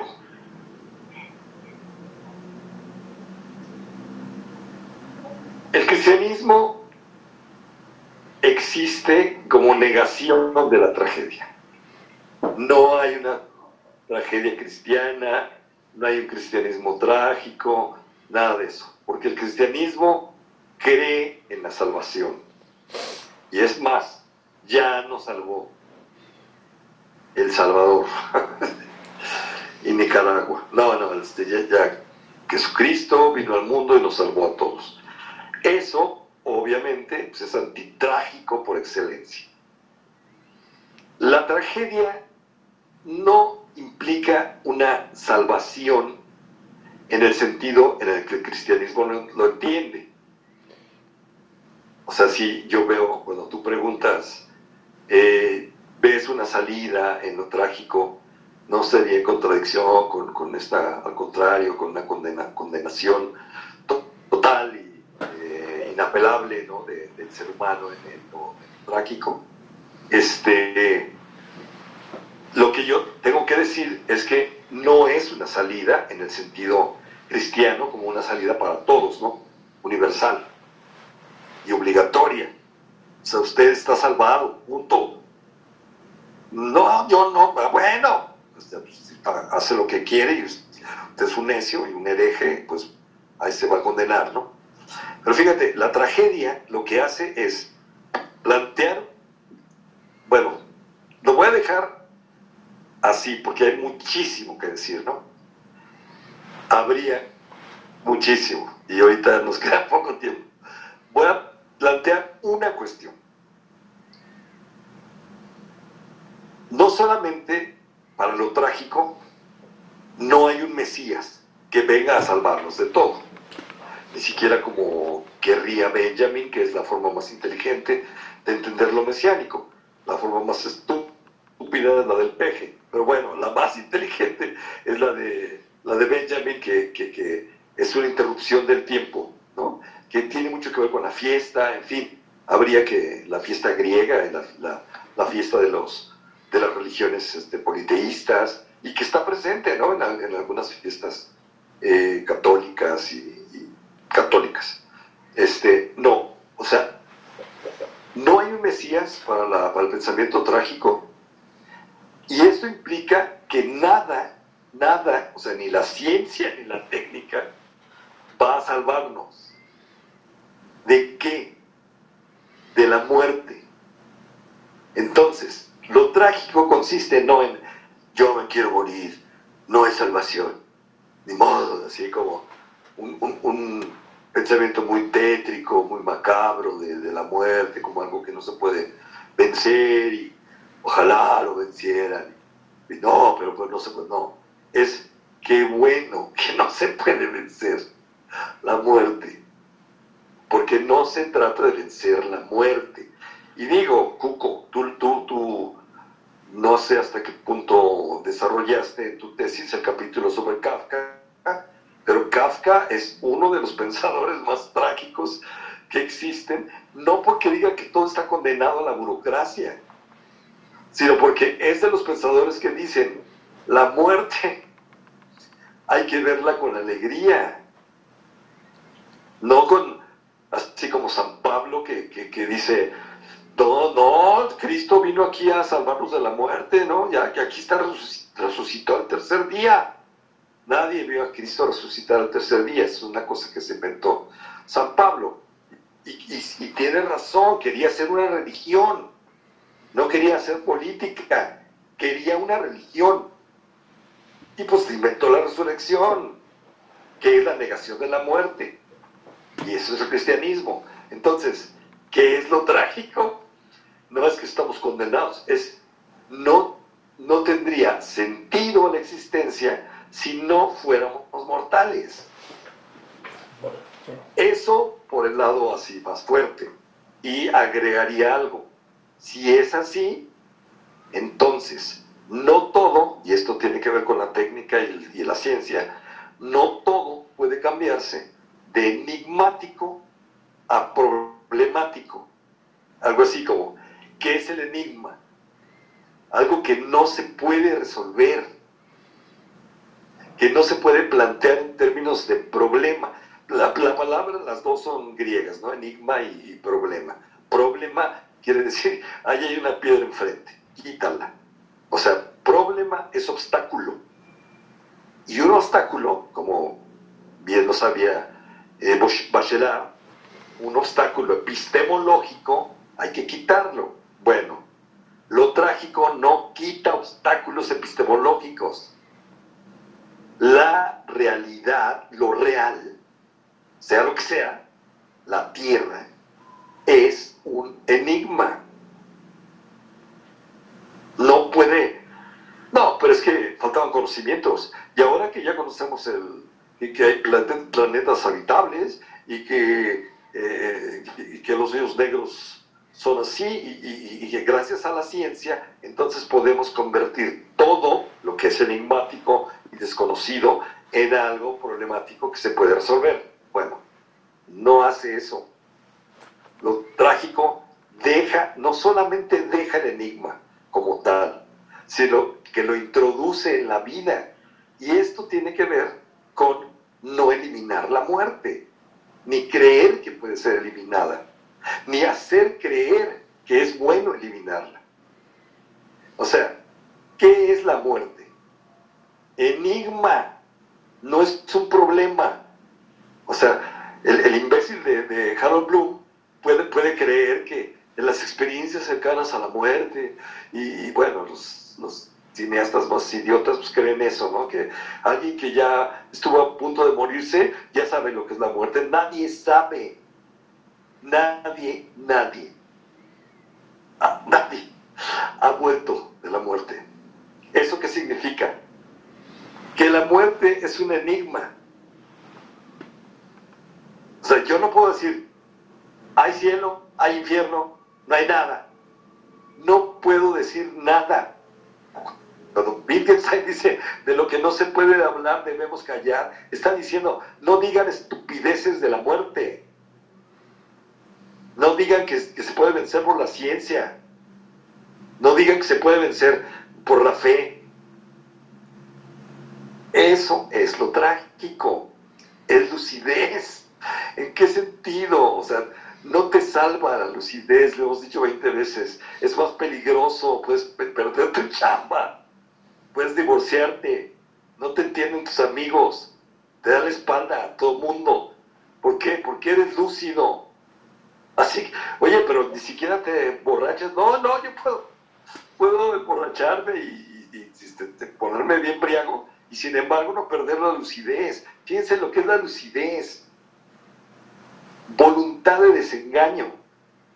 A mí no me engañan. Y cuando me engañan es porque yo quiero que me engañen. Y no me preocupa que me engañen. Así que pues, no me engañen, que le pongan los perros, sino que me, que me digan que me hagan creer cosas que son increíbles. Para, pues es que hay que decirle, ¿no? Que, no, no, no hay que decir, hay que ocultarle esto, porque, o sea, que, que, falta de respeto. Hacerle creer a alguien algo es una falta de respeto. Lo trágico consiste en no me hagan creer cosas que, aunque me convengan, esa es la diferencia. Entonces, ¿en qué sentido lo trágico sí es una forma de evitar la teología en este sentido, no de que nos resuelva el problema de la existencia. no lo resuelve, al contrario, lo, lo, lo devuelve a su ser enigmático. Fíjate lo que hacen los chamanes y lo que hacía María Sabina. Cuando curaba, no era yo con mis hongos mágicos, yo te, te declaro completamente curada. O sea, no era una curandera así en el peor de los sentidos, sino que era alguien que utilizaba las palabras y el sentido de las palabras, remitiéndolas a algo que no tenía sentido. Eso es volver un problema a su carácter de enigma. O sea, algo así como, ¿cuál es la lección de Edipo? Realmente, o sea, no hay moralejas en la mitología griega. O sea, ¿qué, moraleja? Pues, que, se enamoran las diosas de, Adonis y, de, y, el dios se enamora de Semele. o sea, ¿qué, Pero hay, hay, hay una lección que aprendes leyendo las tragedias griegas, por ejemplo la de Edipo, ¿de qué se trata entonces? No se trata de decir, ay, no hubiera hecho esto. Lo hizo. ¿Y qué fue lo que hizo? Pues se casó con su mamá y mató a su papá y no lo sabía. No, no, no. ¿Realmente qué hizo Edipo? Resolvió el enigma, el que le proponía la esfinge.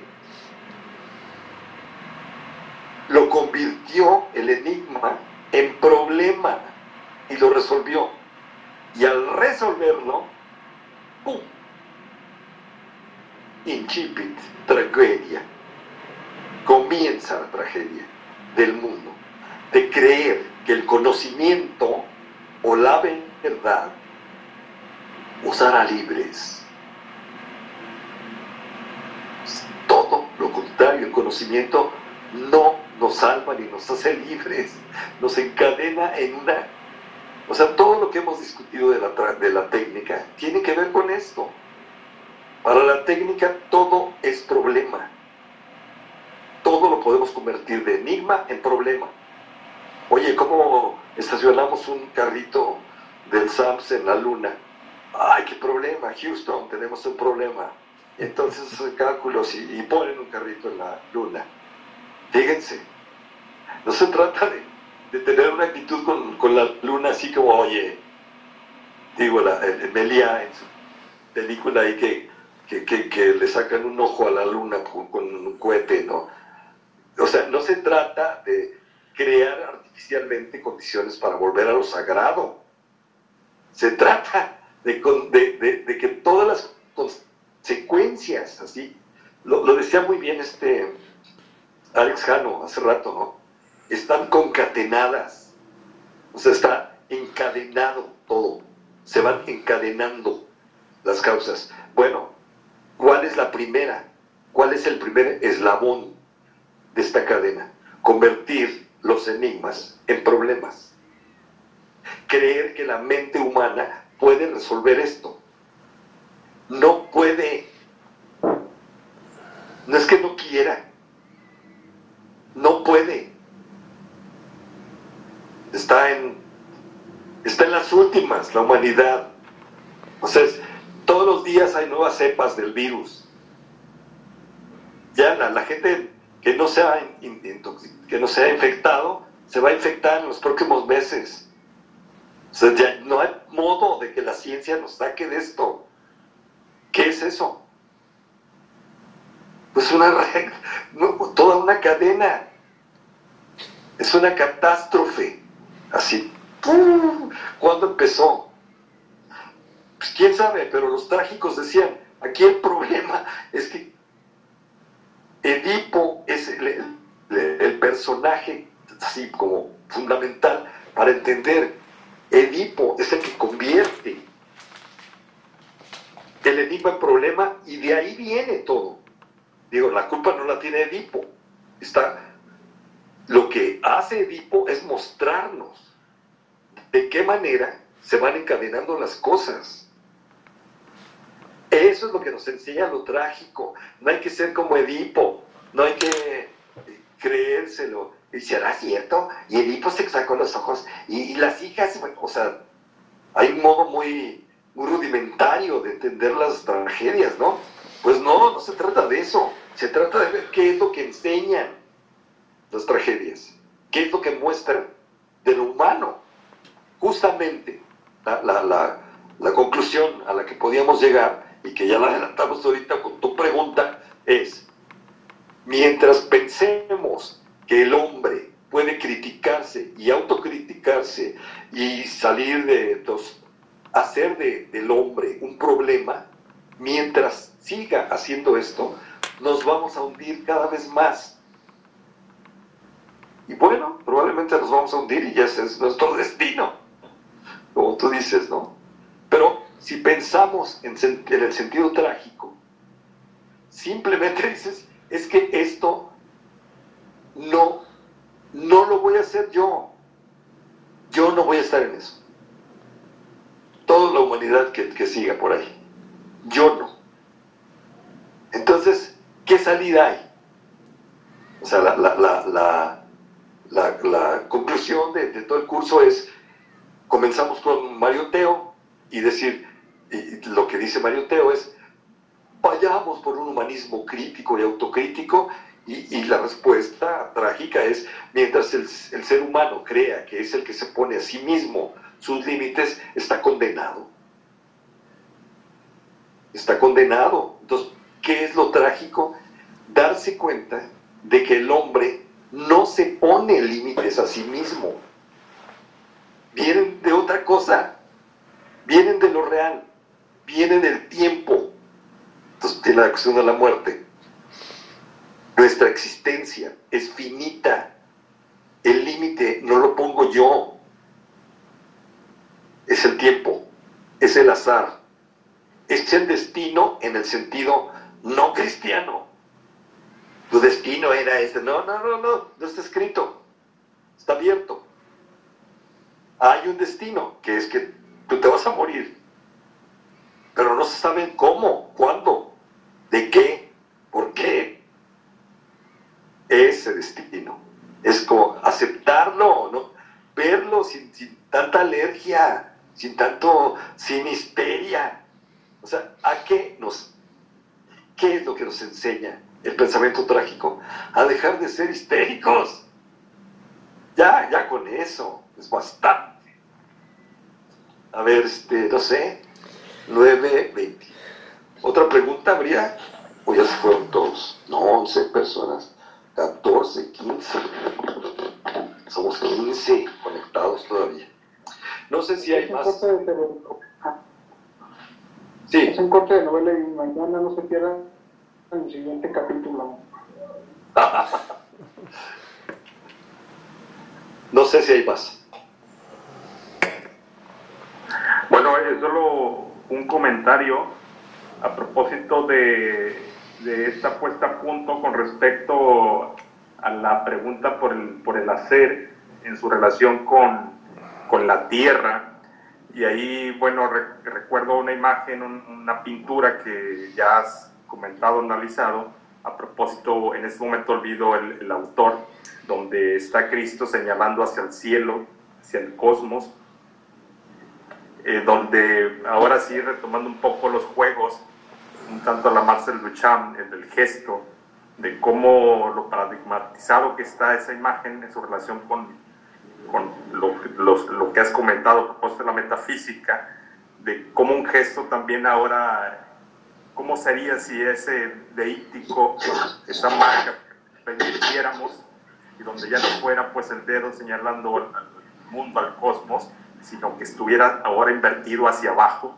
Entonces, algo así como también de, de, invertir las cosas, esa también, esa, esa línea que también has, has mucho. Entonces pienso ahora en ese fresco, pero de ahora el deítico, claro que es imposible en relación pues a, la, lo que implicaría desde, desde esa estructura, desde ese discurso, poner el deítico ahora hacia abajo, es decir, hacia la tierra misma, donde está, donde posa precisamente María, con lo que representaría de cuerpo, de sentido, de vitalidad.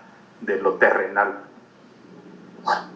Eso es el, bueno, la relación. Y la otra es que también a propósito del, mito de Edipo, que se le da una buena vuelta de tuercas, y también veo que como el mito de Edipo nos muestra las diferentes representaciones de los proyectos que, pues, modernos que podemos hablar desde la asunción científica de Edipo, propósito de la disolución de, de la esfinge, al volver el, el enigma problema en su relación con lo que sucede en la polis, pero también el, el, desenlace, este momento, eh, ahora sí como el de película, pues, de, en relación cuando se saca los ojos, ahí André Gide le empalma unas palabras en un diálogo que, en un diálogo que se abre, donde Edipo habría de gritar en ese momento de oscuridad o mi luz. Entonces ahí en ese pasaje se entrevé también algo del orden de la lucidez, que también es un devenir que se tiene en Edipo, vemos esa parte también. Bueno, eso serían en este momento los, los comentarios a propósito. Sí, muy bien. Bueno, ahorita no me acuerdo tampoco del pintor este. Bueno, es una, una imagen bíblica eh, de los evangelios, ¿no? De, de, cuando Cristo rechaza a María Magdalena y le dice, no me tangere, no me toques, y, y, señala el cielo, ¿no? O sea, no el cosmos abstracto, sino pues ahí está el Padre, ¿no? Y que este, además eh, está con la mano derecha señalando eh, al Padre y, con la mano izquierda está deteniendo a, María Magdalena, que además tiene, tiene, no sé si es Corregio o, no, es que ahorita se me fue el nombre, no sé si es Corregio, pero que, que a María Magdalena la, la, pinta así con los colores de la tierra y la está deteniendo, ¿no? Con la otra mano, con, la mano izquierda. Está diciendo, no me toques. Este, es justamente lo que, lo que diría el pensamiento trágico es, es como los espíritus de la tierra son, es Magdalena, ¿no? Y, y el espíritu pues, es Dios, Padre. Y, y pues sería invertir, ¿no? La, la, la relación de, de, o sea, Jesucristo pues es el, pivote, el, el, lo que permite eh, el gozne entre el Padre y, la humanidad, porque precisamente niega que la humanidad pueda pertenecer a la tierra, ¿no? O sea, yo pertenezco allá. Hay muchísimas posibilidades de entender eso y, pues las hay, se han producido estas este, interpretaciones como de que pues nada más Cristo está diciendo eso, pero no es una lección que, que, les imponga a la, demás gente, en fin. Lo que, lo que hay que agregar a lo que dices tú y que tienes toda la razón, este, es que el pensamiento trágico asume la mortalidad en el sentido que la asume Orfeo, por ejemplo, en el mito de cuando va a recoger a, a al inframundo, ¿no? O sea, él tiene toda la técnica, que es la música, para poder este, que, lograr que los dioses del inframundo le, devuelvan a Eurídice, que, que se murió antes de consumar el amor con, con Orfeo, y que, y que la única condición que le ponen los dioses del, del Averno es que no te cerciores de que te va a seguir, porque te va a seguir, pero no te voltees, porque si te volteas se, regresa a ella. Y, y, qué curioso, o sea, esa es una interpretación que que yo utilizo mucho y que pues la encuentro en, en Blanchot, por ejemplo, pero pues la vez también en, en Mallarmé, que eh, es en el momento final cuando eh, Morfeo se, se, vuelve hacia Eurídice y que eh, como que eh, distorsiona todo, toda la, la, geometría crística que hace de, de, de lo más elevado lo, deseable, mientras que hay un rechazo a lo, a lo mortal que, y a, pues, a lo sexual que, hay en, este, en Magdalena, y cuando se, se voltea Orfeo, está diciendo, yo te quiero precisamente porque eres mortal. O sea, tú resucitas y aparte de que vas a aparecer piojo resucitado, pues no, no, no. O sea, el gesto de Orfeo es una afirmación de la muerte. No se trata de que bueno que se murió. Se trata de que si te regreso, que puedo hacerlo, voy a estar con, con una muerta viva. Eurídice está viva pero estaba muerta, o sea, estuvo muerta. Y entonces vemos así como, como, simétricamente el pensamiento trágico es una afirmación de la finitud y el pensamiento cristiano, científico también, es una afirmación, es una negación de la finitud. Aunque no le guste Cuco. Pero es, este es la, el, gran, eh, como la gran contradicción, ¿no? Que habría. O sea, ¿por qué pensamiento trágico? Pues por eso, porque es una afirmación de la finitud, por eso. Y afirmar la finitud tiene consecuencias y otro encadenamiento muy distinto al encadenamiento de negar la finitud y decir que yo no pertenezco a este mundo y yo soy espíritu y no quiero nada contigo Magdalena porque, porque ya sé cómo son las mujeres y porque la tierra es muy traicionera, en fin, o sea, son dos actitudes, son dos formas de estar en el mundo que me parecen este, muy, muy, muy claras, ¿no? En, en estos dos, dos sentidos, ¿no? O sea, Cristo con la mano derecha a las alturas y Orfeo volteando hacia Eurídice y perdiéndola en el umbral de la vida y la muerte. Eso es trágico. Bueno, muy bien, muy bien, estuvo muy, muy interesante, les agradezco. Este, mañana jueves eh, le seguimos con, con lo de lo que tenemos aquí preparado. Y les digo, si quieren ir viendo eh, lo que yo subo al planeta pues, metafísico que está en Facebook, pues pueden entrar, es abierto y es una página ahí. También tengo otra página, pero es más, este, o sea, me tardo más en subir los textos.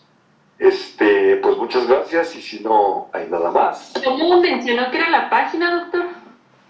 Está, está en Facebook y, y se llama Planeta Post Metafísico. Gracias. No, pues gracias a ustedes y nos vemos mañana. Hasta mañana, buenas noches. Nos vemos. Buenas noches. Buenas noches. Gracias. Buenas noches. Buenas noches. Buenas noches. Bye. Adiós. Bye.